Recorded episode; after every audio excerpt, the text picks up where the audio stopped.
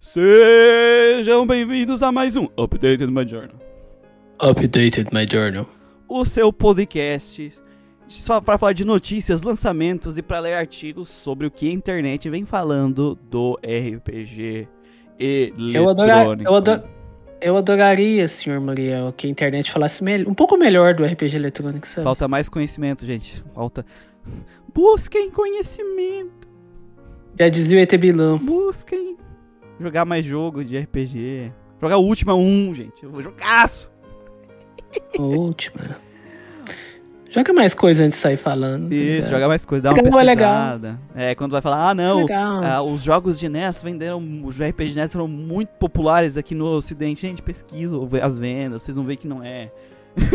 vocês vão ver que não é. Chrono né? Trigger, ele é um jogo revolucionário. Tá. É, Tem que, caralho. Nem vendo ele é revolucionário, nem vendo ele foi porra. revolucionário, é, nem vendo ele foi revolucionário. Nem vendo, porra. Todo Dragon Quest vendeu mais que ele, mesmo o Dragon Quest não saindo no Japão, sabe? Não saindo fora Cara, do em Japão. venda ele não é revolucionário, em mecânica ele não é revolucionário, em gráfico ele não é revolucionário. Para de falar que esse jogo é revolucionário, filha da puta, só porque você gosta dele. Calabef, Calabef. Enfim, tem um podcast sobre Chrono Trigger que merece remake, porque era na época que a gente era só zoeiro. A gente ficou duas horas falando da mãe da Luca na cadeira de A, rodas. a gente ficou duas horas falando da mãe da louca, velho. eu acho que. Cara, eu Faz acho parte que da história. 99%. 99% dos RPG do primeiro ano vai precisar de remake. Vai, vai, vai, vai precisar de remake. Puta merda, era muito Até que número de podcast, mais ou menos, Muriel, você acha que precisa de remake? Cara, eu Mas acho a que maioria assim, deles. Porque tem alguns urgente, antigos que estão bons. urgente, eu acho que assim, os primeiros, todos os do primeiro ano, assim, eu acho que merece. Virtua Todos do primeiro Fire. Valkyrie Profile, Profile, Chrono Trigger, Chrono Final Trigger, Fantasy VII. Final Fantasy Cara. Final Fantasy VII, velho. Foram podcasts difíceis de gravar, tá ligado? Mas foram divertidos de gravar, divertidos. Nossa, foi muito bom, cara. Mas então era eles pura- ficar lá pra você dar risada, tá ligado? Era pura zoeira, as notas eram tudo errado, velho. Tava as notas Era tudo fora da realidade. Nossa, pura zoeira, cara. Eu acho que eu dei B pra Chrono Trigger, coitado do Chrono Trigger. Puta. É, tu, deu, tu deu B pra Chrono Trigger, velho. Deu B. Cara, eu dei C pra Final Fantasy VII, cara. Loucura, loucura, loucura. Eu dei D pro coitado do Grandia, cara. Tu, pá, tu deu D pra Grandia, né, cara? Velho, realmente é. Porra, coitado do Grandia 1, cara. Eu tenho que fazer revisionismo histórico do Grandia 1 ainda. É. né? Do Grandia. Revisionismo histórico, cara. Esse ano eu quero É. fazer alguns revisionismos históricos, cara. É. Talvez eu coloque o Grande 1 porque ele é baratinho, né? Bota o Melito. É. Pega o remasterzinho que saiu. Spritezinho em HD. Os, os portrait em HD, tá bonitão. Ó, gente, Que é o jogo mais bonito da série, né? A, É. gente, a gente fala revisionismo histórico, a gente tá falando da nossa própria opinião, não de verdade, tá? É meme, tá? Pelo menos. Sim, sim, claro. Quer um exemplo de revisionismo histórico que eu tive ano passado? Que, tipo, minha opinião mudou de cabeça abriu, pra baixo. abriu os olhos, menino Manuel. Arthur ele com um. Tu dizia que Eu era horrível. odiei. Tu dizia que era horrível. Cara, eu odiei. O podcast que a gente fala de RPGs que amamos. Tu fala do 2 lá, Eu, tô né? descendo, eu desço a lenha no Tuneli com um. Ano passado eu joguei. Caralho, esse jogo é bom! É, né? É, sim. Caralho! É porque que lá, é uma coisa que eu falo. Se um segundo jogo de uma franquia ele é muito bom, dificilmente o que antecedeu ele é uma merda. Porque você não pode fazer algo bom do nada. Você Sim. tem que ter uma base antes. Sim. Então, Porto Helico 2 ser muito bom, um não pode ser uma merda. Não, e aquilo, né? Às vezes passa os anos, a nossa percepção, a nossa percepção das coisas, a, da- a gente começa a enxergar coisas que a gente não enxergava, a opinião muda, Sim, né? tem tudo isso, Cara, né? o negócio foi tão tenso que eu nem tinha percebido que o Tony Helico 1 tinha TB. Caralho, aí o cara, aí... Aí tu usou muitas drogas. Cara, eu tô igual a L do Tá igual a ele, eu ia falar isso agora. O Mabel tomou uns drive quando foi... Eu prometo que vou ir pros alcoólatras, pros narcóticos anônimos, Fei. eu sei que a gente, se conhece, a gente se conhece há tanto tempo. Ou melhor, a gente só se conhece há pouco tempo, né? Mas eu tenho certeza que o jogo vai inventar alguma desculpa pra gente ter se conhecer de vidas passadas e ter um relacionamento baseado no nosso DNA. Fei, posso deixar o exército, Fei? Ellie, você não pode fazer isso, Ellie. Saia do exército, venha conosco, Ellie. Eu nem sei seu sobrenome, mas venha conosco, Ellie. Cara, eu odeio esse casal com todas as minhas forças. Ah, isso aí, gente. O, o podcast de Xenogears vai ter quatro pessoas, vai ter quatro pessoas, mas vai ser só o Manuel falando. A gente vai deixar ele, ele Eu fazendo isso aí. narrando os, os eventos do coisa. Eu tô planejando arrumar nem que seja uma peruca ruiva, cara, pra colocar pra dublar ele. Normal a peruca ruiva, pelo menos um pano vermelho na cabeça, sabe? Vai ficar top. Enfim, vamos. Vamos para os lançamentos. Bora, cara. Começa aí, Manel. Isso ali que o Manuel inventou. Sim, eu inventei os três jogos. Os três jogos, Manel, que fez, inclusive. O Torrente, Manuel adorou Shadow Gears com certeza. Uh! Amei! Eu acho que, que eu acho que assim, de ordem de de quem mais gostou pra quem menos gostou da equipe tá Gustavo, Muriel, Ashura, Vácuo Existencial, Manuel, assim. Esse- Rapaz, se bem que eu acho que depois do CD2 é mais. Eu acho que eu vou gostar mais de Shadow Gears que o senhor. Eu tô com essa impressão. Ih, vamos descobrir, vamos descobrir que eu ainda tô na, na metade ainda do jogo. Mas vamos trazer, fala- não estamos falando de Xenogears aqui, estamos falando desse lançamento maravilhoso de RPG Maker, acredito. Sim, sim. Todas as donas têm um decote proeminente, cara. Ah, O que será? óbvio, óbvio. Que, ele- que essa, esse ia ser o detalhe a ser notado. Esse é o Heroes of the Kings. Ele saiu dia 3 de fevereiro para PC, Xbox One e Xbox Series. Aqui tem Xbox Series X, mas lança pro S também, né? Sim. Aí a premissa dele é o seguinte: quando Laura, uma garota que perdeu a memória, está sendo perseguida por soldados desconhecidos, Grant entra em ação para protegê-la e descobre que a força das trevas está colocando o mundo em perigo. Então inicia uma jornada. Como Laura pode usar magia de alto nível? Essa é uma história de destino e encontros entre aqueles com sangue dos governantes. Fortaleça as habilidades do personagem conforme desejar com mapas de alma exclusivos e personalize armas. Não, isso não. Personalize armas para se preparar para batalhas por turnos. Em todo o mundo, há arenas disponíveis para testar sua força e as suas táticas. E tática no jogo, cara, fodeu. Suas táticas, não tático, Manuel. Táticas de É. Nossa. estratégia. O jogo tá R$ 89,95 na Steam, galera. Saiu ah, recentemente aí, o joguinho. ah, eu vou dizer assim, é a única coisa que. É, assim, a- o design dos personagens eu achei ok. Ah, os, os sprites, assim, de, de, de cenário, eles são bem. bem fraquinhos. É, eles Achei. são bem próximos do, do estilo mais básico do RPG Maker, assim.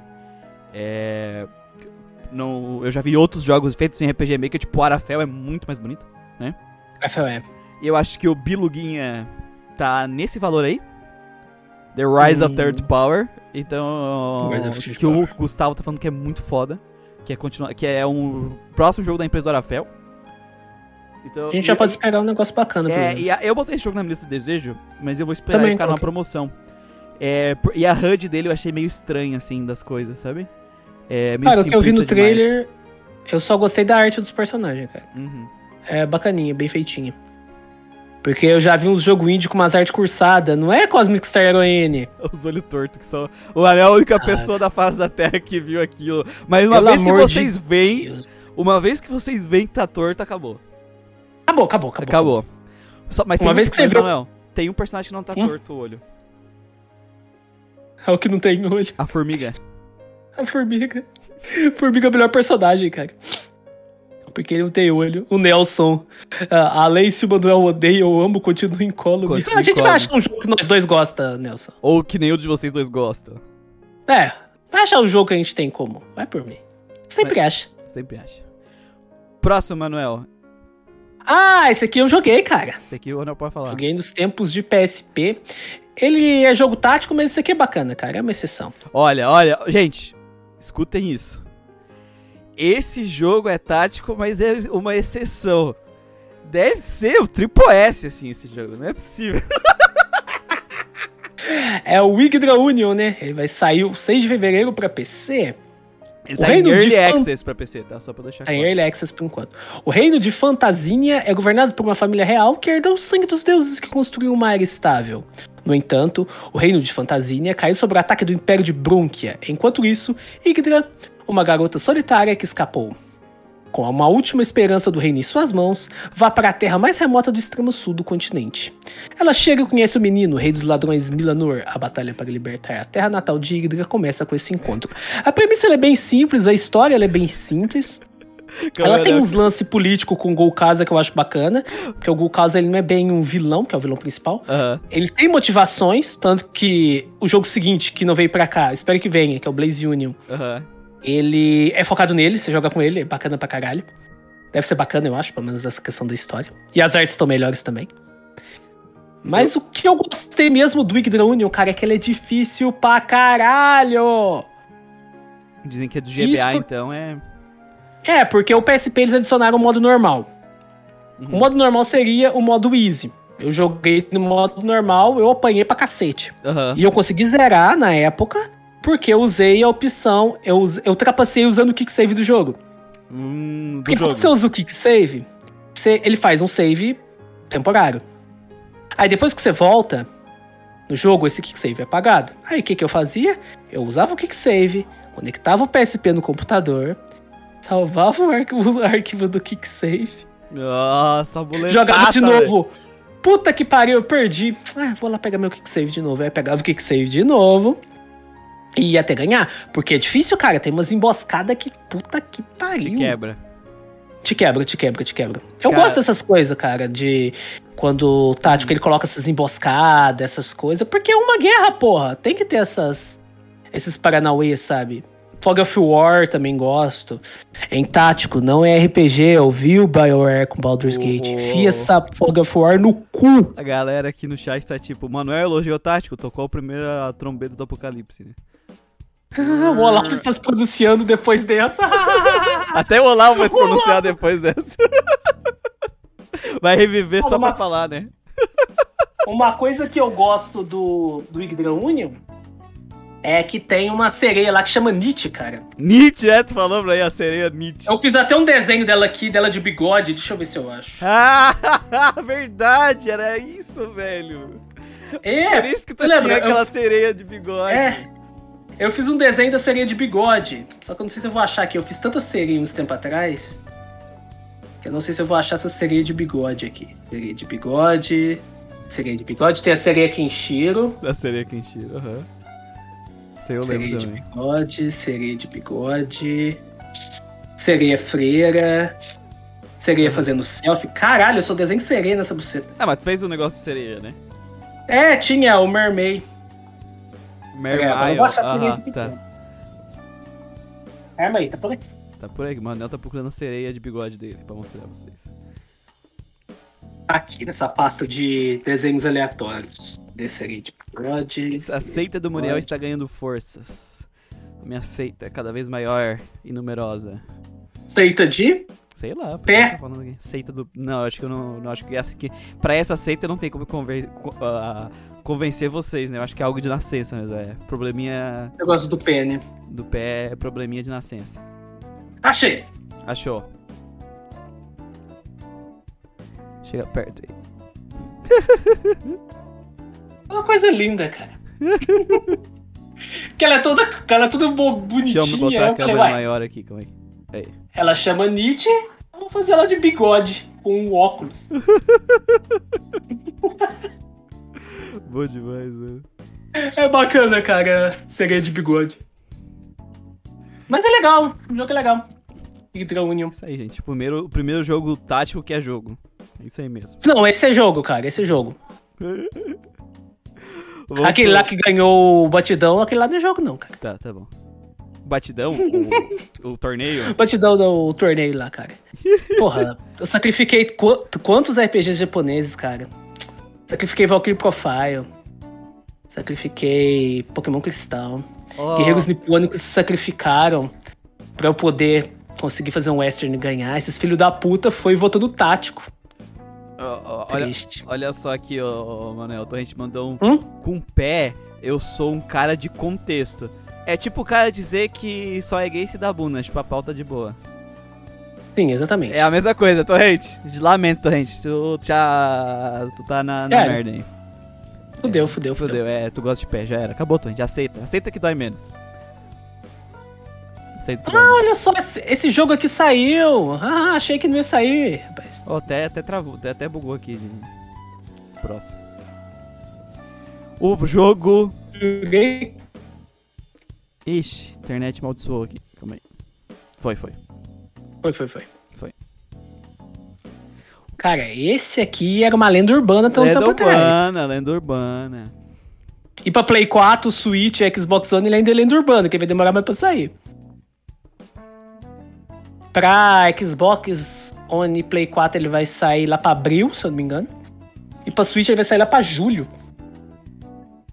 Qual jogo eu estou falando, meus amigos? Estou falando de Hogwarts Legacy, que saiu 10 de fevereiro para PC e PlayStation 5. Hog- Hogwarts Legacy é um RPG de ação imersivo do mundo, de mundo aberto, ambientado no mundo introduzido pela primeira vez nos livros de Harry Potter. Embarque em uma jornada por locais novos e familiares enquanto explore e descubra animais fantásticos. Ah, isso acho que é o nome de um filme. Personalize seu personagem, crie poções, domine o lançamento de feitiços, aprimore talentos e torne-se o bruxo que deseja ser. Experimente Hogwarts na década de 1800. Seu personagem é um estudante com chave de um antigo segredo que ameaça destruir o mundo bruxo. Destrói essa merda pra não ter aquele tanto de livro. Faça aliados, lute contra os bruxos das trevas e decida o destino do mundo bruxo. O legado é o que você faz dele. Vivo inesperado. Cara, por que, que essa sinopse desse jogo é tudo zoada, né? É um negócio genérico pra caralho. Fala aqui: Hogwarts Legacy é um jogo ambientado no mundo de Harry Potter. Ponto. Provavelmente, se você não gosta de Harry Potter, você não vai jogar esse jogo. Então você não precisa saber de mais nada além disso. O pessoal tá falando RPG, gente, ele foi vendido durante anos como RPG, em todas as plataformas que ele saiu ele tá como RPG. Então, né, a gente tem Exatamente. que acreditar que é, né? Eu não sei, eu não joguei. acreditar. O, Também não o sei. Wilken jogou um Eu nem pouco. quero jogar também. O Wilken jogou um pouco e ele só serviu pra gente ficar zoando ele a noite toda. É, que ele foi pra O Wilken é burguês safado. cara. Que ele foi pra O. Wilken, o Wilken é burguês safado. Ele comprou o Play Isso. 5 à vista, cara. É, por isso que ele foi pra, pra Sonserina, né? Burguês? Óbvio que ia ir pra Sonserina. É, e aí eu zoei, né? Sonserina é o que, cara? É a do Malfoy lá, a casa do loirinho lá. Porra, ele foi pra casa do Malfoy, velho. Ah, aí eu Até falei- que não conheço Harry Potter, sei que o Malfoy é um fanfarrão. Então, aí eu falei pra ele, porque nos livros, tá ligado? Eu falei, cara, o problema de tu ir pra Sonserina é que se o teu no- sobrenome não é Malfoy, tu é a pessoa mais feia do mundo. Porque todos os Caralho. outros, todos os outros personagens de Sonserina que não eram Malfoy eram descritos praticamente como seres deploráveis, de feios e horríveis com personalidades de lixo, sabe? Ah, ô Léo, eu não preciso, eu não preciso falar mal da Sonserina, os livros fazem isso por mim. Eu tô perdido porque eu não manjo nada de Harry Potter, cara. O, Harry- o que eu conheço de Harry Potter foi por tabela. Sabe a pessoa que, que tem um amigo maconheiro que fica chapado por tabela? Aham. Eu fiquei chapado de Harry Potter por tabela, cara. Que eu tenho um amigo e a minha irmã adoram essa merda. E pra mostrar meus pecados, minha sobrinha, que é filha da minha irmã, gosta dessa porra também. Aí eu sei alguns nomes e alguns termos, algumas colocações por causa que eu escutava por tabela, sabe? Mas eu nunca me interessei. Sempre achei escolinha mágica um chute no saco. Aí quando eu vou jogar Final Fantasy VIII, eu falei, puta que pariu, fodeu. Olha, o cara, o cara fala mal de Sonserina, o que o cara da Sonserina faz, já comete um crime. Cara, Draco Malfoy, cara. Draco Malfoy é um erro. Até Não, eu mas que não é- Harry Potter, eu sei. Não, mas não, mas o que- eu falo é porque assim, eu fui ler os livros, né? Ouvi, né? Eu, o audiobook, aí tá lá. Aí chega uma pessoa de Sonserina, descreve a pessoa como o pior lixo humano possível de personalidade. E tipo Pior assim. que o como- humano que não sabe magia, E, que é os trouxa. e. E, tipo assim, com, sei lá, descrição de como se descreve um- a beleza de um Goblin, sabe? Eu achava bizarro, velho, porque assim. As gurias, os caras, tudo. Tudo as descrições, assim, de seres deploráveis, sabe? No- nos livros. Tirando assim. o Malfoy, né? Tirando o Malfoy. Tipo, o Malfoy só a personalidade dele, que é destruída. Ele morre nos, nos livros, pelo menos. Alguém mata aquele corno. Não, ele não morre. Não. Morre um dos gordos lá, do que são Ah, morre gordinho lá que comia Hermione. Não, não. Caralho, que isso, Droga. mano? Que isso? Aquele gordinho que tem um rato, que é um velho. Tô falando com você essa porra de, da Bela, pô. A Bellatriz era, a Bellatriz era, era não era não era feia, não, mas ela era Eu sei que morre aquele velho lá que tem uma fênix lá, minha irmã falou.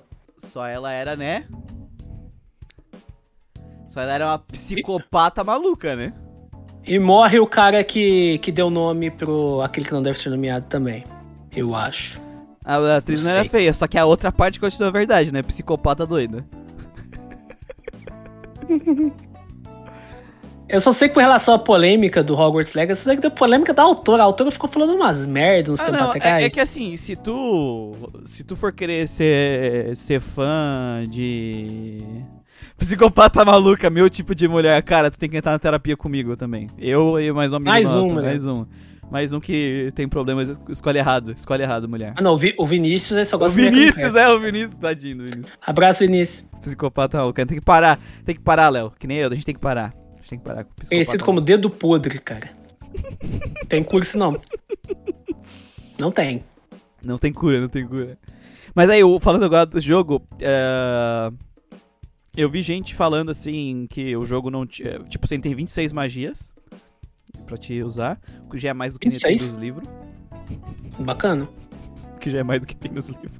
Você tá falando, ah, é muita É. pouca magia. Gente, não tem muita magia nos livros também. Não tem muita feitiço assim falado, assim, usado com frequência. É, não tem muitos. Que são usados, né? Dentro das, da É história. aquele de matar os outros lá, o Abracadabra lá? Mano.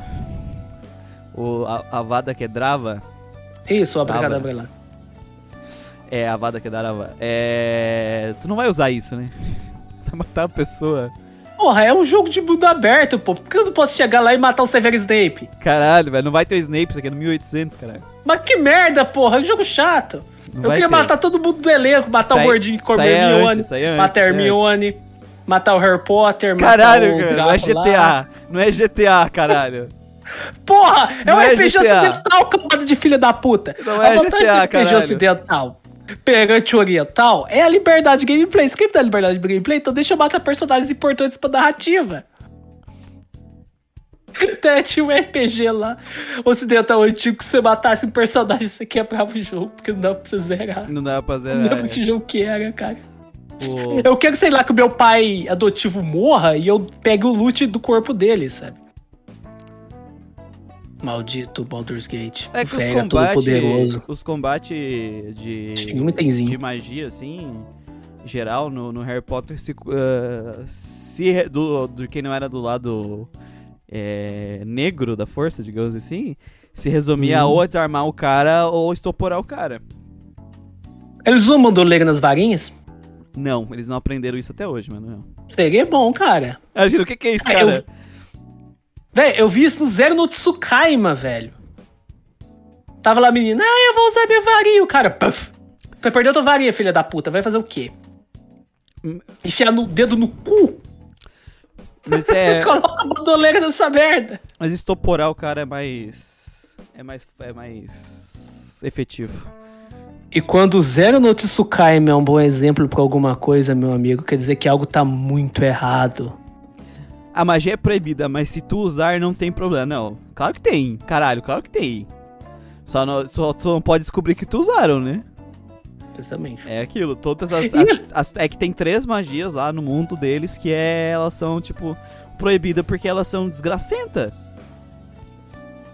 Expelliarmus é o melhor, não, cara. Não é não. A magia de desarmar, cara. Tu tem Todo uma magia nesse- que, que desarma e tem uma magia que paralisa o cara. O cara deita no chão e fica paralisado. Qual é a mais efetiva? Harry Se Potter, pegar. você precisa das varinhas pra você castar a magia, não precisa. É, normalmente os caras desarmam. Desarmam, Foi tipo, não. com um Expelliarmus pra o cara ter sem, tá sem a varinha, ele não tem como se defender. E aí depois estopora o cara. Normalmente é assim que termina a maior parte da- das lutas, assim. É.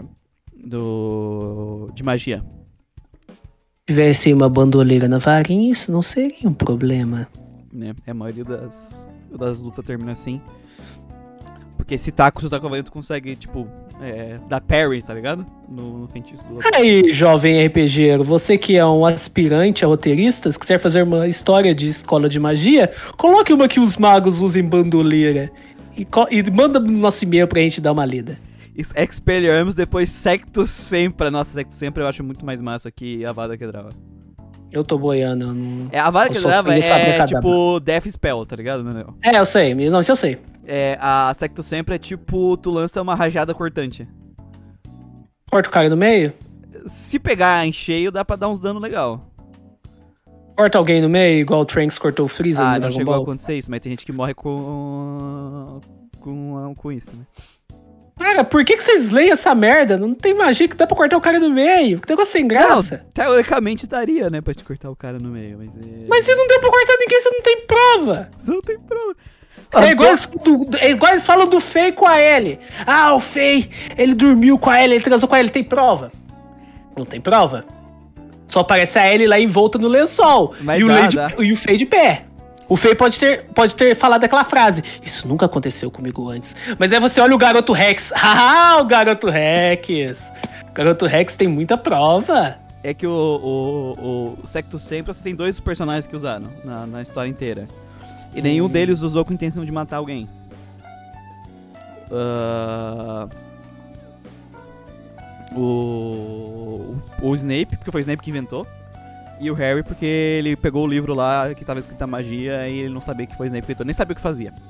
Aí ele foi usar no Otário. Malfoy e quase matou o Malfoy. Quase matou ele. Tipo, Fez um, Otário. tipo um corte assim de, de espada assim nele.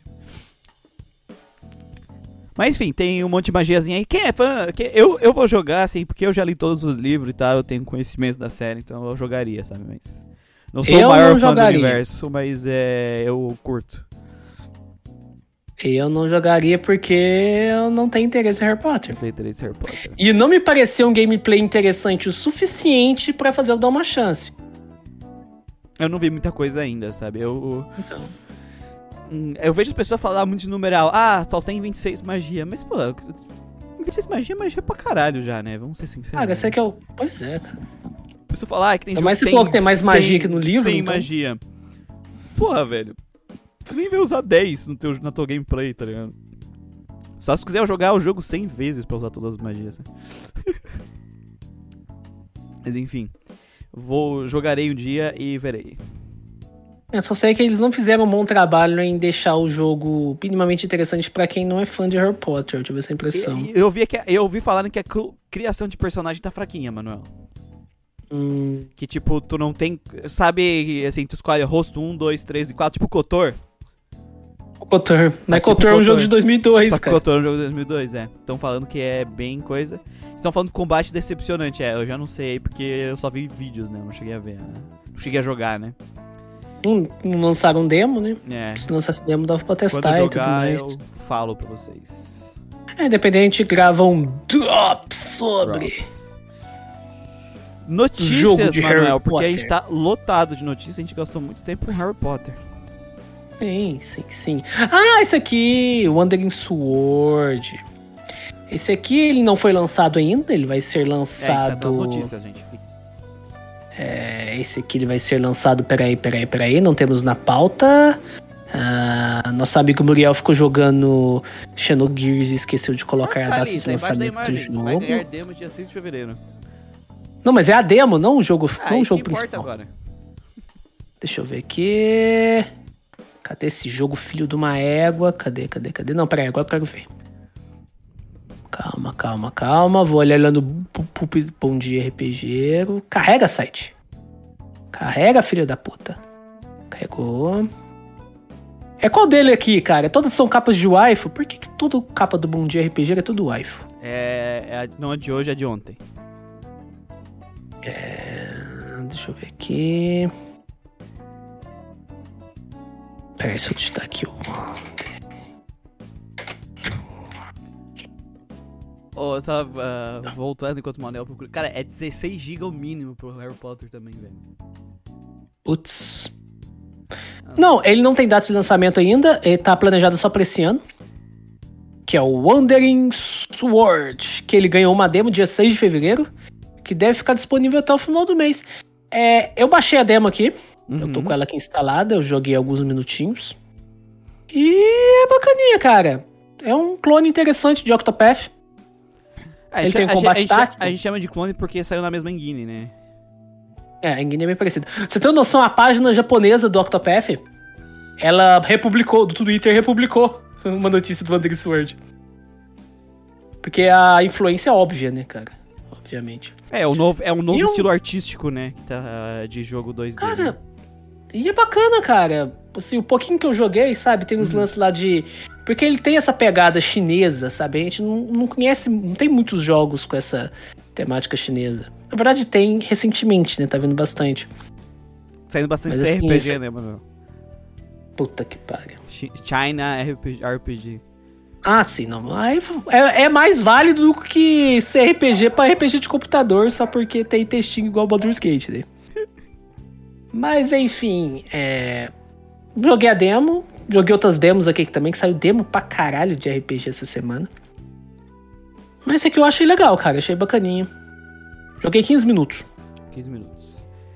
Eu achei interessante Tem combate, umas- porque parece tático. Sim. tem aquela pegada tática. Eu ainda não entendi muito bem, sabe? Porque eu pulei tutorial. Então. aí basicamente você tem, você se move, aí você tem os ataques, aí você tem os ataques especial, tem pescaria. aí. Eu joguei no comecinho lá, tava o, o chinês lá, tava o China, ele Ah, andando numa China, carroça, caralho, junto com um cara grande, com uma waifu e com um cara genérico. Aham. Aí apareceu uns jagunços correndo, puta que pariu! Ai! Aí você tinha opção, fugir ou ficar. Falei, ah, vou fugir, né? Aí não deu pra fugir, apareceu outros jagunços. Os jagunços. Aí apareceu um ataque de outros jagunços, um monte de flecha matou teus amigos, tudo. O protagonista foi envenenado e dentro da carruagem saiu um velho fudido. E a primeira batalha é com um velho fudido, que ele é tipo um mestre, ele oblitera todo mundo, aí você acorda no lugar. Aí tem uma menininha chinesa lá, ai, tudo bem? Nossa, você não foi me agradecer. Aí você tira um doce todo vencido e dá pra ela. ela, ah, obrigado, olha papai, eu ganhei um doce. Aí o pai, o pai dela pega o doce, queima assim, fala, você não pode aceitar coisa de estranho, minha filha. Ela fala, ai, papai, baca. Saiu correndo. Ah, não, não é baca não, o jogo é chinês, né, mas enfim. Aí ele falou, minha filha lá sumiu, meu mestre pediu pra você pra eu cuidar do você, eu acho você um porra, mas você vai ter, usa esse amuleto aqui pro veneno poder te coisar. Mas você vai ter que dar um jeito nisso aí, senão você morre. Vai lá buscar minha filha. Aí você vai lá buscar a filha, derrota uns macacos, pega a espada de madeira da moleca. E aí eu parei o jogo pra gravar o Update My Journal. Ah, Mas é bacaninha, cara. Começo bem interessante. O macaco, a menina, os China morrendo. Legal. é, tudo isso foi real mesmo? Sim, pior que foi, cara. Pior que foi. Eu não entendi porra nenhuma, porque é uns nomes complicados, sabe? Eu não sei se a demo começou do meio do jogo ou do começo do jogo. Entendi. Porque tem algumas demos que a gente pega, que sai, que é de uma meio do jogo, cara. Eu é. cara, eu lembro quando saiu a demo do Berserker, eu baixei. Cara, eu fiquei boiando, eu falei, que porra que tá acontecendo? Porque você já começa com quatro personagens. O sistema de combate é muito fácil. Mas quando tá com quatro personagens e tá aquelas skills tudo, você fica mais perdido que filho de puta em dos pais. Aí eu não sei, se bem que eu pulei também, eu fiquei passando os diálogos rápido porque eu queria ver o gameplay, sabe? Eu não tenho muita paciência pra demo, vou ser bem sincero com o senhor. Porque aí quando normalmente demos acabam quando a parte, o jogo começa a ficar bom. Tanto que o jogo lá de café eu não terminei até hoje a demo dele. Caralho. E eu gostei do jogo de café, cara. Aliás, eu vou pegar um café ali. Cursando. Voltando a tomar café. Vai lá rapidão, mano, que a gente tem muita coisa hoje.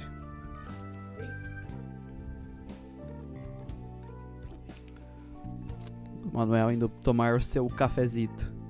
Jogo de chinês. Isso aí. É, é, Genshin Impact seria um CRPG? Sim. Sim. É um jogo chinês. E é um Zelda-like, né? pra quem não sabe, a gente tá de meme, né? Gente, pelo amor de Deus. Zelda-like.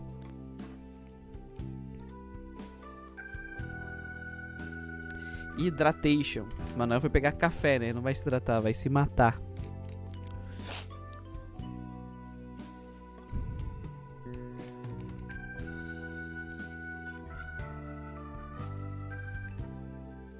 Droga, falhou. Café esfriou. Droga, GG, perdeu o café. Perdi o café. Vou tomar água mesmo. Vamos pro próximo. Próximo jogo Mas aí, enfim, o Manuel. joguinho é bacana, o joguinho é bacana. O jogo dos chinês. Tem mais 10 Deixa eu. Aí aqui a gente tem, né, mais um dos 1500 jogos de Touhou, Baseado que é o Touhou Shinsekai Longing for an Alternative World. Mas o jogo tá. Ele vai sair para PlayStation 4, PlayStation 5, Nintendo Switch e PC no mundo inteiro. Vai sair esse ano aí. É um RPG de ação que mistura elementos bullet hell. Me lembrou um pouco o Undertale, só que o Undertale faz isso de uma maneira muito bosta, né? Ah, o Undertale faz isso da. Como no, no turno, né? Tu vai receber um ataque e aí tu vai ter um Bullet Hell. Aí ele fica mais parecido com um Bullet Hell. Esse aqui fez uma mistura de. É, RPG, gente, vai ser um RPG. É, Vai ser um RPG de ação, onde os golpes dos inimigos, os obstáculos de cenário vão ter essa pegada Bullet Hell, né? É isso. Seus ataques também tem essa pegada, então é uma mistura uh, desses elementos, né? Parece interessante, parece interessante. Eu achei bem interessante ali a gameplay. Hum, eu não jogaria. Mas eu, o que me impressiona é que Torro tem coisa pra caralho, né? É, tem jogo de luta de Torro. É que Torro tem uma, uma coisa muito engraçada, Manuel. Que eu tava. Um, uns fãs de Torro estavam me contando uma vez. Eu não sei se é. é exatamente isso, porque eu não sou fã, então me explicaram uma vez, então eu posso estar falando merda, tá, gente? Mas pelo que entendi que me contaram, infelizmente não tem. O Tais não tá aí pra explicar. Acho que é o Tais que é fã, né? Lá do Discord. É, o cara que fez Torro, Manuel, Hum. ele falou pra galera de fangame, falou, ah, gente, tá liberado. Ele ia Hum. lá, vai lá, tipo, ah, eu tô fazendo esse jogo aqui. Pô, da hora esse jogo, vou lá, assino, pode usar. Os direitos. Ele meio que deu uma liberada geral nos direitos aí de fazer jogo, sabe? Sei. Então criou uma comunidade de criar jogo, criar mod, criar coisa assim pra caralho, porque o cara que tem, que tem os direitos liberou pra galera fazer. Bacana. Por isso que tem essa. Pô, o cara é doido. Essa pegada toda. É, é o cara que fez, um, fez o jogo dele, tá ligado? É, é, o jogo é criativo como é. E deve ter alguma diretriz, claro, deve ter algumas regras, algum, não deve ser putaria Ele deve ganhar alguns trocados se o jogo for monetizado. Mas o, o. Assim, não tem perigo de, pô, tô fazendo um fangame aqui de tomar um processo, sabe? É, porque Tipo tá fazendo um Nintendo. fangame. É, não tem, não tem esse problema, liberou assim pra galera. Então é por isso que sai tanta coisa de Torro, sabe, não? Com tanto assim. Falando em fangame processo, você lembra de um jogo indie, RPG indie, que tava bem parecido com Breath of Fire? Lembro, lembro. O que aconteceu com ele? Eu não vi notícia dele É, mais. é porque ele tava, ele tava em financiamento coletivo ainda, né? Em processo de financiamento coletivo. Será que Não passou? sei. Tem que procurar isso aí. Eu realmente não, nunca mais ouvi Vou falar. ter que olhar.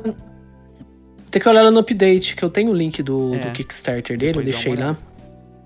Mas eu acho que não. Cara, ele tava muito descarado, parecido Tava, com o Fire. Tava descarado demais, cara. Mas vamos pro próximo, né? Que tem um monte aí. Mas vamos pro próximo. Sim. O jogo que o Christian surtou na, na, na live. Nossa, o Christian surtou na live, cara, que é o Fantasy Life The Girl Who Steals Time. A garota que rouba o tempo. Esse vai sair exclusivamente pra Nintendo Switch, né? Ainda esse ano. E pra PC. Fantasy Life. É, pra- só pra. É pra ah, sim! Nossa. Esse- Às vezes sai até Hira- pra e- PC primeiro, né? Graças à nossa querida É. amiga Yuzo Hiragi. Use Hiragi like diz, cara. Fantasy Life é um RPG misturando com simulação que saiu apenas para Nintendo 3DS e desde então não tivemos mais nada sobre a série até agora, né? Vai sair outro joguinho, dessa vez para Switch e PC. Nossa, credo. E PC, e PC. Vai, confia. É, o, a moral do jogo é que tu tem, tipo, essa vila que tu vai acabar reconstruindo ou construindo ela, pelo que eu entendi no trailer. E é um negócio de profissões, sabe? Tu tem várias coisas, tipo, o cara que cons- construir é, armas, é, pescar, é, cortar madeira, tudo isso são profissões, são jobs, que nem no jogo, então tu vai ganhando várias jobs, tu vai upando as suas jobs pra ter mais habilidades naquilo. Então é um negócio de vida mesmo, criar, criar a cidade, expandir a cidade, explorar dungeon, matar bicho, aí tem várias classes, mago, guerreiro. Dá- o de 3DS dá pra jogar cooperativo também, de grupo. Então assim, a moral do jogo é aquele jogo que tem um monte de coisa pra te fazer. É, é um monte de job pra te maximizar, é nessa pegada aí. O Christian que adora esse jogo, ele falou em alguns podcasts sobre ele.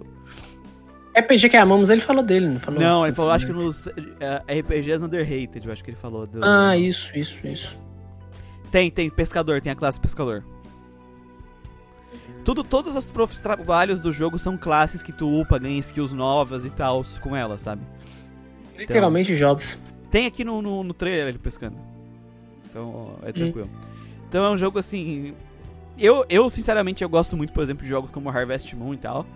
É, é, só que eu não tenho tempo pra jogar eles, porque eles consomem a tua vida. Cara, Rune Factory 4, quando eu fui zerar o do, do Switch, o, Rune Factory 4 Special, foi mais de 90 horas. É, eles consomem. Foi muito tempo pra plantar abacaxi e fazer filho. Esse que vai mais, hein? Se tu quiser complexo, fazer 100% o famoso, tá? Nossa, aqui é 200 horas tranquilo, eu acho. E eu tô com o Unifactory 5 aqui na minha wishlist da Steam, cara.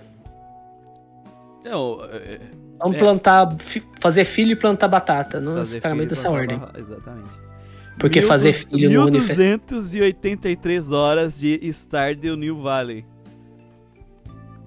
Tá merda. Stardew Valley lá, é. É, gente, é, eu admito, eu tenho plano. É, esses jogos sugam a vida do cara. Isso, isso. Tu não isso joga outra coisa, é. Por isso que eu evito essas drogas. Por isso que eu já larguei essas drogas. Já não sou que nem a Elia do Xenogears, né? Parei, parei de usar drogas. L, larga as drogas, L. Larga essas drogas. As drogas estão te controlando, Ellie. Quando o Manel fazia as piadas da, da Ellie drogada, eu achei que ele tava de meme, mas ela é drogada no jogo mesmo. Achou que velho. tava zoando. Eu achei que tu tava de Não. meme, velho, mas ela é drogada mesmo, mano. Ela é drogada mesmo, cara. E ela fala tanta merda, ela faz tanta bosta, cara. Que só pode ser efeito de droga pesada, na boa. Mano, quando ela Não toma. Como quando ela toma drogas, ela vira o estilo de mulher do Léo, do Torrente, do Vinícius e eu, né? Ela fica escrotona, Ela cara. fica escutando seu verme, ela fala um negócio assim. Verme, isso não tem nada a ver com você. É a única vez que tem uma mudança de portrayal no jogo, né? É, ela fica assim, olhando de Ela cima, fica assim, ó, psicopata. Prefiro ela drogada. Eu também. Porque ela, normal, ela tá com cara de cu. Não, Fei. Não posso fazer isso, Fei. Eu estou do exército. Eu falei pra você que da próxima vez que nos víssemos, nós seríamos inimigos. Ellie, você é uma boba, Ellie. Aí ela bota a Não droguinha. pode fazer isso, Aí Ellie. ela brota a droguinha injetável, faz até o barulhinho. tss, Né, no jogo. Ela. Feio, seu escroto, seu verme, que só serve pra me pisar em você. Ela faz Ellie, Ellie, as drogas estão controlando a sua mente, Ellie. Não faça isso, Ellie. Vem, da próxima vez que nos encontrarmos, vamos ter uma DDR em meio a uma cidade pegando fogo. e com uma espaçonave vindo atingir uma usina nuclear. Eu adoraria estar mentindo, mas não, isso acontece É, mesmo. Vamos lá, gente, próximo. Eu adoro esse, eu odeio esse casal, cara, com todas as minhas forças. Próximo joguinho aí, Manuel. Aqui a gente vai ter mais jogo tático aqui, mas isso aí parece ser bacaninha, cara. Mas é que lá, é. São jogos táticos que eu coloco na minha lista.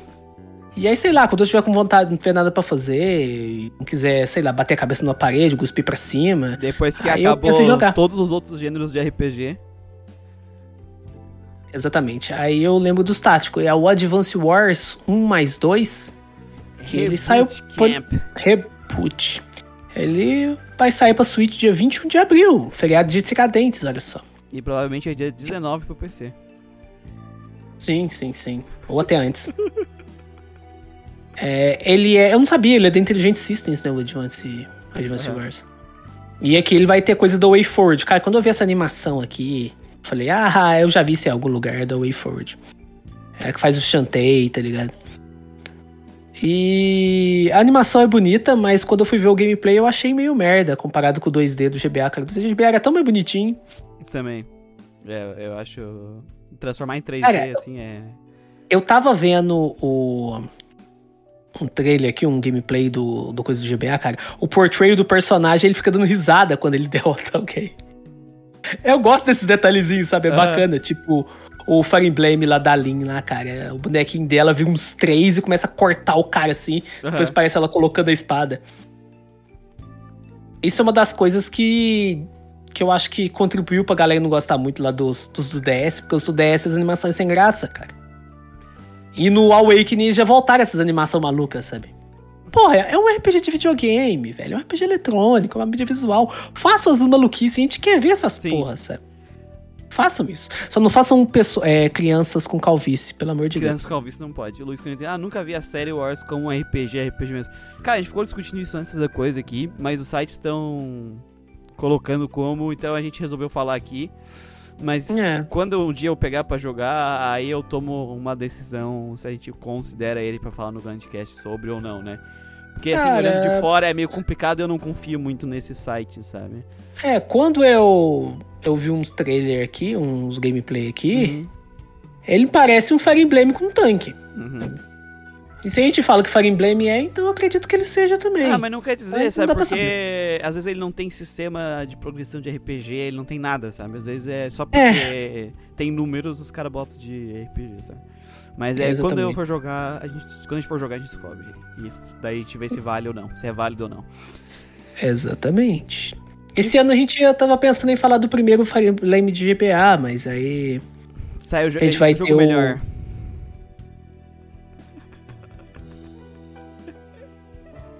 Qual é o nome do jogo mesmo? É o- Pillars of Eternity. Pillars of Eternity. Por mais westerns do Mais Cast. Westerns no Grandcast. Vamos lá, Manuel. 3 Ele em até 1 pensa que eu sou agora. muito fã de western, né? 3 em 1. Sim, cara. É o Etrian, Etrian Odyssey. Os três primeiros Etrian Odyssey, aqueles RPGs de primeira pessoa, repleto de garotinhas bonitinhas do DS. Deve, os três devem ter saído para Nintendo Switch e PC. Dessa vez PC mesmo, via Dessa, Steam. dessa vez PC de verdade. 1 de junho. Eu joguei só um pouco do primeiro. É, eu achei interessante. Eu achei que o jogo tem potencial. É, o primeiro, né? Da, do DS. Eu joguei do DS mesmo. Não joguei o do remake do 3DS. É um jogo com. É, focado em exploração de dungeon e recursos, né? Tu ter recursos pra conseguir explorar aquela dungeon.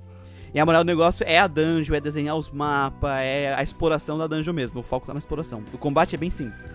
Mas foi bem Hum. funcional até onde eu joguei. Como a gente pode ver no trailer, né? Vai ter um mapinha lá em cima, tu vai poder clicar no mapinha pra ir, ir arrastando as coisas, botar os pontos de interesse, né? E, e coisa do tipo. É um Wizardry-like, assim, da vida, exatamente. E vai ter. hum, E vai ter opção de automap também, se não quiser desenhar mapa. Eu imagino que desenhar esses mapas vai ser um inferno no PC, né? Cara, o do DS, ele tinha um negócio, é, assim... Tu tinha opção de zero, zero, zero, zero desenho de mapa. E tu, tinha, e tu tinha opções de um semi-map, assim. Que ele não desenhava as paredes, mas ele desenhava os caminhos pra onde tu tava andando. Cara, Automap é uma coisa tão legal, uma coisa tão bonita. Os RPGs ocidentais trouxeram isso com tanto afinco, com tanta maravilha, com tanta dedicação. Você me lança um jogo moderno depois que não tem isso. Não, mas se é- fuder. Mas assim, Manel, nesse caso aqui, é, não é nem aquele caso do. Ah, esse jogo queria vender. é, que tu desenhasse mapa, mas tu olhava na época, nem era o que eu queria, ele só não, não fazia. Esse aqui, ele quer que tu desenhe o mapa mesmo. É, faz a parte, faz, faz parte faz do, parte da- do, gameplay, jogo né? mesmo. Tanto que a primeira missão que eu fiz ali é eu tenho que desenhar 80% do primeiro andar. É, é parte. Mas aí como é que funciona as dungeons? É só inimigo ou tem puzzle, tem switch, tem passagem secreta? Tem passagem secreta, essas tem, tudo, paradas tem também? essas paradas tudo. Tem Bacana. buraco, tem coisa, tu pode botar pontos de interesse, marcar. Porque depois que eu zerei o- os últimos Underworld e o One of Down, joguei bastante RPG em primeira pessoa, é difícil achar uma dungeon em primeira pessoa que eu acho interessante. Mas isso aí parece ser Isso. legal, porque vai sair pra PC, né? Se vier baratinho, acho que vai vir, porque os três vão vir separados. É, é que a moral desse Momento negócio é que é, é- tu é um explorador que tá indo, tipo, e, e se aventurar. Tu criou tua guilda e tu tá indo se aventurar na dungeon f- fodida. Então tu tem que fazer os teus mapas. Essa é a moral do jogo, entendeu? Tu tem que. Você faz sua equipe de lolis e vai esbrenhar É, a sua tu, equipe, a sua o, dungeon. o role, a tua roleplay é dono da guilda. Tua roleplay é burguês safado. Igual é Darkest Dungeon. Você, no jogo, é o burguês safado. Os personagens são pessoas que tu que entram pra tua guilda. O, o Torrent, eu tô vendo esse mapizi- mapazinho e me dá, me dá memórias do Vietnã. É, mas lá no Steam Game TC é automapping. Aqui tu vai ter que desenhar na mão. É. Na mão mesmo. Automap, Automap é uma mão na roda, cara. Marcar a porta e tal. É que aquilo, esse jogo ele é pra isso. É, É pra isso. Ele tem opções que de automap. É, pelo Você viu? vi, Esse, eles falaram no trailer que vai ter uma opção de automap. Tem, tem. Mas não já tem. Mas aí os- eu me, mas aí eu me pergunto, isso não vai quebrar o jogo? é Porque que se o assim, objetivo dele é você desenhar o mapa, você não vai estar quebrando o É que assim, gameplay. A opção de automapping dele, Manuel, não é um automapping completo. Tu pode até ver no trailer. Tu pode É, até ver vi. no trailer. Que ele tá andando, tá marcando, mas não tá marcando as paredes, não tá marcando as portas, não tá marcando as outras coisas. Então você vai ter que fazer, trabalhar de todo jeito. Tu vai ter algum trabalho. A diferença é que tu não vai ter que desenhar o mapa inteiro. Se tu desliga o automap, tu vai, vai ter que desenhar tudo, até o caminho por onde tu tá andando. Tu vai, se tu não marcar, tu vai estar no mapa num lugar vazio, assim, não tem nada marcado. Quando tu liga o automap, ele vai marcando o caminho, e aí tu tem que desenhar, tipo, a parede. Uh, e tu pode marcar errado, né? Tu pode desenhar uma parede Cara, onde não tem, por é, exemplo. Eu acho que essa opção de automap vai estar melhor no PC, viu? Porque pra desenhar isso com mouse vai ser um cocô. Vamos ver, vamos ver. Gente Vamos ver, vamos ver, vamos ver. É porque no. Pro DS, eu, eu até falei com o Christian. Pro DS é um tipo de jogo perfeito pro DS por causa da, da plataforma, né? Duas telas, é, um, a canetinha, né? Então, assim, Cara, pra quem curte, é, um- é uma experiência interessante pra aquela plataforma, né? eu tava conversando com o Christian na, na live. Saiu um assunto até interessante, dá até um tema pro podcast pra gente anotar pra uma próxima vez. Que o DS, ele é uma plataforma muito única. E tem muito jogo de DS que usa muito aquela canetinha. E quando você vai pra emulação, você tenta emular ele, você não consegue passar a mesma experiência. Porque o celular, por exemplo, o todo do celular ele é capacitivo, o todo do DS ele é resistivo. Uhum. Então, o, o, o Toad do DS ele tem um input tátil diferente. Você tem que apertar. Não é a mesma Sim. coisa que você fazer com o dedo. Tanto que você vê um monte de gente jogando é, Castlevania Dawn of Sorrow ficando puto com o círculo. Provavelmente jogando no emulador tentando fazer com o mouse. Sim. Porque a canetinha que lá é uma maravilha.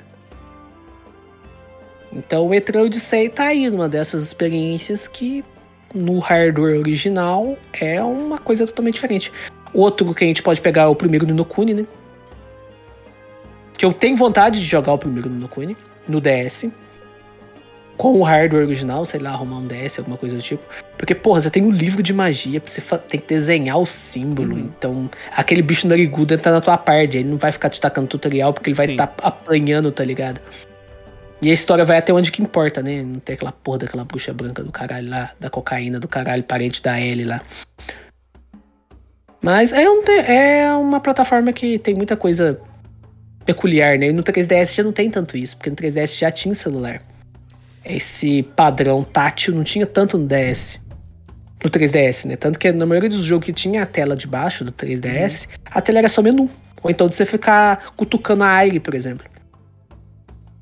É uma opção é, estética, Sim. que não tinha funcionalidade nenhuma. Quem nunca ficou tentando cutucar a aire? Morre, filho da puta, morre, morre, morre. É, respondendo aqui, ah, o, o Torrente tá puto quer sair no soco com o diretor do Strange Journey. É, o conteúdo do crossover com Persona, tal, tal, tal. O Luiz Coringa tá falando aqui. É, não marcar parede não é automap. Cara, assim, eu não sei se tu jogou, ou os quais que tu jogou. Eu joguei um.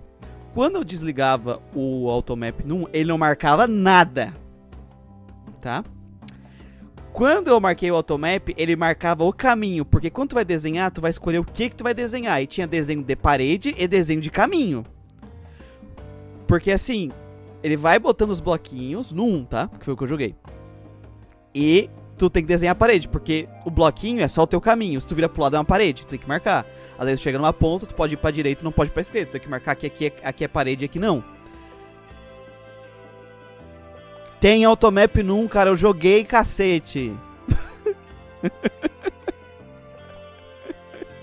Tem no 1, é que ele não marca tudo o automap do 1, ele marca o caminho. Quando eu desligo o automap do 1, ele não marca nem o caminho.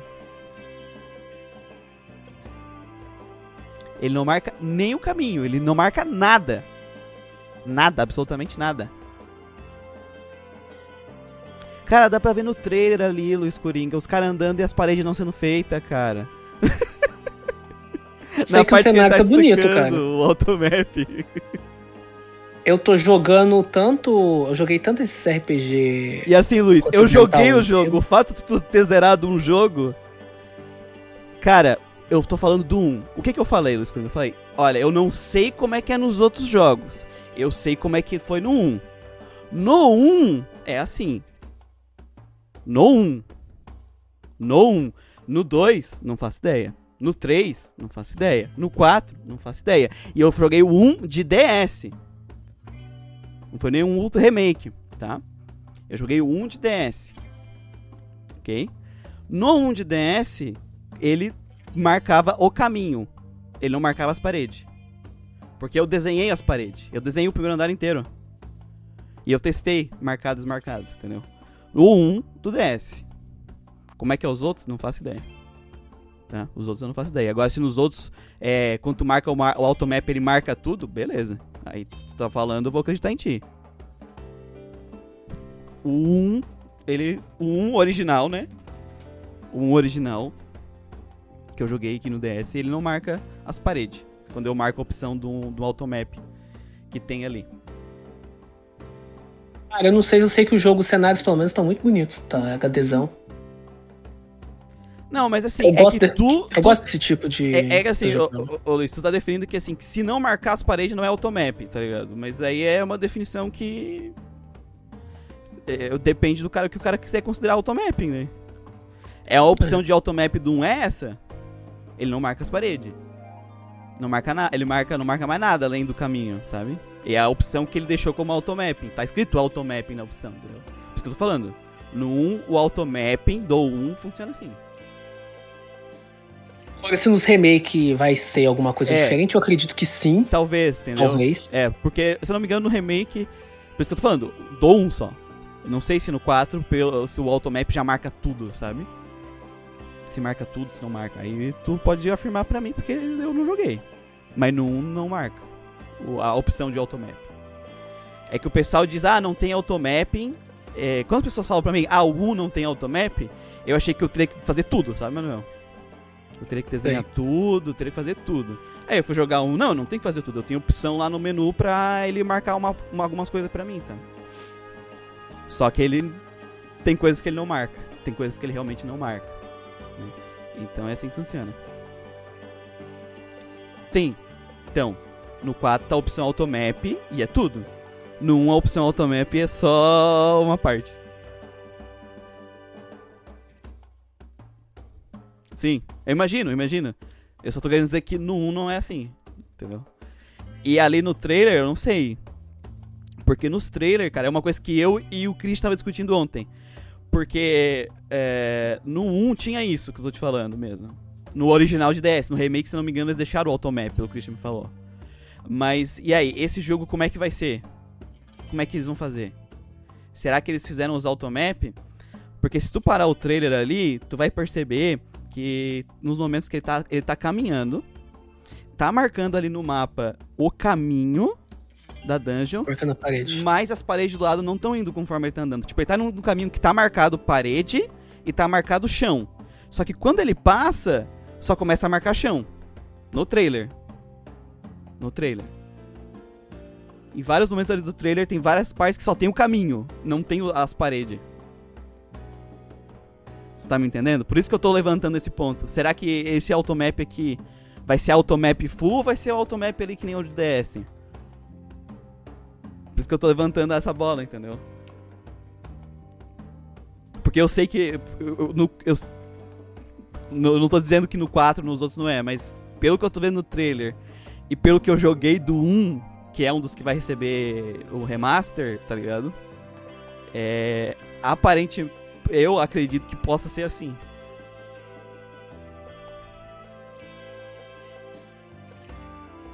Acho, Acho que, é, full e o trailer. parece que colocaram skill tree como no 3. Pode ser, pode ser. Pode ser. Pode ser também. Não sei. É porque eles vão fazer dos três jogos, né? Será que o 1 eles vão deixar. Será que eles vão fazer só um remaster? Sabe? E aí, tipo, o 1 eles vão deixar tudo que um é? Tem toda essa. essa questão, né? Questão. É, exatamente. Eu acho que eles vão mudar, cara, porque talvez esse automap, que não é tão automap assim, vai ser meio assustador pra galera. Assustador que pra uma galera. É, não, eu concordo. E como é que funciona o save nesse jogo? Só salva no começo da dungeon? Hum, tu tem lugares Ah, específicos pra salvar. Eu não lembro de cabeça se tem lugares na dungeon que tu possa salvar na dungeon. É. Não, mas é óbvio, né? o- Só que faltava, né? O um ser o mais complexo, né? Só que falta. Aí é foda, sério que o, pri- o primeiro é o mais certinho, né? É, eu acredito que eles foram colocando as opções de automap mais completa pra atingir um público maior. Porque que nem tu falou, pô, eu botei um automap e ele não desenha as paredes pra mim, E ele não é automap. né? Aí, tipo, mano, eu, eu- eu- economizou o quê? 20% do meu trabalho. Porque marcar o terreno é mais trabalhoso do que marcar as paredes. é menos trabalhoso, né? Marcar as paredes é a parte mais trabalhosa. É, você pega um Mighty Magic de 91, o automap lá é automap, ele marca tudo. Você vai andando, ele vai marcando onde você tá caindo, onde você tá indo. Aí vem o Eye of Beholder do mesmo ano e não faz nada disso. Aí ele dá Ah. os mapas tudo no porra do manual. Tá falando salvar no Win? Não, sim, na cidade eu sei que dá pra salvar. E nos Dentro da dungeon, certo, das não? florestas e teleportes. É, deve ter lugar específico na dungeon ali, pelo jeito que salva. né? É. Mas não dá pra te salvar em qualquer lugar na dungeon, né? Tu tem que achar os lugares pra salvar. É, nesses RPG primeira pessoa que eu joguei, Might and Magic, F Beholder, pi- pi- pi- normalmente dá pra você salvar Hum. em todo lugar, só não dá pra você salvar quando tem inimigo por. Não. Só não dá pra você salvar quando tem inimigo por perto. Ah, Aí fala, não mas, dá pra mas nesse, salvar não. nesse tipo de jogo aqui, que é a tensão de explorar uma dungeon, eu acho que é- não tem que salvar em qualquer lugar mesmo. Senão, é, senão perde, perde um pouco da tensão, né? Hum, nem tanto, depende do jogo, depende dos perigos que você vai encontrar também, né?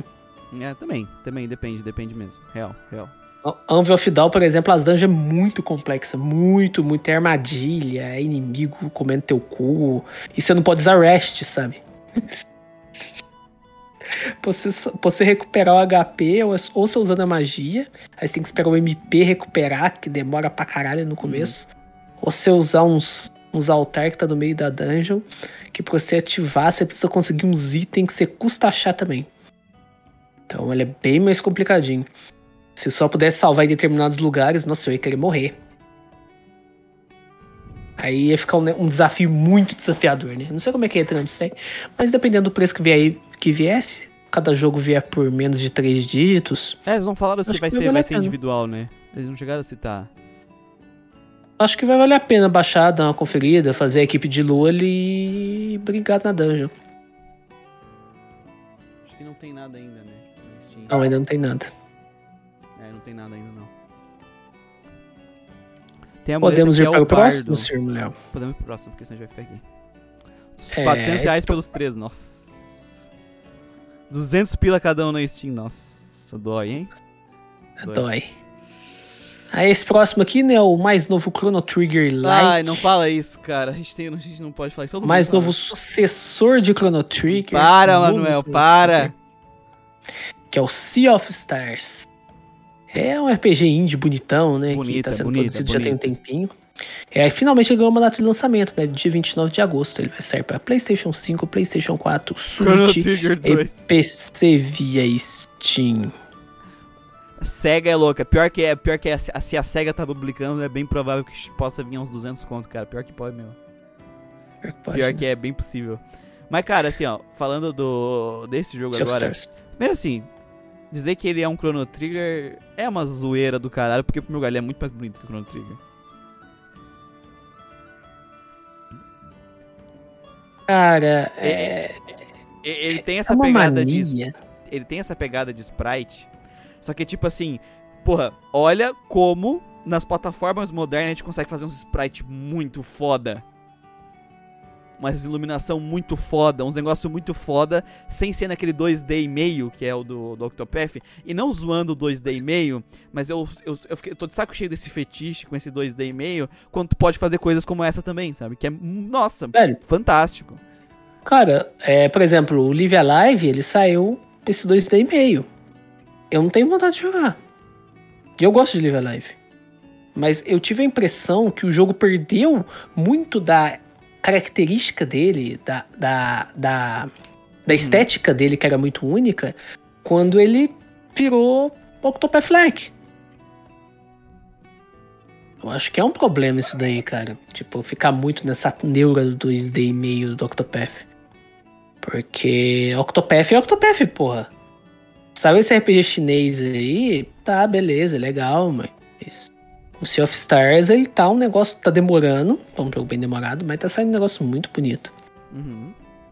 Espero que saia bom, né? Espero que eles não comecem a vender o jogo como sucessor espiritual Não, já, Chrono Trigger, porque a gente sabe. vendendo. Já estão vendendo. Ai, vai dar ruim. Os desenvolvedores venderam, sim. Os desenvolvedores, não é só a, a, a mídia. Porque muitas vezes a mídia vende assim, né? É... Mas por que que lá, o... Uhum. você aí, jovem gafanhoto que está escutando o Update My Journal, achou aí pelo YouTube, achou aí pela Twitch, é... desiste, a gente nunca vai ter um sucessor de Chrono Trigger. Por que a gente não vai ter um sucessor de Chrono Trigger? Porque Chrono Trigger é um produto único da época dele. Chrono Trigger, Final Fantasy VI, são dois jogos que foram feitos de tal maneira, em tal cenário, tal forma, que vai ser impossível replicar isso no contexto atual. Então, todo jogo, normalmente todo RPG que fala que é baseado em Chrono Trigger, baseado em Final Fantasy VI, sai um negócio totalmente diferente. Pra você ter noção, primeiro Octopath, os desenvolvedores falaram: Ah, é. Vamos fazer esse jogo baseado em Final Fantasy VI. Cara, você vai jogar, não tem nada a ver. Uhum. É um bagulho totalmente diferente. Parece mais. É saga, parece mais. Até Live Alive do que Final Fantasy VI. Tipo. No caso de Chrono Trigger ainda é pior, porque Chrono Trigger. Muita galera gosta dele, eu concordo. É um puta de um RPG, um RPG do caralho. E até a continuação dele foi amaldiçoada por causa desse estigma do Chrono Trigger. Uhum. Eu não sei se, se aquele que não deve ser nomeado saiu essa merda justamente por causa dessa pressão. Acredito que não, porque o, o, o hype de Chrono Trigger que tem hoje, ele foi aumentando com o tempo, né? Sim, ele não é da Ele época. foi aumentando com o tempo. Tanto ele quanto Final Fantasy VI. Uhum. É, o hype dele, o hype deles, a Aqui no fama Ocidente, deles foi né? aumentando com o tempo. Aqui no Ocidente, no caso. Ela foi aumentando com o tempo, por quê? Porque a galera ela tinha acesso àqueles jogos mais antigos. E aí ela ia jogo, jogo pega Chrono Trigger, pega Final Fantasy VI, e ela vê que os jogos posteriores eles não conseguiram imitar aquilo lá. Uhum. E aí ficou esse estigma, né, de um negócio, a galera pedindo remake, a galera pedindo sucessor espiritual, e os desenvolvedores elas sabem disso. Uhum. Então É. elas pegam esses jogos assim. Chrono Trigger Final Fantasy VI é o que mais vejo, Chrono Trigger mais. E aí volta e meio aparece, ah, esse jogo é baseado em Chrono Trigger, esse jogo é sucessor espiritual de Chrono Trigger, cara. Até hoje tem gente falando que Cosmic Star Heroine é sucessor espiritual de Chrono Trigger, não tem nada a ver, A- porra. Aqui, aqui no jogo, ah, no site agora não tem mais escrito aqui sobre isso, sabe, Manuel? No site da, da, da empresa, né?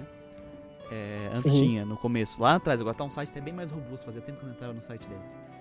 É, tá bem bonito o site deles. Ah, a única menção a Chrono Trigger é por causa do, do compositor das músicas, né? Que ele fez música de Chrono Trigger. Não sei.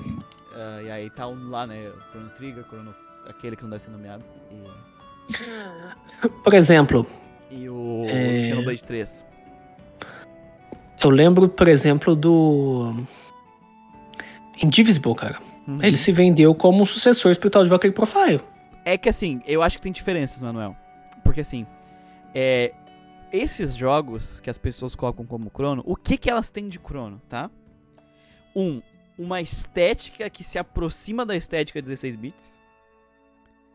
Só que a estética que o Chrono tem é uma estética muito das empresas que ele fez, não é uma estética muito estre- assim, ele é mais colorido que um Final Fantasy, mas é uma estética bem próxima do estilo estético da Square. Uhum. né? Então ele já não é algo único de Chrono Trigger, não é algo extremamente, tipo assim, não dizendo que é, é que a gente olha assim, porque o character design dos personagens é bem feito, os sprites são bem feitos, é claro que eles têm carisma próprio e personalidade própria, mas o estilo artístico não é. Cara, Não é. Secret of Mana, velho. Secret of Mana, Uma exatamente. pessoa é, que, não, que não presta atenção nas entrelinhas, que não jogou ambos, se eu pegar uma imagem de Secret of Mana e uma imagem de Chrono Trigger, ela não vai saber dizer qual é qual. Pode confundir. Pode confundir, porque, é o os protagonistas parecem. É bem parecido. Então não é algo único de Chrono Trigger. É, batalhas que não acontecem randomicamente não é único de Chrono Trigger. Aí a outra coisa que as pessoas acabam falando do jogo, é, que é, é um Chrono Trigger-like, é porque, tipo, os encontros, eles acontecem no campo de batalha. Tipo, tá o inimigo lá andando, tu encosta nele, pá, acontece ali. Que é uma coisa ah, é, que é bem rara, mesmo assim, na- lá na- nos RPG antigos, normalmente tu, mesmo quando não tinha random encounter, tu encostava no inimigo e ia pra uma tela de encounter, né? E é uma coisa que é bem conhecida das, das pessoas pelo Chrono Trigger. Pelo Chrono Trigger. Mas a gente tem jogo, muito jogo no Super Nintendo que tinha isso. Que a batalha acontece ali, tu encosta no inimigo e pá, e... beleza. Vamos chegar lá. Mas é pelo qual é é uma das coisas que Chrono Trigger é conhecida. Só É, que percebam que nenhuma dessas coisas que eu citei, que é o que normalmente esses jogos têm próximos de Chrono Trigger, é algo muito profundo. Tu percebe que o combate acontecer no mesmo lugar que tu explora não fala muito do combate em si? Hum. Da estratégia, da composição de combate. Tu pega é, Cosmic Star. Esse jogo aqui eu já não sei porque eu não- a gente não jogou ainda. Mas o Cosmic Star e o, o Chain de Echoes que eu joguei, por exemplo. Eles têm isso. Chega, encosta, batalha naquele lugar. Olha. Batalha naquele lugar. Tirando isso, o sistema de combate é completamente diferente do Chrono Trigger. Tem nem. Não é nem, nem meio por cento parecido. Meio por cento. Pra, pra vocês terem uma ideia, nenhum dos dois tem ATB, por exemplo. Sequer tem Cara, ATB. Outros dois jogos que eu lembro que eles são vendidos, eles são vendidos pela Square como sucessor de Chrono Trigger. A AM Setsune e o Lost Sphere também é diferente. Totalmente. Sim. Mas, ó, mas deixa eu chegar no argumento, Manel. Então, assim, vamos finalizar o argumento. No caso do Indivisible, ele tentou ser um Valkyria Profile. Fire Like. Ele tentou. O sistema de combate é muito próximo do sistema de combate. Não é idêntico, mas a pegada é a mesma. E ele tentou ser um Super Metroid. Porque a pegada de backtracking e de exploração por plataforma tá lá. Então tu percebe que eh, mecânicas core, mecânicas principais da gameplay, ele tirou diretamente desses jogos inspiração direta. Esses jogos que as pessoas falam que são é, é, cu- é, sequências espirituais de Chrono Trigger, blá, blá, blá, eles não pegam nada do core. Nada que eles têm de Chrono Trigger é algo que é, que dá pra te dizer que É o uma- único de Chrono Trigger. Não, não, não é isso. Característica de Chrono Trigger. Tu não pode dizer que é uma característica fundamental do jogo deles. Do jogo deles que eles lançaram. Diferente do Indivisible. Eu acho que essa é- é a maior diferença desse jogo Chrono-like, sabe? Dentro do Entendi. fundamental deles, dentro das mecânicas core de gameplay, de narrativa, de personagem, eles não têm nada. O que eles têm é uma semelhança visual e uma característica visual de onde acontece o combate. Né? Verdade. E- então nem, não faz nem sentido. É provavelmente eles são muito mais parecidos com outros RPGs que eles tiraram inspiração do que com o Chrono Trigger. Porque as coisas mais importantes do jogo eles tiraram inspiração de outros lugares. Exatamente. É, gente, é aquilo. Mas é uma fórmula que é Pra algo vender o que vende, né? Uhum, sim. É, a galera tem essa memória afetiva muito forte de Chrono Trigger, que eu acho bem justificada, é um jogo do caralho. Me desculpe, ouvintes, por dar um B pra Chrono Trigger no nosso podcast, Ah, que a gente ficou merece nosso uma nota 90% do maior, tempo né? falando, falando Medalhão. Cara, se eu fosse fazer hoje, no mínimo, no mínimo, realmente um S. Sim, pensando de imediato. Provavelmente um S. Talvez eu teria que jogar de novo, mas jogar Chrono Trigger de novo não é. Não é um sacrifício, cara. É um jogo muito gostoso de jogar. Puta que pariu. Claro que a versão de SNES, né? Que é a única versão viável e plausível, porque as outras versões têm ligação, como vocês sabem muito bem o que. E Deus me livre daqueles finais lá de aparecendo a garota facada lá. A, a puta que pariu. Mas, mas, mas, gente, é isso aí. Boa noite, Fusca. Fusca? Fusca. Fusca da Twitch. Boa noite. É, mas é isso, Manuel, sabe? Eu acho uma putaria com o jogo. Ih, o Manuel apagou a câmera, Manuel. Quer ver da câmera? E aí a gente trocou de lugar. Foi. É, é foda porque, tipo, tu compara um jogo sendo que o principal dos dois jogos não tem relação. Eu acho a comparação direta do Valkyria Profile com Indivisible válida, sabe? Mas desse, desses jogos que a gente citou com Chrono Trigger não faz sentido. Sim. O O problema do Indivisible é que ele simplificou demais a questão de combate, né? A história é uma desgraça, mas é outro ponto. Que escute nosso podcast Indivisible, ele é um dos poucos do primeiro ano que é muito bom, cara. Esse ficou bom e a gente Esse riu pra bom. caralho, velho. O, o o problema de Diesel é que ele tava no caminho certo na demo e provavelmente por feedback ruim eles mudaram. Velho, a demo tava legal. E aí, o que eles queriam? Eles queriam vender um jogo com- como um RPG de ação. Eles desenvolveram bem a mecânica de plataformas, ela tá bem desenvolvida. Aí, pra dar uma facilitada, eles colocaram um save point a cada plataforma.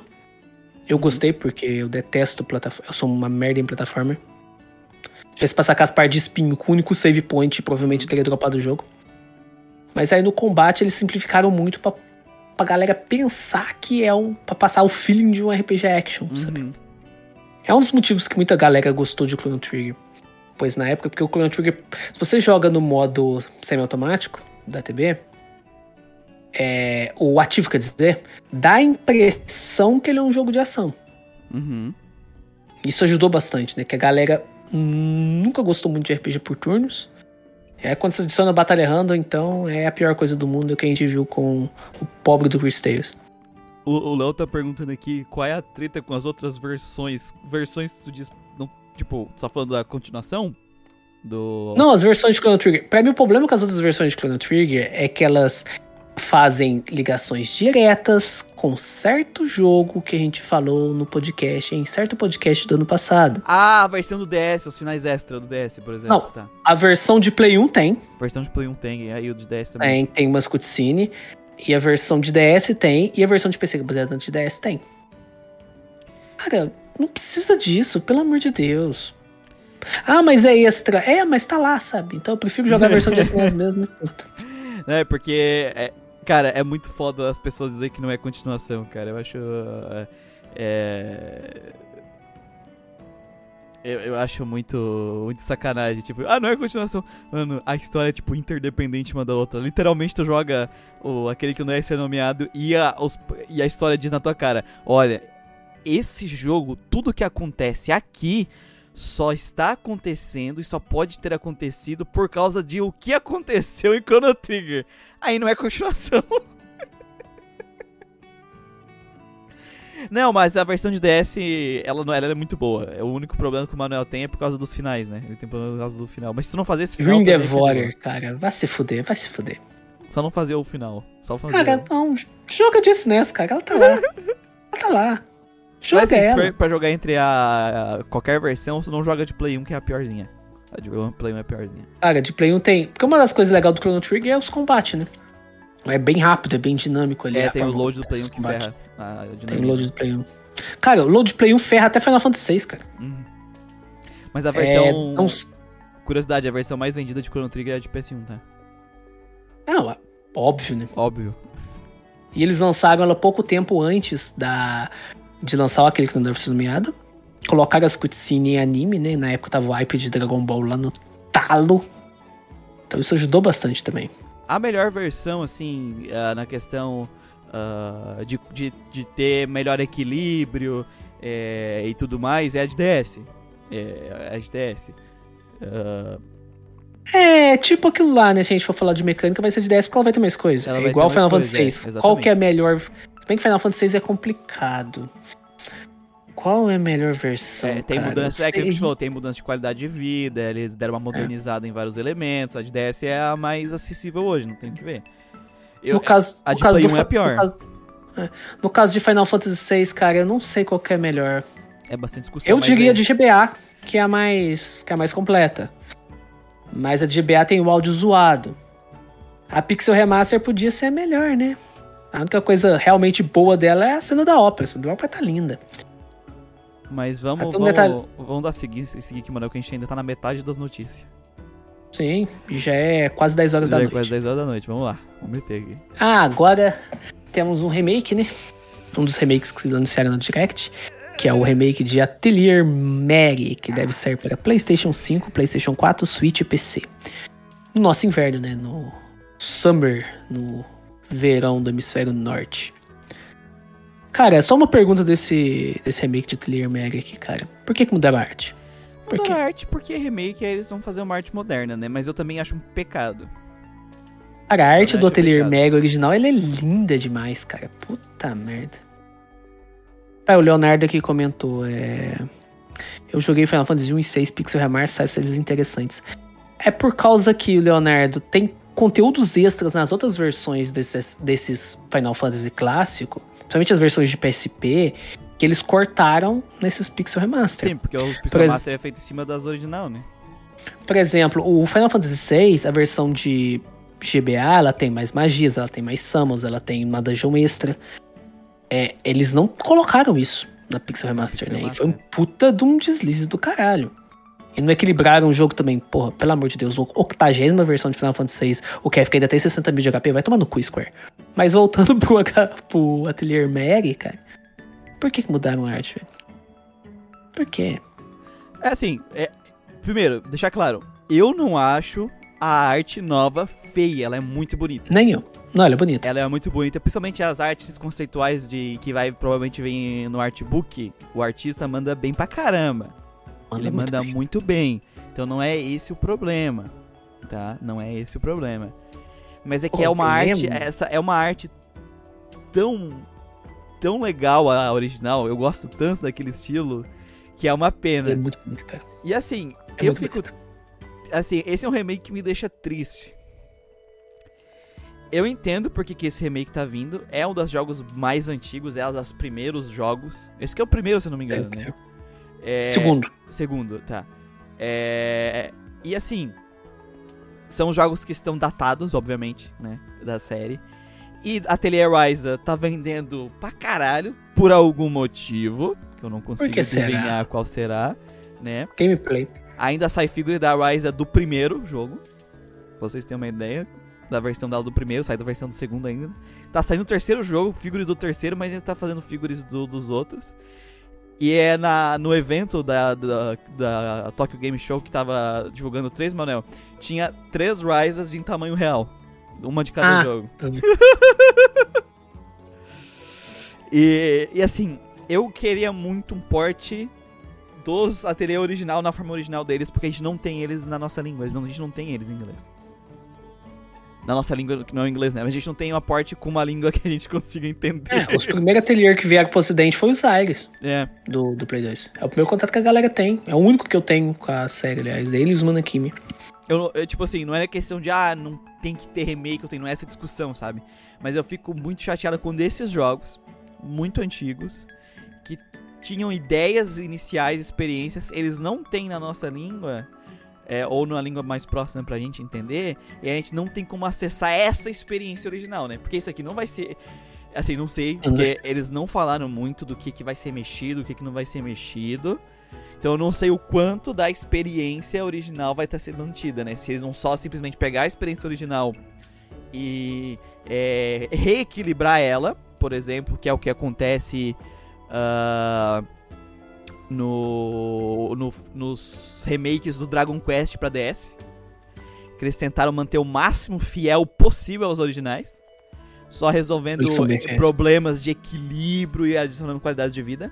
Se for nessa pegada, eu gosto bastante, né? Tipo, Dragon- o remake de Dragon Quest 4 que eles adicionaram o modo manual, graças a Deus. É, que era um problema. O maior problema do 4 eles resolveram ali, né?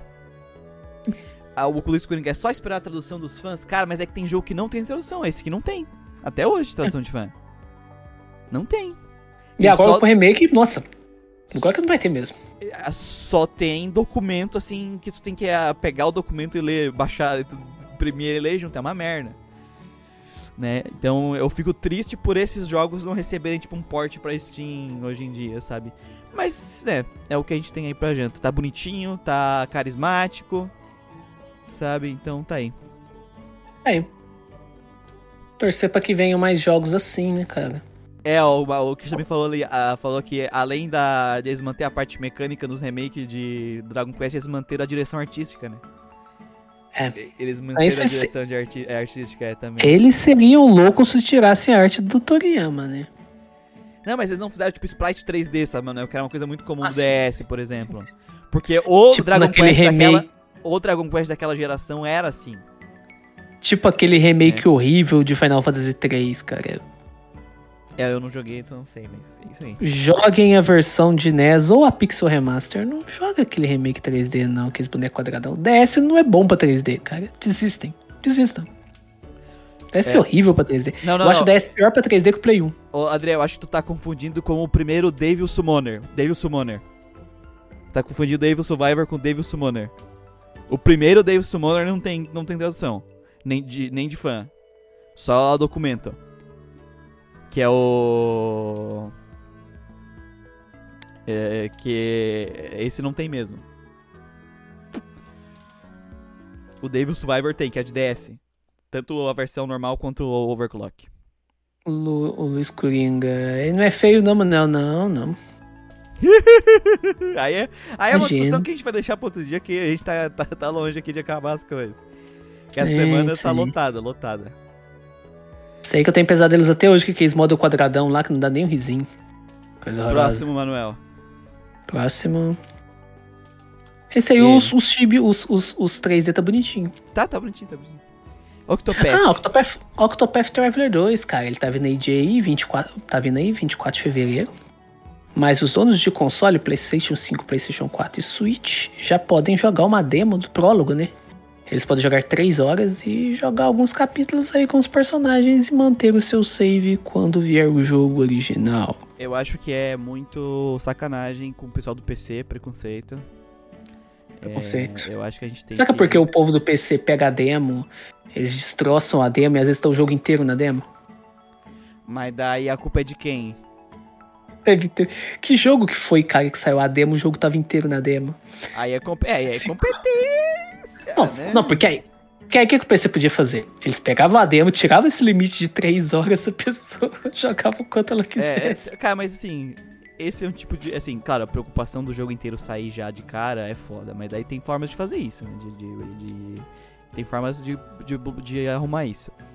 Mas, é, cara, não adianta. Os caras do PC. Ah, vamos fazer coisas anti-pirataria pros nossos jogos no PC, mano. Os caras vão conseguir quebrar o teu código. Cara, pra você. É isso Os caras são muito, denuvo, são né? muito, muito foda. né? É, Só, só, só aceita. Você quer combater a pirataria do PC? Pirataria no geral, dê praticidade pras pessoas. Porque normalmente coisa pirata dá trabalho. Então deixe mais acessível. Deixe As pessoas parariam é. de piratear jogos antigos da Nintendo se ela disponibilizasse eles a preço, um preço barato. Não comprar aquele console caro pra caralho dela. Assim, cara, uma coisa que pra mim. Que né, tem menos hardware que um celular. E colocasse jogos a preços abusivos com aquele sistema online porco que ela tem. Quando Nem eu, eu era mais novo, né, eu pirateava, porque eu não tinha como comprar o jogo. Meus pais também não queriam comprar pra mim porque era caro. não tinha nem Automaticamente, PC, então. quando eu, é, não tinha nem Steam, né, na, direito na época. Uhum. Quando eu comecei a trabalhar e ganhei, ganhar meu próprio dinheiro, automaticamente eu parei de piratear e comprar porque é mais prático. Mais prático. Mais prático, menos arriscado, né? Então eu comecei a pagar. Então é, é acessi- é- o que faz as pessoas pi- piratear mais é a falta de acessibilidade. Não que pessoas que tenham, tem pessoas que têm acessibilidade e pirateiam mesmo assim, claro que vai ter, sempre vai ter. Mas gente, se tiver acessibilidade boa, a chance de mais pessoas piratear é menor. Isso é é, é, é uma coisa é muito lógico, é muito lógico. Cara, es- esses streaming, nossa, eles atrapalham muito. Pirataria de filme, de anime, dessas coisas. Ainda tem, sempre vai ter. Mas, por exemplo, esses dias pra trás, quando eu tinha a conta do Crunchyroll, Uhum, eu tava procurando aquele novo Yurusei Katsura pra ver. uhum. Procurei, não tinha. Aí eu falei, ué, vou baixar? Quem manda não ter? É, A mas daí é, é aquela coisa, não tem acesso, acesso, né? Mas tem várias Justamente. coisas que eu tô vendo só porque foi pra Netflix. Eu entrei na Netflix, ó, trouxe um anime, pô, vou ver. Cara, muita gente vendo Monster, cara. Porque saiu pro Netflix. É, cara, assim, eu sempre que eu vou ver, eu quero ver um anime, primeiro eu vou ver se tem nas plataformas que eu tenho. Se tiver nas plataformas que eu tenho, eu vou ver porque elas são melhores que os sites de pirataria. Elas funcionam melhor, cara, elas funcionam melhor.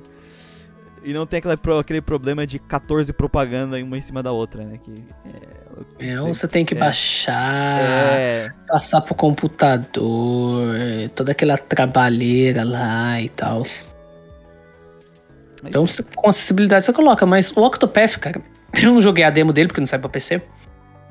Mas pelo que eu vi um. dos trailers e pelo que eu joguei do 1, tá um negócio bacana.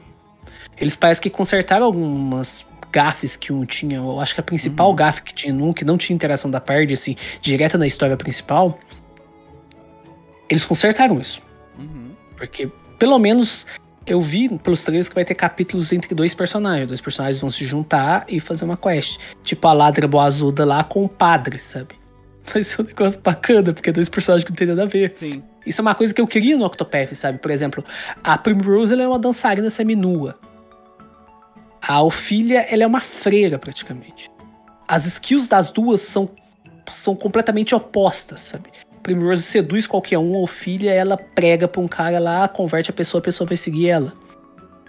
É, a Tressa é uma mercante, ela quer vender pra todo mundo, ela é um saco. O Terion rouba. Por que, que não tem uma interação? Você vai vender com a Tressa, parece o Terion falando. Porra, que perda de tempo, eu vou roubar essa merda aí que a gente termina isso mais rápido. Parece que arrumaram isso nesse Octopath 2, vai ser interessante. Eu pretendo jogar ele. Quando eu não sei, porque o jogo vai sair caro pra caralho no, no computador. Eu gosto de ter o jogo original, porque tem o tempo, é, o save na nuvem e tudo mais. Então vou esperar alguma promoçãozinha aí na Steam. É difícil promoção da Square ainda, mais de jogo lançamento. É, vou demorar um tempo pra baixar um preço legal, hein? Exatamente. Eu não quero baixar o jogo pirata, Square. Ajuda Me nós aí. ajuda, me ajuda. Me ajuda aí. Vamos lá. Jogo vamos lá. Próximo. de furro detetive, mano. Decapolis. Esse aqui, eu lembro quando saiu na. Tava eu com o Christian, a gente vendo a Direct, a gente falou: Uai, esse jogo aqui tá com cara de RPG. Aí teve o combate em turno, eu falei: Ah, é RPG isso aí. RPG. E realmente, ele é um RPG de turnos, onde tu tem que fazer investigações em um mundo virtual, tu vira furro. Ele vai sair pra Play 5, Play 4 e Switch, descendo ser lançado ainda este ano. Pra quais plataformas? Play 5, Play 4, Switch. E PC. PC, Hiragi Yu- Yuzu Like This. Cara, tem que arrumar um selinho da Hiragi Yuzu pra Tem. colocar aqui na live também. Então, toda vez que for falar de um jogo que vai sair pra Switch, né? Não vai sair pra PC oficialmente, colocar o selinho da Yuzu, assim, só os fortes entendem. Ai, pô, cara, tá, tá interessante o joguinho, assim. Parece. Bacaninha também. É diferente, bacana, cara. É diferente, é. É igual aquele RPG lá de café, cara. Eu gosto dessas maluquices. Ah, é Então, bom, é bom. O eletrônico, cara. É, para de tentar fazer a mesma coisa sempre. Para de tentar fazer Chrono Trigger-like. Para de ficar tentando fazer essas porra aí. Metroidvania, velho. Saiu essa semana. Saiu muita demo na Steam. Aham. O que saiu de Metroidvania não foi brincadeira. Eu gosto de Metroidvania, mas porra. Porra. Cadinha, né? Aham. Por que a gente não tem um RPG side-scroller igual ao Dragonville do Super Nintendo, cara? Que é Sim. o Zelda 2 praticamente. Sabe? É uma coisa que tinha muito antigamente, tinha muito na época do SNES, tinha muito na época do Play 1, do Play 2 também, que essas ideias exóticas, hoje em dia é muito pouco. Tem que ter mais ideia exótica, tem que ter a galera. Tem essa essa aqui é um exemplo, né, cara? Essa aqui é, cara.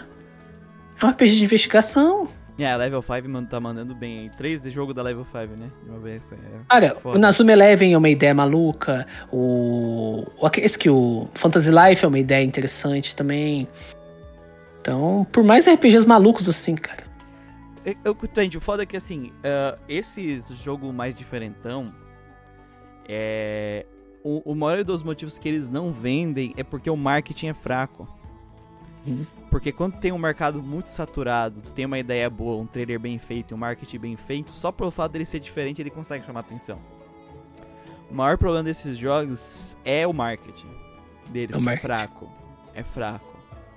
É, e às vezes é uma empresa. É, é- porque quem normalmente faz coisa diferente é jogo Indie. independente, que não tem dinheiro de marketing, né? As empresas maiores, elas vão ficar no seguro, então a gente tem essa impressão, né? É, agora é um jogo da Level 5 que tá saindo no. ah, no. Pro um dos console- direct. na Direct da, da Nintendo. É outra pegada, né? Então. Tem chance de virar alguma coisa. Exatamente. Eu gosto desses jogos malucos, cara. Por mais RPGs malucos assim. Com certeza. Isso parece que vai ser bacana. Vamos ver, né? Vamos torcer que seja ótimo. Torcer pra que seja. E olha só, aqui a gente também temos, nós também temos um RPG Mobile. Achou que hoje a gente não teria notícias de RPG Mobile? Cara, Toda sim. semana tem RPG Mobile. O RPG mobile do jogo de Mahou Shoujo. É o Blue Reflection Sun, né? Que é o jogo mobile dos Mahou Shoujo. Ele também teve trailer esses dias, né? Ele mostra um pouco mais do game, da mecânica gacha e do que parece ser um dating simulator com protagonista self-insert. How dare you? How Como dare você you. ousa colocar um pinto no meu jogo de De Mahou. Shoujos lésbicas? Yuri. Como você ousa? Pior que teve muita gente puta, cara. Eu fiquei sabendo. Teve, gente teve, teve, teve. Cara, quando tem esse. Porque assim, os outros jogos, pra quem não sabe, eram jogos de PC que eram só as meninas. Tipo, era a história as das meninas. Mahou Shoujo, que nem, é tipo o anime Mahou Shoujo. Só que assim, só era uma Mahou Shoujo que só tinha as meninas. Era só Só as meninas. Era as meninas, a história das meninas, as vilãs meninas. Tudo, tudo voltado, voltado É. nelas. Escola, Porque escola a gal- feminina, esse tipo de coisa. Porque a galera pensa, acho que é muito por causa de Madoka também, né? Porque Madoka é, É. só menina também. Pensa que Mahou Shoujo normalmente é só guria, mas não. Você pega os Mahou mais antigos, tinha um cara lá, tinha uns cabras lá no Sim, meio. tem. Esse é inútil, esse é inútil. É, mas Mas tem. isso tá lá, isso pra dar suporte, tem que seja fator emocional. A gente tem o Tuxedo Coming, que virou até meme, cara. Sim. Eu já fiz meu trabalho, mas eu não, você não fez nada, tô indo embora. É, É exatamente. inútil. Ou o Shoran-Lee, que ele é bem inútil também. Acho que a Tomoe é mais útil que ele. Então sempre tinha um papel masculino ali de suporte. É tipo o papel das mulheres em, na maior parte dos Battle Shonen antigos, sabe? É só Sim. suporte. Só suporte. Mas tava lá.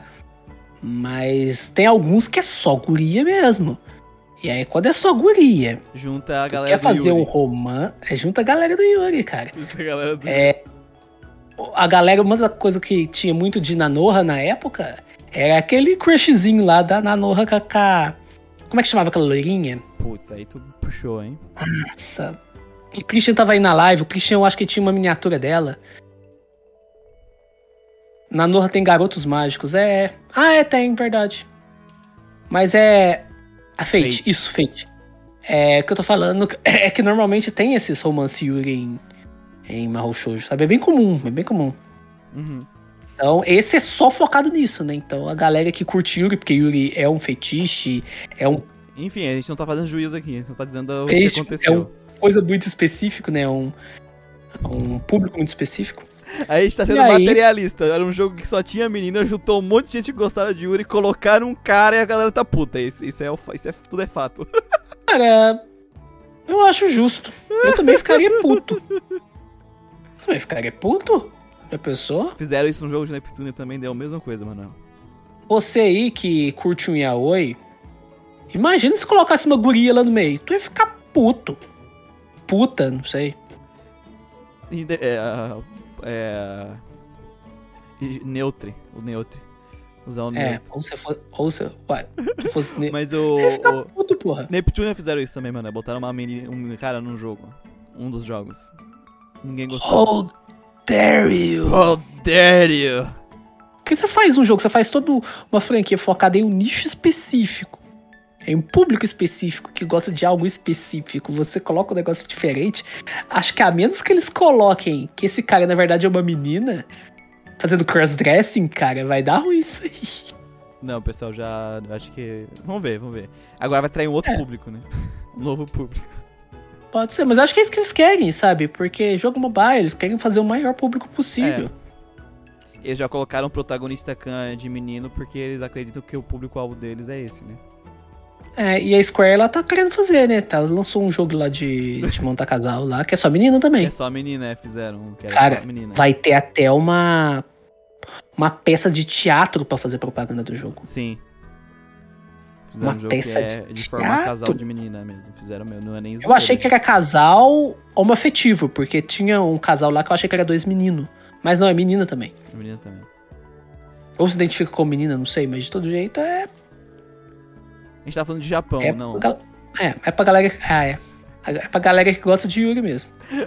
o Japão. hein? Porque se, se você Se pega fosse uma. um jogo ocidental, até poderia ser uma Verdade. pessoa que se identifica com esse gênero. Agora o Japão, eu acho que eles não estão tão, tão avançados. É, o, o Penny Blood ele falou que vai fazer uma personagem trans no, Ótimo. jogo dele. Falou que vai fazer. Ótimo. Fazer E qual que é a data de lançamento previs- prevista pro Plain Blood? 2025. Nossa. O Arma de Fantasia eu acho que vai sair mais cedo, ele tá tendo mais atualização. É porque ele, é- pelo que a gente viu, ele é mais simples, né, o Arma de Fantasia. Penny Blood, ele tá mais elaborado, então eu acredito que ele vai demorar mais mesmo. É, se fosse pra... A gente tá brincando desse negócio de público-alvo, tá, gente? Não é... Sim, sim, sim. É, é, o público-alvo é homens. É, do jogo sempre foi. E aí. Como agora vai ser um jogo que, ah, que eles querem fazer um self-insert, aí eles colocaram um personagem homem ali, porque vai ser self-insert. Porque os outros jogos não era, né? As protagonistas eram as meninas, era, uma, era com história e tudo mais, né? Aqui vai ter outra pegada. Mas o público-alvo É, não Christian- mudou. É que tinha gente que curtia, Yao- curtia Yuri e agora o foco do jogo não vai ser mais Yuri, né?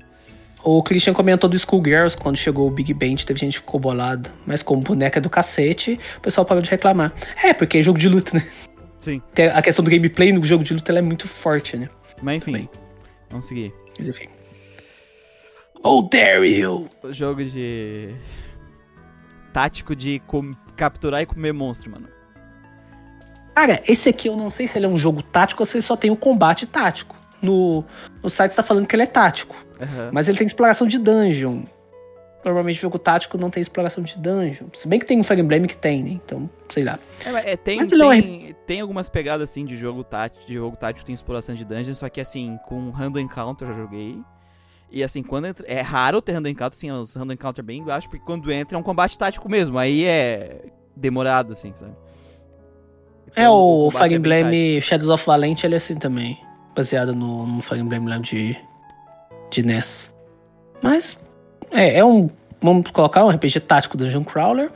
Onde tu fica preso em uma dungeon e tu tem que derrotar monstros pra comer eles. Sabe as ideias malucas que a gente tava acabando de falar? Tá aí uma aí, ó.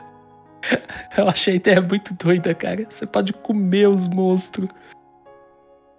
Esse vai sair, se eu não me engano, aqui não tá, acho que é pra Play 4, Play 5 e Switch, cara. E PC. Cara, monstro, use velho. like this. Cara, é um bicho e um formigão no trailer, cara. Aí tá falando, você ficou preso na dungeon. Você está passando fome, tem um Bah, insetão esse morto na desgaia novo tá massa, hein? Exatamente, eu pensei nisso também. É. A arte é bem. É total desgaia, é cara. total, cara. Esse é o mesmo character design, então... É... É o mesmo character design de Mas eu achei legal essa coisa, tipo, tá preso na dungeon e como é que tu pega comida e coisa assim, você mata os monstros e devora eles. Come eles. Cara, parece ser bacana, cara. Bacaninha. Eu gosto dessas ideias doidas. É, eu também gosto, gosto. Eu experimentaria só pra ver. Fazer uns Eu também, cara. de- Ali, de cara, você pode. Você pode afetar, você pode atrair os monstros pra armadilha e matar eles. Ficar fazendo comida de Desgaia, só monstro. que jogável.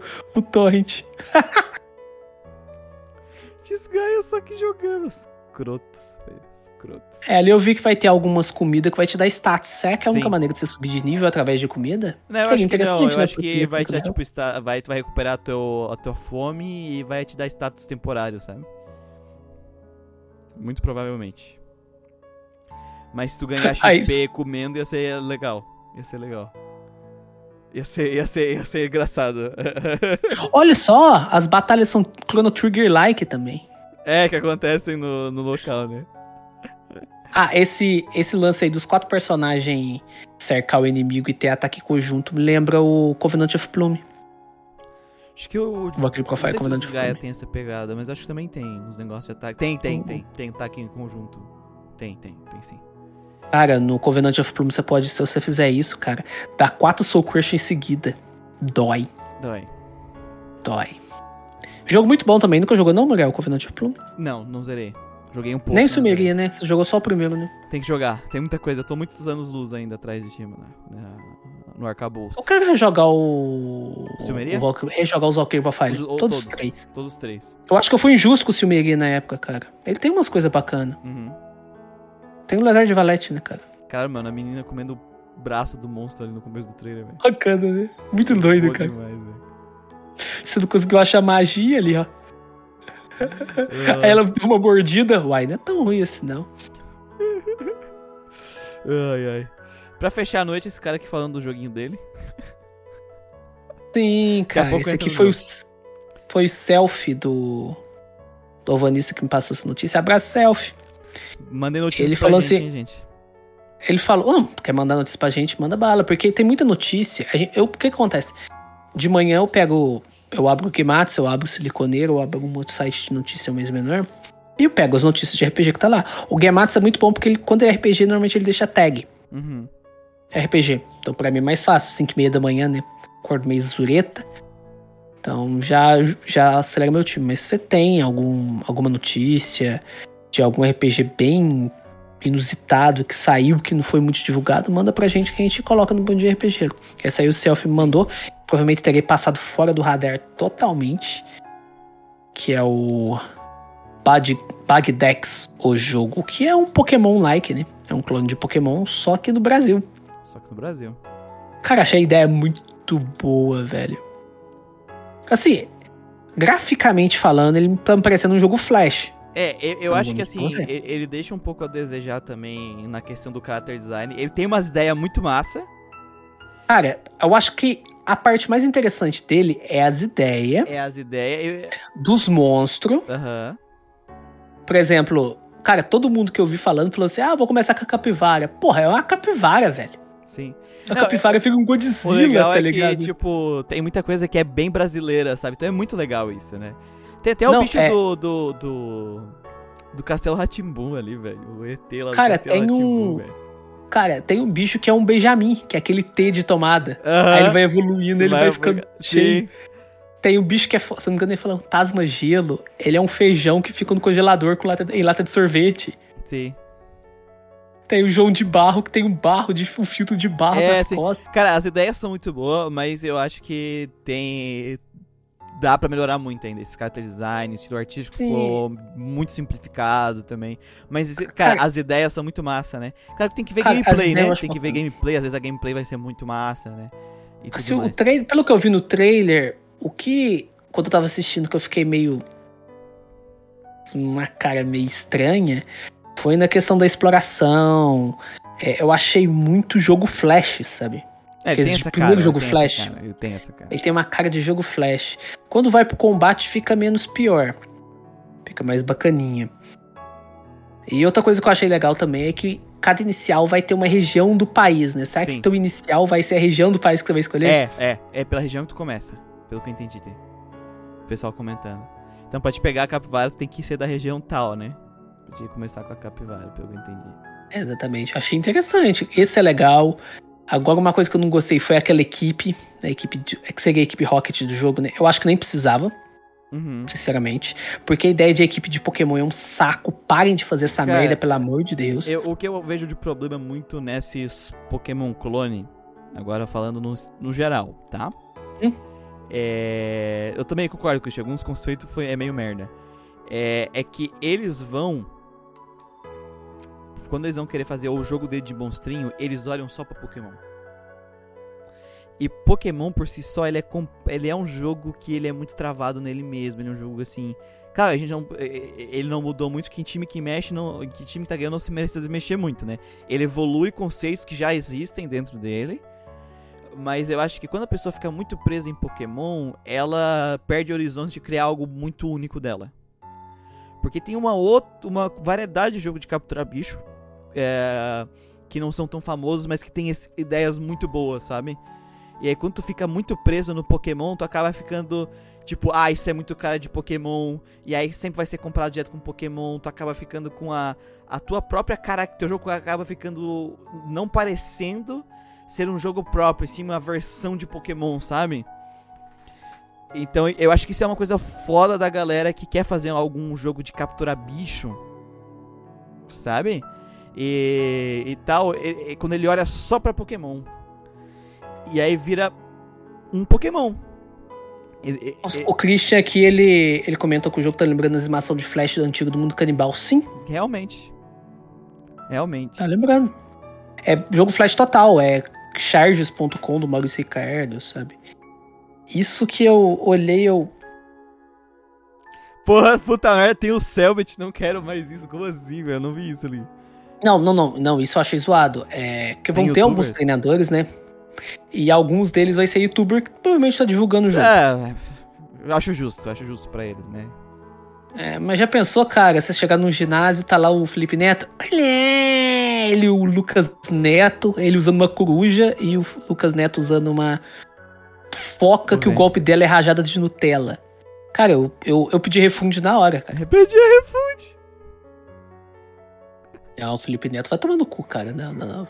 Se fuder. Nossa, velho. Mas assim, é, eu acho que esse é um dos problemas, sabe, cara? Eu acho que tinha que correr atrás de mais, de mais conceitos, dar uma olhada, mais testar outros jogos. Por mais que o teu foco seja, né, Pokémon, né, que tu goste muito de Pokémon, tu ficar muito preso nisso, é, é, acaba criando um clone de Pokémon e tu fica muito sem identidade. Porque no final, tu, todo mundo que olha pra esse jogo, ah, é um Pokémon brasileiro. É isso que estão pensando, né? E mecanicamente tu olha assim, é muito parecido com Pokémon, tudo é muito parecido com Pokémon, né? Não, velho. É igual o Christian falou, o jogo já vai nessa datada. É porque Pokémon já é uma série que já tem problemas de gameplay. Ela já tá bem datada em muita coisa, muita coisa mesmo. E aqui ele tá baseando só em Pokémon, cara. Se ele olhasse, por exemplo, se ele olhasse, tem que ser um jogo de Digimon, velho. Já tem uma pegada totalmente diferente, poder dar umas ideias bacanas. É, Até os de Monster Rancher, cara. Faz, exatamente. Monster Rancher. Tu pegar e fazer mistura de conceitos, até outros jogos que não sejam necessariamente capturar bicho, mas tu ah, tenta pegar outros conceitos de gameplay para aplicar no teu jogo, para te dar a identidade do teu jogo, né? Sim, eu acho que a ideia mais bacana aqui, eu acho que é um dos motivos que eu acho que o jogo vai alcançar o financiamento coletivo. Hoje cedo eu tava olhando, ele já tava com metade da, da, da meta e 150 mil reais, já tava com a meta 300 mil. Acho que ele vai alcançar. Acho que uma das coisas que o jogo vai mais sustentar é nessa ideia dos monstros, que tem alguns design bacana. Tem. Isso. Esse lance das regiões do Brasil. É, a, a, parte do folclore, da cultura brasileira e tudo mais. Sim, é, Mas eu acho que o jogo, ele não vai sustentar com isso, que é igual o Christian falou. Ele vai ter um certo hype quando sair e ele vai morrer. Espero que isso não aconteça. Espero que a galera aí do Badjax aí que tá fazendo o jogo surpreenda a gente, porque Sim. a gente só joga RPG, a gente é chato pra caralho, a gente Sim. quer algo diferente. Não, mas é quando que... a gente olha pro Sea of, quando a gente olha, por exemplo, pro Sea of Stars, a gente não vê um Chrono Trigger. A gente Exatamente. quer ver o que, que ele vai ter diferente de Chrono Trigger. O que, que ele vai ser. A gente não, já conhece Chrono não Trigger. Não o que, que ele vai ser diferente de Chrono Trigger. O que, que ele vai ser como jogo. Exatamente. A gente já sabe o Chrono Trigger, a gente gosta, desgosta de Chrono Trigger, a gente já conhece, a gente quer algo diferente. Assim, a pessoa que vai fazer. E... Se, se o jogo for muito Pokémon, isso é uma opinião amiguinha, sabe? Por que, que eu vou jogar o teu jogo e não Pokémon? O fã de Pokémon, sabe? Que se é o teu público-alvo. Por isso que eu acho, por isso que eu acho muito perigoso quando a pessoa fica muito no Pokémon, Pokémon, Pokémon, sabe? Quando ele vai criar o jogo dele, é. Que é o negócio que a gente fala, quando a pessoa às vezes fica inspirada muito em um jogo só antigo ou só em jogo antigo, às vezes ele copia os erros dos jogos antigos. Ou faz um jogo que já tem problemas de que já tinham sido resolvidos porque a pessoa fica muito fissurada naquilo. Né? Você quer um. Você quer eu torço um que não, eu torço que não aconteça. Eu torço que o jogo faz foda, mas né. Quer um exemplo? I Am Setsuna. Uhum. I Am Setsuna é, tem um personagem que ele entra na tua parte no final do jogo, ele era um vilão e ele usa uma foice. Nossa. Por quê? Por quê, cara? Não precisa disso. Ele podia ter entrado antes. E ele não é um personagem relevante igual o Mago, sabe? Ele é um personagem de merda. Ele tá ali porque ele é do elemento trevas, ele tem uma foice e eles queriam fazer fanservice de Chrono Trigger. Sim. Tem uma dona que tem um golpe, tem o Frog Squash. Ela é um sapo? Não. Não. Ela não sabe. Ela é, só tem Frog mal. Feita, né? Referência mal feita. Porque é uma referência feita com cu. É diferente, por exemplo, recentemente joguei o Kotor. Você pega o Malak, por exemplo. Ele é deformado, ele fala aquela voz mecânica. É uma referência ao Darth Vader. Mas ele, Mas não, ele é não, é o Darth Vader. Ele não é o Darth Vader. Ele não é o Darth Vader. O protagonista não é filho dele, né? Spoiler.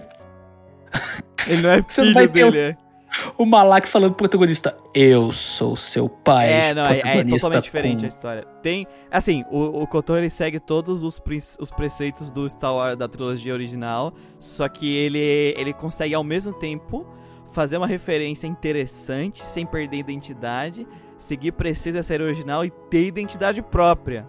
Cara, isso foi uma das isso foi uma das isso foi a coisa que eu mais gostei do Kotor, sabe? Eu uh. falei assim, vai ser um Star Wars like, ele é, mas ele não é. Uhum. É diferente do Baldur's Gate, sei lá, que as pessoas que só vai gostar daquela porra falam assim: "Nossa, que negócio incrível, jogador D&D". Ele é um produto muito específico. Então eu acho isso muito legal. Eles, fizeram um jogo baseado numa série que já é antiga, que tem um fandom chato pra caralho, um fandom bem fixo, bem fiel. E eles conseguem deixar o jogo tão bom pra esse público quanto pra quem. Pra públicos diferentes, sabe? Uhum. É raro você ver isso, é raro você ver. E esse Nex, e esse Bagomon aí, é Bagomon não, Bagmon, né? Bagdex. Bagdex. Pelo Esse eles não Bagdex, colocaram o Mon no final. é. Mas o, o Digimon, os Pokémon chama Bagomon, Bagmon. Bagmon, sim. É Monster, É, né? é esse- De Monster. É, esse jogo, esse jogo Bagmon, ele vai ter esse perigo? Ele vai atrair só fã de Pokémon? Uma quem- pessoa que quem não gosta de Pokémon. muito o Pokémon não, não vai dizer, ah, não, isso, isso não é pra mim. Exatamente. Porque, tipo, ah, olha só a equipe careta, cara, ideia ridícula. Mas é a equipe careta, é a equipe Rocket. É, é, tem esse problema. É, esse que é o problema que eu tô falando. né? Por exemplo, Tem problema. os tipos de Pokémon aí, dos Bagmon que a gente viu, é os mesmos tipos de Pokémon? É, vezes o tipo, é. Não podia ser tipo diferente? Não podia ter outra pegada. É, por exemplo, o Digimon Cyber Sleuth, Manuel, ele tem o, os, os tipo, tipo, o, o, dato, o dato, data, vacina e vírus. É, os data vacina Pokémon. fixo, né? E aí tem a espécie deles. Tem, tem um elemento, e- elemento tipo água, terra, trevas e tal, né? Então o Pokémon ele é data e terra os ataques, por exemplo. Ele é data e terra. Então data toma de vírus, vírus toma de vacina e vacina toma de data. Só que tem as vantagens, é duas, é duas vantagens. Então se tu for ter uma vantagem nas duas, tu dá quatro vezes o dano. É diferente, né? É diferente. E como tu É um consegue muito único. devoluir os Pokémon, tu consegue passar skills de uma, de uma linha evolutiva pra outra. E fazer uma build de. com. com ataques pra te. da forma que funciona, né? Com ataques do teu, do teu Pokémon, teu Digimon, com ataques que conseguem bater na tua fraqueza, né? Através do sistema deles, que não é Kill Bridge, mas tem essa pegada. Então, ele tem vários elementos interessantes. Força e fraqueza, tu vê no, no Pokémon, por exemplo. Só que de uma forma que é única dele. Norma que só Digimon poderia oferecer pra gente. Porque a gente brincar, os do Cyber Sleuth, o a série Stories, ele virou um Pokémon-like. Ele virou um Pokémon-like. Virou. Virou. Real. Só que ele não é igual ao Pokémon. Ele tem identidade própria. Tu não olha pro Ele lembra muito Shimegami Tensei, né, também. né? Ele lembra, porque ele também tem umas pegadas. E é 3 contra 3, só que tu tem o teu time de reserva, tu pode trocar eles no meio da luta, que nem Pokémon. Esse, esse aí, pelo que a gente viu, tá um contra um. É, ele tá muito pare... É isso que eu falo o problema. Não é tu querer fazer outro jogo de bicho e ter a inspiração em Pokémon. É tu fazer um Pokémon-like. Isso que eu acho perigoso. Isso que eu acho perigoso pro jogo. Já, já, já na, na hora de vender ele. É Já falo. vai nascer estigmatizado. Ele já né? vai nascer. Exatamente, ele já vai nascer estigmatizado. Ele já Hum. vai nascer com uma expectativa que, sabe? Claro que tem suas vantagens, suas vantagens disso. É. Mas no final, o, o meu medo é ele ser só um clone de Pokémon, sabe? Ele não ser algo. A única coisa única dele ser o fato de os bichos serem inspirados em coisas brasileiras. O que não é algo ruim, mas ser só É. isso, sabe? Ser só isso. Esse é o meu maior Uma medo. coisa que eu achei ligeiramente interessante foi que no trailer o cara não fala em nenhum momento Pokémon.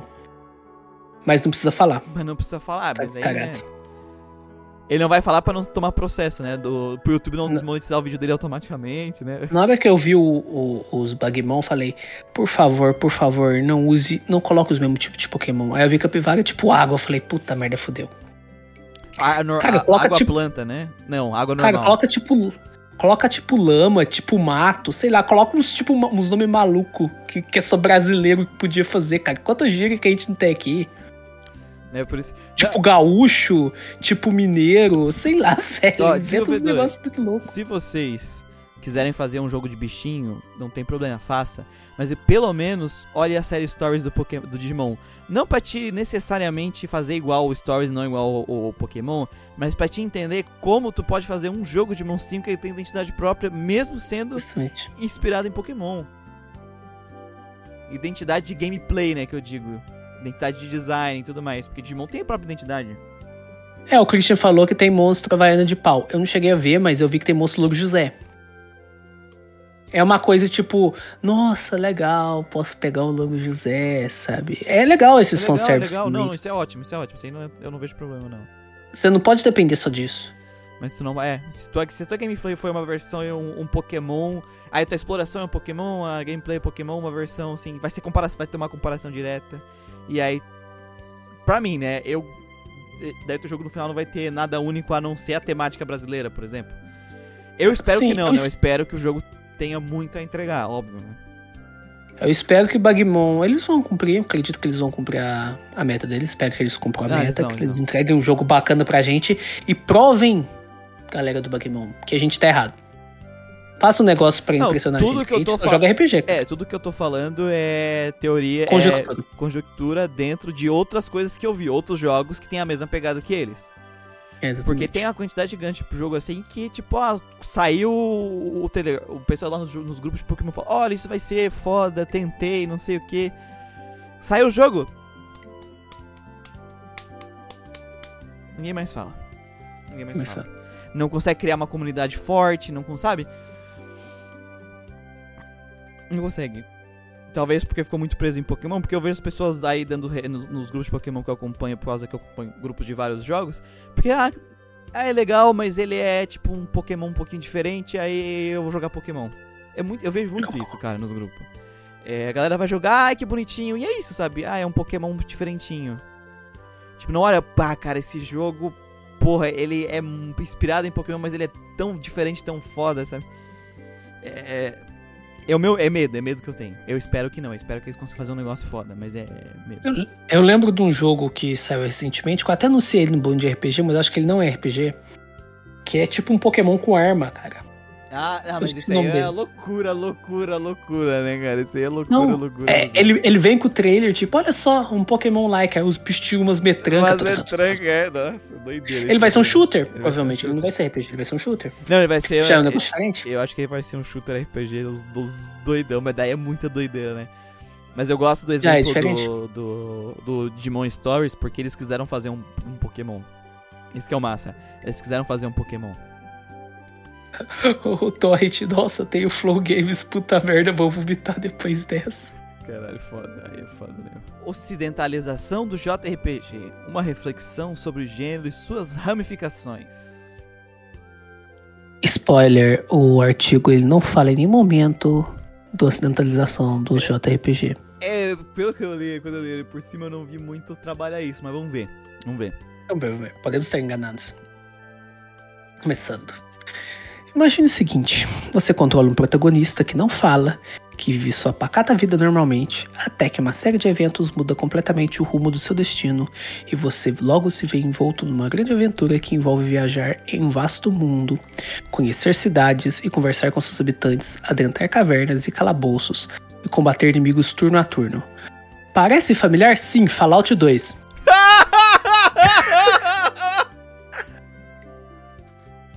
Cara, Fallout 2 é isso aqui, porra. Se você, assim como eu, cresceu na década de 90, certamente está familiarizado com pelo menos algum desses elementos que compõem o que conhecemos hoje como JRPG. Fallout hoje é JRPG? Hum, Fallout 2. Hum. Ai, ai, ai. Eu perdi. Enfim.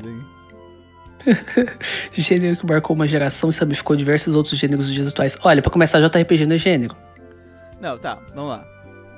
Subgênero, tu pode dizer que ele é um gênero. Então, ok. Não, isso aí tá. a gente vai. A gente vai a gente deixa passar. Mas Alguma- quando ele tá falando de gênero, cara, ele tá falando algo tipo, sei lá, é FPS. A gente fala de gênero de jogo. né? RPG. RPG. Mas o, o engraçado, né, cara? Tu falou, o que tu falou do Fallout é muito bom, porque assim, primeiro, é, esse, esse negócio de uma pessoa que tá vivendo uma vida pacata no lugar dele, acontece algo é, que muda, a, abala o seu mundinho, né? Abala as suas estruturas. E aí ele é obrigado a tomar uma ação, esse protagonista, ele se tornar um ser agente é, devido àquela ação. O nome disso é storytelling. Storytelling. Tu vai ver o livro do Ekre, que ele fala sobre, sobre como construir uma história dramática. Tu precisa ter conflito. Tu precisa que o teu protagonista ou já tenha um conflito prévio, do qual a narrativa já começa nele, ou aconteça algo. O, por exemplo, o, a jornada do herói, que é um dos modelos mais clássicos, é isso. O cara tá vivendo a vida dele. E acontece algo grandioso que muda. Muda. Muda tudo. E ele é obrigado a sair numa aventura.